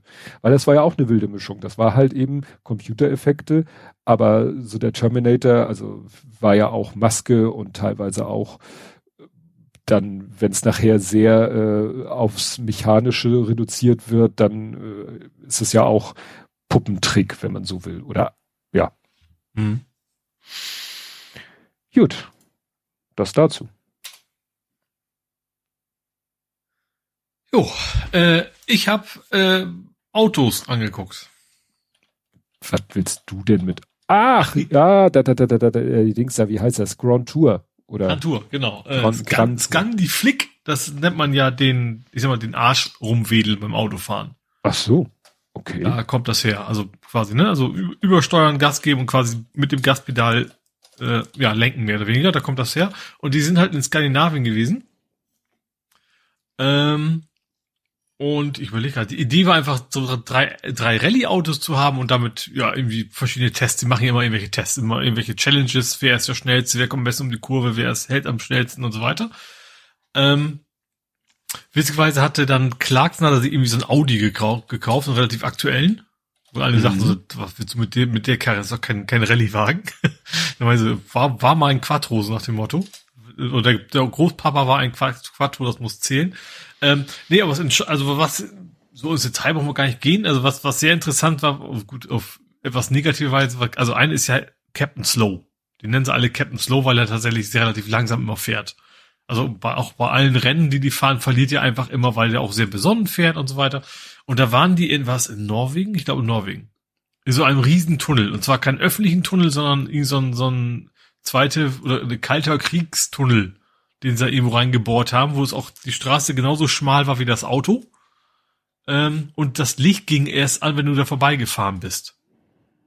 Hm. So, und das Ding endete an einer Wand. Also es war kein Tunnel, der durch, Tunnel, durch den Berg durchgeht, sondern der ging da rein und dann am Ende war es quasi ein T-Stück. Weil das ja irgendwie so eine militärische Veranstaltung war. Und dann hast du oben die Lampen gesehen, die wurden grün, grün, grün, immer, immer so 100 Meter Schritten. Wenn du angerast kamst, wo ging der nächste Abschnitt war sichtbar. Und ganz am Schluss war quasi rot. Dann wusstest du, okay, jetzt musst du bremsen. Mhm. So, und das war der eine, der eine Mal, wo der Captain Slow verpennt hat, rechtzeitig zu bremsen. Äh, und ist dann tatsächlich mit ordentlich Karacho quasi, ist dann, hat er, er hat hinterher noch er, erklärt, so, ähm, er ist dann seitwärts reingedriftet Mm. So bei diesem T-Stück-Bereich, so weil er, er, er wollte den Kameramann nicht über den Haufen fahren. Mm. Die sind da wirklich, also Vollgas rein, die, das war Vollgas rein und bremsen und wer hat die höchste Geschwindigkeit geschafft? Das waren irgendwie 80 Meilen, glaube ich. Also wirklich 80 Meilen, rechts Zentimeter, links Zentimeter, da kommt Wand und dann am Ende, und wie gesagt, der ist dann, der hatte dann irgendwie eine Rippe gebrochen oder irgendwie sowas. Ähm, also schon das Auto, Auto war halt hinüber. Also nicht, nichts lebensgefährliches, aber so ein bisschen Schleudertrauma auch und dann und ja, gerade er, der sonst immer so vorsichtig ist, der hat da irgendwie völlig verkalkuliert, wie lang diese Strecke ist.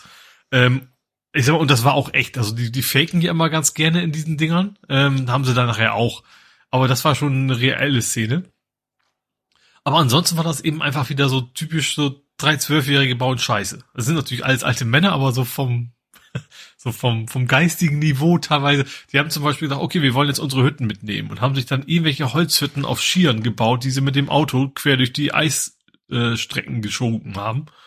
Ähm, wo dann eben auch mal was über Kopf ging und solche Späße und äh, wo eben echt viel lustige Sachen einfach passiert sind. Und das ist dann, ähm, wie gesagt, am Ende dann wieder so ein bisschen gefaked, so, huch, der Wagen fällt den Hang runter, haben wir gar nicht gemerkt, dieses, ne, wo man merkt, okay, das ist jetzt geskriptet oder einer versinkt im, im See mit einem Auto, wo du weißt, okay, das haben die auch präpariert, dass das passiert.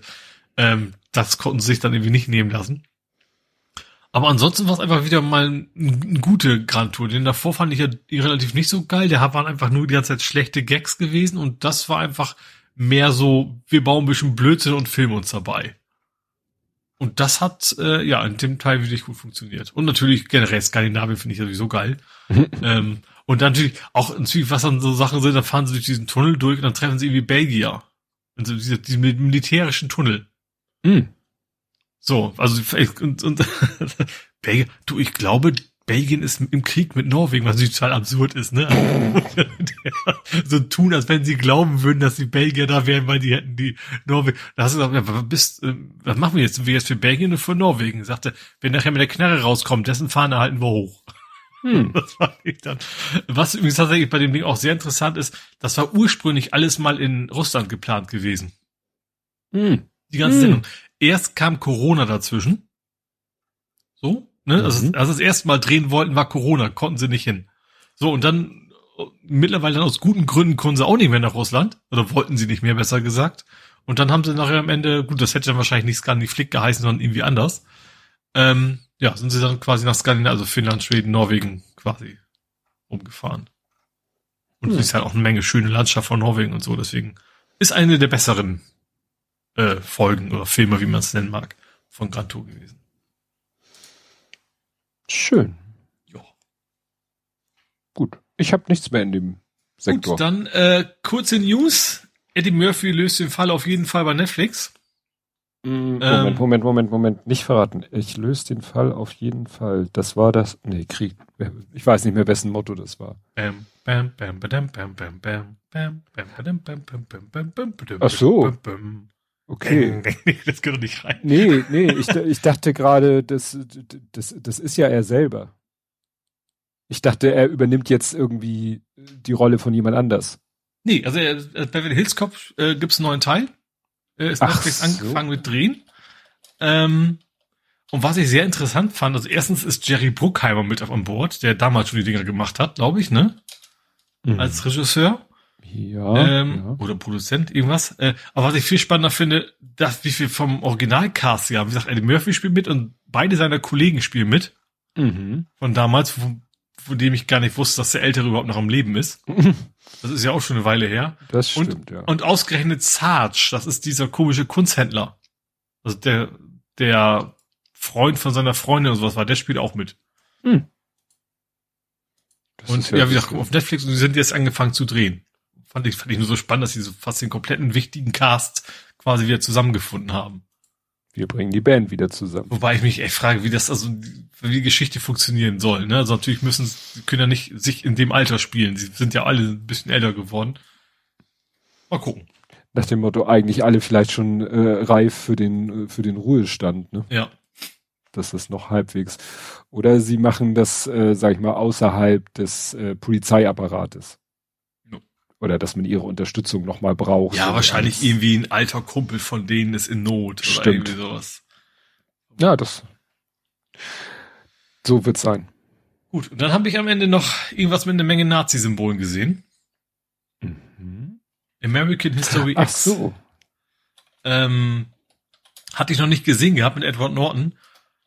Ist harter Tobak, kann ich anders sagen. Äh, es geht ja darum, dass, also Edward Norton ist, ist ein Nazi, kann man nicht anders sagen, in, in dem Ding. Ganz zu Anfang bringt er drei Schwarze um und dann deswegen für drei Jahre in den Bau. Mhm. Wo man schon denkt so, okay, es, es ist leider realistisch, weil er bringt die echt sehr brutal um und ist dann aber trotzdem quasi nur drei Tage im Knast. Trifft er zum Beispiel auch einen Schwarzen, der wegen Clown eines Fernsehers für sechs Jahre äh, sitzt. Mhm. Ähm, und es geht aber gar nicht so sehr um ihn, es geht um seinen kleinen Bruder der kleine Bruder hat in der Schule, muss ihm was abgeben und hat dann irgendwie was mit meinem Kampf quasi abgegeben. Und sein Lehrer, der auch Schwarzer ist und auch Lehrer von dem Edward Norton war, äh, versuchte irgendwie auf die, auf die gerade Spur zu bringen und sagt, du schreibst jetzt ein, ein Roman oder ein Buch oder einen Aufsatz namens American History X oder X äh, und du beschreibst deinen Bruder. Was mit deinem Bruder passiert ist, warum das passiert ist und so weiter. Das sollte hm. er machen. So, und dann ziemlich genau, wo das losgeht, da kommt der Bruder eben auch aus dem Knast raus und es hat sich momentan, ist er komplett geläutert, eigentlich. Also er weiß mittlerweile, dass es ein riesen Bullshit war, dass es keine gute Idee war. Vor allen Dingen, ähm, der Lehrer von, von seinem kleinen Bruder, der auch sein Lehrer war, der ist mittlerweile unter anderem, ist er eben auch so in, in Gefängnis und versucht da Menschen auf die Spur zu bringen und hat quasi unterstützt ihn da auch. Und er fragt ihn eigentlich, von dem Ganzen, was du gemacht hast, hat das dein Leben verbessert? Hm. So, und das war, ist so ein bisschen so der Knickpunkt, wo er sagt, nee, hat's nicht. So, und merkt dann, das war alles scheiße, ähm, und versucht natürlich dann aus diesem ganzen Kram rauszukommen, wobei er natürlich für alle der Held ist, für diese ganze Nazi-Truppe da, ne, weil er hat ja drei Schwarze umgebracht, war deswegen im Knast, ähm, und, ja, und die kommen natürlich auch gar nicht darauf klar, dass er mit dem ganzen Scheiß überhaupt nichts zu tun haben will. Und das ist halt so ein bisschen die Richtung, wie kommt man da raus, wie bringt er seinen Bruder dazu, äh, nicht den gleich, die gleichen Fehler zu begehen. Ähm, genau, und, und er ist tatsächlich, äh, ich sag mal, vernünftig geworden, hilft auch der Polizei und so weiter. Und äh, äh, ja, also gut, dass dieser Film kein Happy End haben würde, kann man erahnen. Das ist halt ein Drama. Ich sage natürlich jetzt nicht genau, was am Ende passiert, aber es ist schon heftig. Ähm, und ist echt guter Film. Es ist auch echt schwer anzuschauen, weil du eben auch eine Menge so so Nazi-Tiraden hast, ne, die dann eben sich ihre ihr Weltbild von der Seele reden und du siehst extrem viele Hakenkreuze und sowas, weil er hat ja auch ganz groß tätowiert aus seiner aus seiner Brust. Ähm, und du siehst halt eine Menge Nazi-Sprech, sag ich mal, aus tiefster Überzeugung, also für mhm. die für die Rollen, die da sind. Äh, deswegen ist ist echt nicht leicht anzuschauen und auch Gewaltszenen heftigste. Ähm, Genau, aber ist trotzdem ein, es ist ein guter Film, ist ein richtig guter Film, fand ich. Also nicht, nicht zu Unrecht in den Top, was was ich, äh, 100 besten Filme oder sowas. Ach, ähm, da arbeitest du dich ja gerade durch. Genau, so ein bisschen. Von denen, von dem ich glaube, dass sie mein Genre bestimmen. Ähm, was ich dann noch sehr interessant fand, wie viele Schauspieler ich von denen und, oder, und in, den, in, in dem Ding sagt, irgendwoher kennst du die, aber du kannst sie nicht einordnen und musst hinterher gucken. Klar, Edward Norton ist klar, ne? Mhm. Sein Bruder ist aber Edward Furlong. Mhm. Das ist John Connor aus mhm. Terminator. Ja. Ähm, der tatsächlich im realen Leben wohl ziemliches Arschloch ist mittlerweile. Also häusliche Gewalt und solche Geschichten. Ähm, dann Jennifer Lean spielt, spielt seine, seine Schwester. Sagt wahrscheinlich auch nichts, nee. mir auch nicht. Die spielt in Voyager, die Kess. Mm. Die Freundin von dem Koch sozusagen. Mm. Äh, und natürlich, und also ich glaube, zu dem Zeitpunkt waren die alle nicht so bekannt. Und Avery Brooks Wer spielt in Deep Space Nine den Cisco? Äh, Cisco, den. Das ist, das war sein Lehrer, das ist der Schwarze und ich glaube, Cisco ist ja auch irgendwie so ein, ist das, ist der Chef von der Sicherheit oder sowas bei Deep Space Nine? Also ich habe Deep Space Nine auch nie, nie komplett gesehen, immer nur rein, aber das fand ich interessant, dass am Ende ist ein Terminator und zwei Star Trek Charaktere quasi in dem Ding auftauchen. Stimmt. Wobei ich, ist wahrscheinlich, was war denn früher? Weiß ich jetzt gar nicht. Auf jeden Fall, es ist ein echt guter Film, aber natürlich echt, äh, also nicht gerade Popcorn, sage ich mal. Ähm, ja, hat man ein bisschen was dran zu knabbern. Hm. Ja, manchmal ist es ja so, erkennt man so wiederkehrende Schauspieler, also gerade hier ähm, James Cameron, der hat ja auch so in, in seinen Filmen tauchen irgendwie immer wieder die gleichen Schauspieler auf. Mhm. Ne? Also ja. vielleicht müsste man jetzt wieder gucken, wer hat da Regie geführt, wer hat äh, ja oder Produzent oder irgendwas. Also manchmal findet man da irgend so eine Verbindung, weshalb genau die Leute da zusammen auftauchen. Ja. Gut. Gut, das war's. Das war's. Gaming Gedöns. Kommen wir zum Fußball.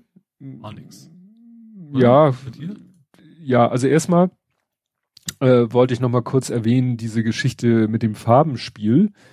Äh, das hat ja auch viel Aufregung erzeugt, teils wohl auch ein bisschen berechtigt, unberechtigt, weiß ich nicht. Also es ging darum, der DFB hat ja gesagt, ja, äh, Manuel Neuer wird bei den anstehenden Spielen eine spezielle Kapitätsbinde Ach, tragen. Ja. Und dann hat man die Kapitänsbinde gesehen und dachte, habt ihr jetzt die Pride-Flagge bei Wish bestellt oder was? Nun machen sich eben halt die meisten Leute nicht die Mühe, mal einfach den Link anzuklicken, der da zu sehen ist. Mhm. Und ich finde aber selbst auf der Seite wird viel Labarababa und so. Also es ist eben so, dieses One Love Armband hat sich nicht der DFB ausgedacht, sondern der niederländische Fußballverband. Mhm. So.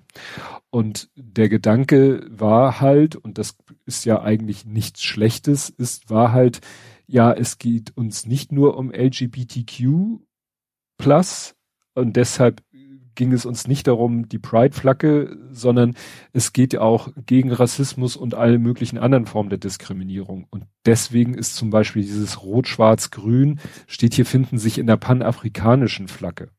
Mhm. Und Pink, Gelb, Blau symbolisieren die Pans, Pansexualflagge. Das ist eine komische Mischung. Naja, also wie gesagt, das ist, ich sag mal, gut gemeint, aber irgendwie musste man halt damit rechnen, dass es wieder zu verknotet ja, fand ich jetzt sowieso Heuchelei eigentlich. Also ein bisschen, ja. also dann, wenn man überhaupt in Katar mitmacht, dann mit, mit so einer Flagge, dann meint ja. Ja, das, das ist, das ein, die einfachste Lösung, die sie kein genau. Geld kostet im Endeffekt. Ja, und man kann sagen, sagt dem Motto, Katar kann sagen, ja, ist ja nicht die Pride-Flagge, haben wir kein Problem mit. Obwohl natürlich damit auch Pride mit gemeint ist, aber mhm. nicht, so, so können alle, äh, die, ne, der DFB kann sagen, ja, wir beziehen ja Stellung, wir haben ja hier diese tolle Armbinde, die ja auch dies und jenes alles beinhaltet und ja. Aber wie gesagt, das, das wird noch spannend, die Zeit der WM. Ich bin ja zum Glück eh nicht so Fußball interessiert, schon gar nicht. Nö, ich, bei mir ich hab, ist der Boykott auch nicht wirklich schwierig, weil ich mir sonst auch nicht groß angeguckt habe. Ich habe erst am nächsten Morgen mitbekommen, dass die Nationalmannschaft gegen Ungarn gespielt hat.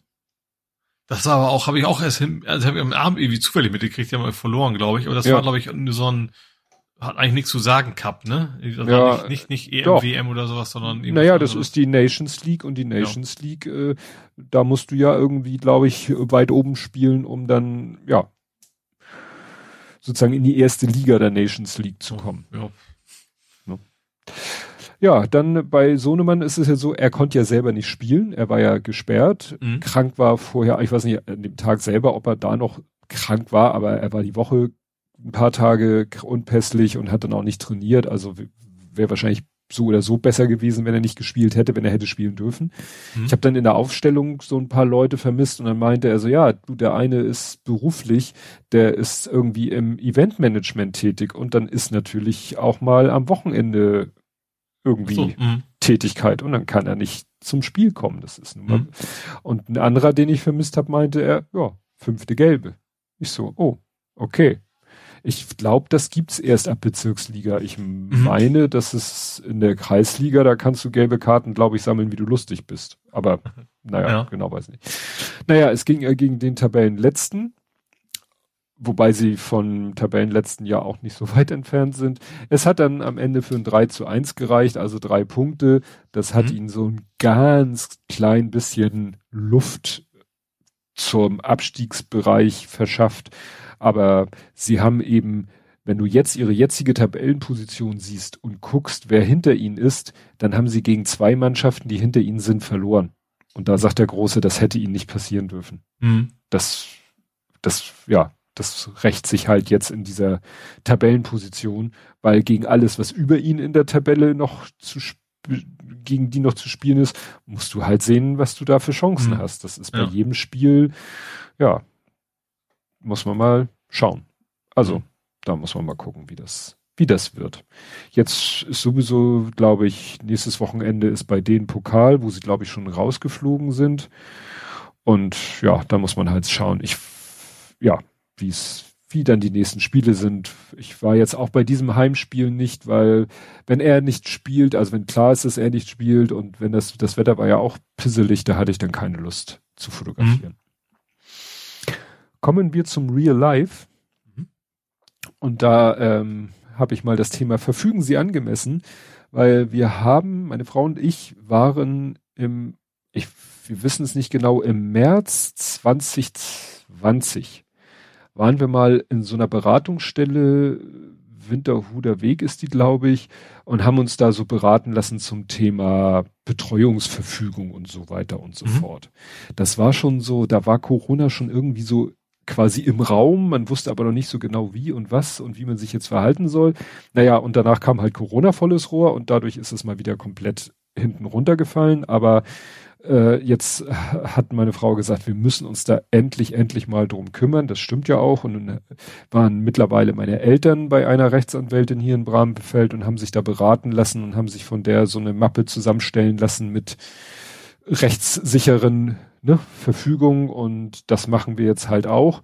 Es mhm. war ein ganz interessantes Gespräch. Sie hat uns da halt über alles Mögliche informiert und wieso man das machen sollte und dass es halt auch sich ändert. Also die Gesetzeslage hat sich, glaube ich, nicht großartig geändert in den letzten Jahren, aber es hat sich so ein bisschen was bei Ärzten, Kliniken, Krankenhäusern, da hat sich was geändert. Also so Datenschutz und weil man heute eben vielleicht nicht mehr so selbstverständlich davon ausgehen sollte, ob es früher sinnvoller war, aber vielleicht hat man, war es da noch, hat man gar nicht damit gerechnet. Also heute denkt ein Arzt oder eine Ärztin vielleicht doch eher, naja, die Person, die jetzt hier vor mir steht und behauptet, der Ehemann zu sein, gut, selbst wenn das ist, ich weiß ja gar nicht, in was für einem Verhältnis die zueinander stehen.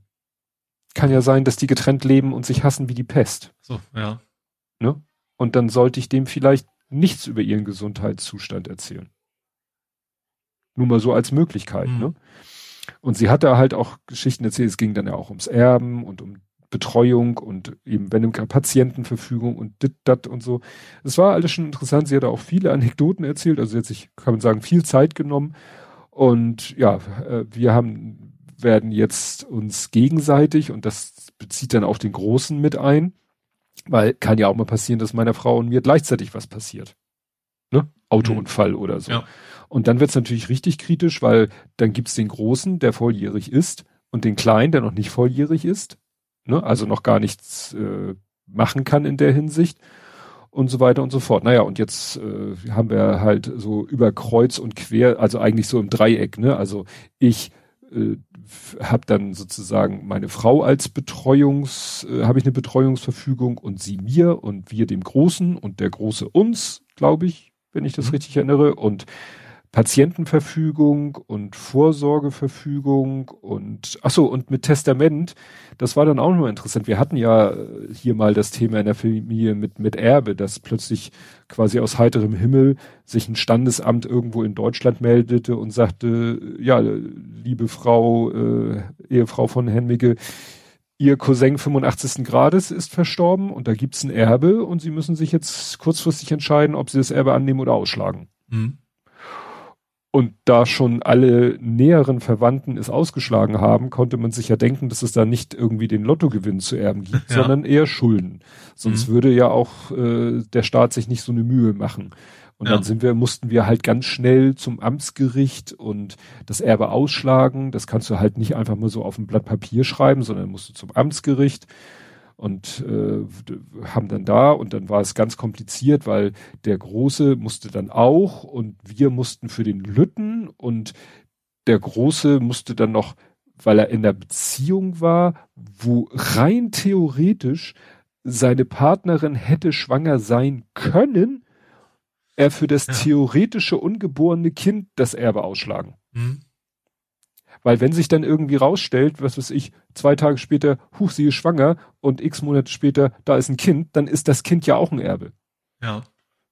So, und hier ging es dann einfach nur darum, dass eben, wenn jetzt von uns beiden einer stirbt, dass dann eben, da hätte ich, ich hätte ehrlich gedacht, gesagt, gedacht, ja, dann erbt meine Frau alles. Nee, dann erbt sie die Hälfte und alle Kinder erben die andere Hälfte, also je nachdem, wie viele Kinder man mhm. dann hat, äh, anteilig, ne? Also Hälfte der Ehepartner, die Ehepartnerin und die andere Hälfte teilt sich auf die Kinder auf. Und das ist natürlich, würde eben bedeuten, theoretisch, äh, zack, Haus verkaufen. Mhm. Weil die Kinder halt ein Anrecht auf das halbe Vermögen haben. Ja. Und den Betrag äh, hat man halt nicht so rumliegen, dass man sagen kann, hier habt ihr den Betrag, mhm. weil der Betrag ja selber auch mit zum Erbe gehört. Ja. Das ist so Endlosschleife. Und deswegen haben wir jetzt erstmal das sogenannte Berliner Testament, so nennt man das, aufgestellt, in dem wir einfach sagen, wenn einer von uns beiden stirbt, erbt der Verbleibende, erbt erstmal alles. Punkt. Mhm. Ne? Ende Gelände. Ja. Und dann sehen wir weiter, so ungefähr. Dann kann man sich ja immer noch Gedanken machen. Ne?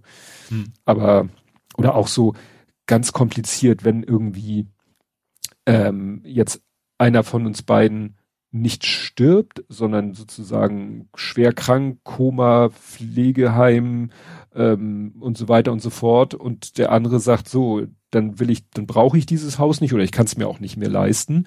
Dann geht's halt auch schon los. Ne? Wir stehen beide im Grundbuch drinne und mhm. du kannst ein Haus nicht verkaufen, wenn der eine nicht sozusagen geschäftsfähig ist. Mhm.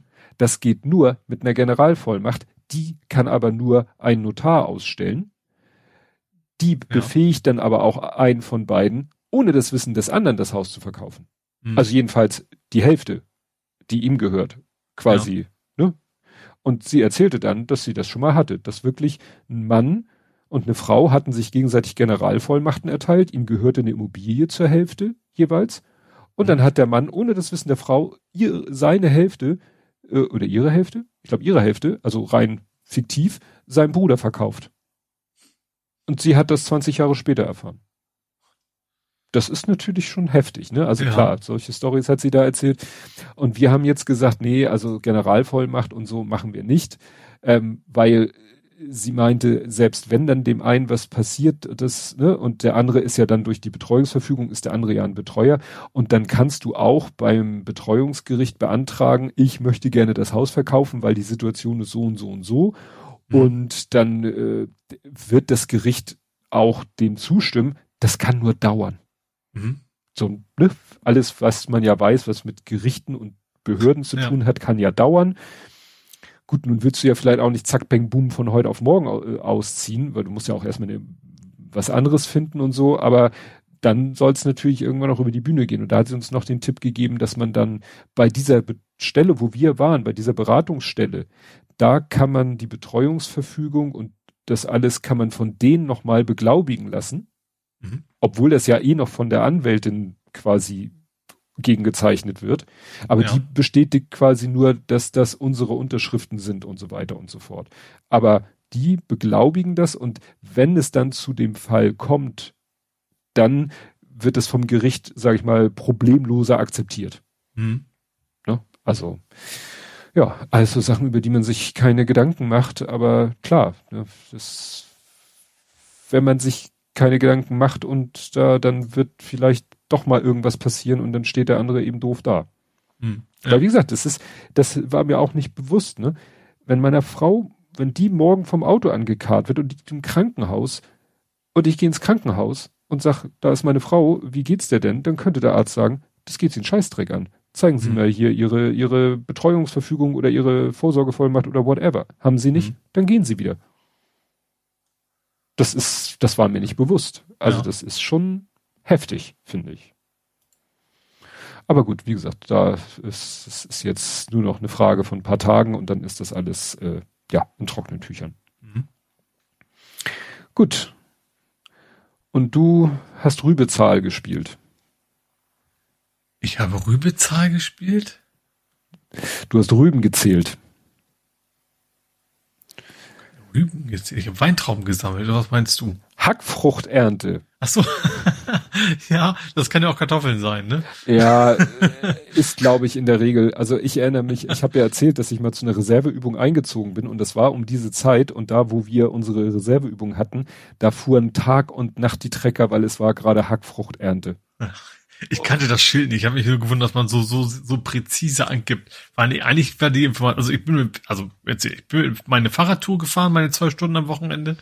Ähm, habe auch zwei trockene Stunden erwischt, was schwer genug war am Sonntag. Mhm, das stimmt. Ähm, und da war halt ein Schild zwischendurch, Vorsicht verschmutzte Fahrbahn, Hackfruchternte. Mhm. So habe ich mir gedacht, wieso präzisiert man das so sehr? Also, okay, Ernte würde reichen und verschmutzte mhm. Fahrbahn. Damit hätte ich alle wichtigen Informationen wie es ist verschmutzte Fahrbahn und es könnte ein Trecker kommen. Eigentlich, eigentlich erschlagen. Ja. Da muss man nicht so, so, so Schilder so detailliert quasi drucken. Ja, weil es ist ja eigentlich egal, was sie ernten. Es geht ja nicht ja. darum, dass das Geerntete die Straße direkt verschmutzt, sondern dass eben dadurch, dass dauernd die Traktoren von den Feldern auf die auf den Asphalt und dabei immer den ganzen Schmodder mit auf den Asphalt bringen und da natürlich äh, Rutschgefahr und Dreck und alles ist. Darum geht es ja. Also ist ja nicht so, dass die jetzt Ladung verlieren und dadurch äh, naja gut, das ist wenn, das ist, dann wäre mir auch egal, ob es eine Rübe oder eine Kartoffel war. Das stimmt. Und mit Kartoffeln kennst du dich besser aus. Ja. nee, aber wie gesagt, das war gleich so, ähm, gleich so Erinnerung an meine Reserveübung. Ich hatte das Wort, Wort für nie gehört. Ja, vor allen Dingen die Definition ist so witzig. Hackfrucht ist halt alles, was beim Anbau, ähm, wo beim Anbau angeschüttet wird. Mhm. Ne? Das definiert eine Hackfrucht. Kartoffeln werden angeschüttet, Rüben werden angeschüttet. Ja, mhm. und deswegen Hackfrucht. Was auch wieder äh, thematisch kein, äh, finde ich, keinen Sinn ergibt, aber gut. Ja, äh, an dem Sonntag, wo das Wetter so wechselhaft war, sind wir dann dem Wetter zum Trotz zum Bramfelder Försterhaus gelatscht. Mhm. Und zwar ähm, ist das, hatte ich glaube ich schon mal erzählt, das ist sozusagen renoviert worden. Das ist neben dem Bracula, dem Bramfelder Kulturladen. Und äh, das war früher mal ein Autohändler. Und ganz, ganz früher war es mal ein Försterhaus, wobei äh, da hat ein Ex-Förster gewohnt. Also es hieß Försterhaus, weil der war halt zu Berufszeiten Förster. Mhm. War dann nicht mehr Förster, weil es gibt in Bramfeld nichts zu Förstern. Also da gibt's ja kein, ja. kein Wald oder so. Naja, aber es hieß oder heißt heute noch das Försterhaus und das wurde irgendwann halt einfach mal weiß überge gemalt. Mhm. Und äh, man hat gesagt, ja, wir bringen das mal wieder in seinen Urzustand, also sprich roter Backstein. Ja.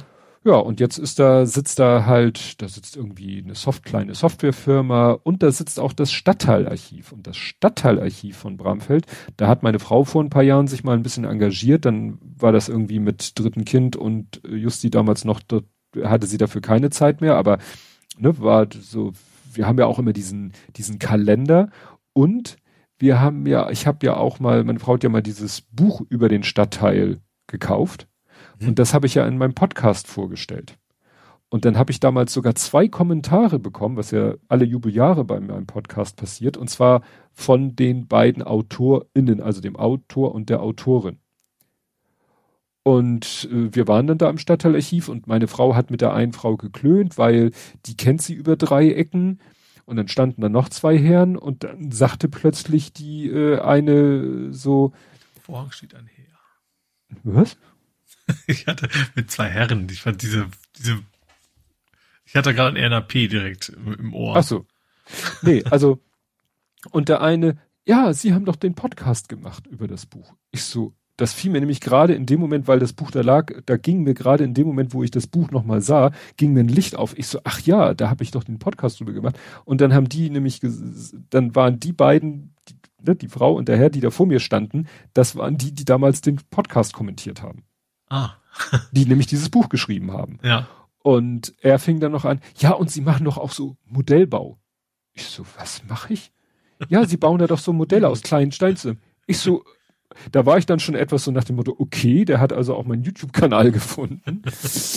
ja, interessant ist, nächstes Jahr soll dann das nächste Buch rauskommen. Da geht es dann aber um ein, sage ich mal, ganz spezielles Thema. Es gibt in Bramfeld äh, ja so ein ganz kleines äh, Kriegs Kriegerdenkmal.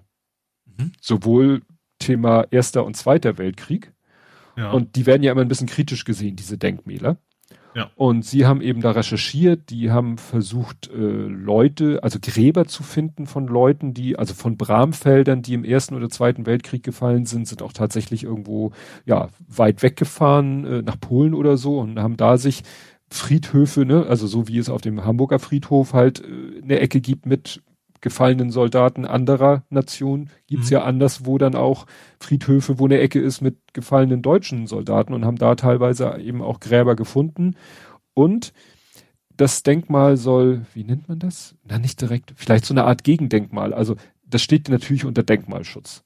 Mhm. Das darf natürlich nicht weg oder sonst was gemacht werden. Ist ja auch immer die Diskussion immer mit dem Dammtor.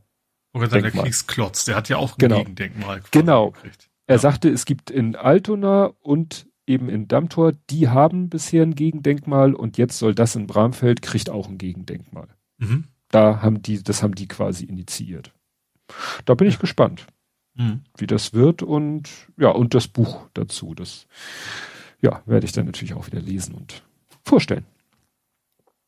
Gut, mehr habe ich im Real Life nicht zu erzählen. Hast du noch was? Nö. Auch durch. Dann kommen wir zu vor 70 Folgen. Blathering 179 vom 25.05.2021 mit dem Titel Muss die Freiheit wohl grenzenlos sein? Ich singe jetzt nicht. Wir reden über umgeleitete Flugzeuge und abgestürzte Gondeln. Das klingt nicht gut. Wir betrachten Rassismus zu Hause, vor Gericht und in Wohnungsgesellschaften, schauen, was die Hamburger Kultur zu bieten hat, spritzen wie die Teufel und gönnen uns zur Belohnung ein Eis. Dann betrachten wir so einige elektrische Automobile Klassiker, hängen Elektronik an die Wand, warten auf andere Elektronik in der Post und basteln in der Zwischenzeit schon mal diverse Noppensteine an diversen Noppenstein. Da wären wir wieder bei Noppenstein. Wir wagen einen kurzen Ausblick auf die nächste Bundesliga-Saison, betrachten gespannt ein paar schlaue Eichhörnchen und diskutieren über die Geschichte der Zombie-Hamster. Gott, oh Gott. Ja, stimmt. Ende Mai ist natürlich, äh, ja, Zombie-Hamster, äh, Bundesliga-Saison zu Ende. Autoplay ist wieder da. No more Autocrop. Ach, das war die Geschichte, dass Twitter die Autos nicht mehr, äh, die Autos, die, die Fotos nicht mehr croppen wollte, weil dabei ja manchmal so ungeschickte Sachen ah, mhm. passiert sind. Genau, Oktoberstunk, Ever Given Prozess. Ach so, wegen dem, ne, dass da das Schiff quer stand. Mhm. Abstimmung, Waffenruhe, Prio soll bleiben. Zurück nach Westerland? Scharfe Gastronomiekontrolle. Ach so, hier, das war wegen Corona. Ne? Ach, auf, stimmt, die haben sich Sylt. erst geschottet, glaube ich, ne? Ja. Die waren noch relativ Corona-frei. Ja. Bjane Mädel. Ach ja, Bjane Mädel war auf Twitter und dann haben alle gegrübelt, ob das der echte Bjane Mädel ist, aber war er, ist er ja wohl eher nicht. Hm. Stimmt, da kam auch nichts mehr nach. Genau. Das, obwohl, ich gucke gerade, naja, der letzte Tweet war von Juni 21, das war ja ungefähr zu, ja. zu der Zeit. Genau, ähm, Radio Fratz, Fahrradunfreundliche Infrastruktur. Mivula öffnet. Ach ja, stimmt, die hatten ja zwischenzeitlich auch zu. Hm. Squirrel, ich Scribble von dir ein Tweet? War das jetzt auf deine Eichhörnchen bezogen? Nee, das dachte ich mir. Weißt du, dieses Video, äh, wo der eine so einen riesen Parcours gebaut hat. Ach, ja, ich weiß schon. Hm, über Dach und so weiter. Und ja, so und ja. Tunnel hier und Tunnel da und Rätsel und alles Mögliche. Hast nicht auch der Typ, der mit dem autistischen Sohn, war der das nicht sogar? Ja, genau. Genau, der dann aber für so ein, doch ein Video gemacht hat, um so eine Organisation zu promoten. Ja, genau, so, so eine eher, eher kritisierende. Richtig, ja. eher kritisch ja. zu sehen. Genau. Wasserstofflieferwagen. Opel kündigt Brennstoffzellen-Lieferwagen an. Okay. Und witzigerweise, ich habe es rausgekickt, aber tatsächlich war ein Winsenlur, bauen sie jetzt tausende von Wasserstoff-LKWs. Oha. Rausgenommen, ja. weil ist ja nicht Hamburg. Lieferant aus drei mach eins. Da habe ich wahrscheinlich drei Sachen bestellt und nur eine bekommen. Teures Brett. Das war bestimmt ein Lüfter, oder? Dein hier, dein, wie heißt nee, es ist Lego. Ach so, ich dachte, das weißt, weißt was ich meine, ne? Wo nur eine von ankam und einer gab's, äh, wie heißt diese berühmte Ventilatormarke? Papst? Nee, die haben auch Staubsauger. Äh, Dyson. Ach, ja, stimmt, genau, die Dyson. Doch oh Gott, erinnere mich nicht daran. Erinnere mich nicht daran. Diese Dyson-Odyssee mit den nicht kommen, ja. Genau. Dyson, ja, jetzt hatte ich gerade witzigerweise was bestellt und ähm, dann brauchte ich irgendwie noch ein, ein winzig kleinen Artikel, ein wirklich, das war der Artikel, den ich kaufen wollte, kostete 19,99 oder und ich hatte einen Gutschein, der ab 20 gilt. Und dann habe ich geguckt, was hat dieser Online-Shop als günstigsten Artikel? Eine Packung Kabelbinder für 50 Cent. Ich so wunderbar. Kabelbinder immer gut, 50 Cent, bist du über die 20 Euro, kannst deinen Gutschein einsetzen. Mhm. Bestellt, bezahlt mit PayPal, zwei Tage später eine E-Mail, PayPal-Erstattung über 48 Cent. Warum? Die Kabelbinder sind nicht lieferbar.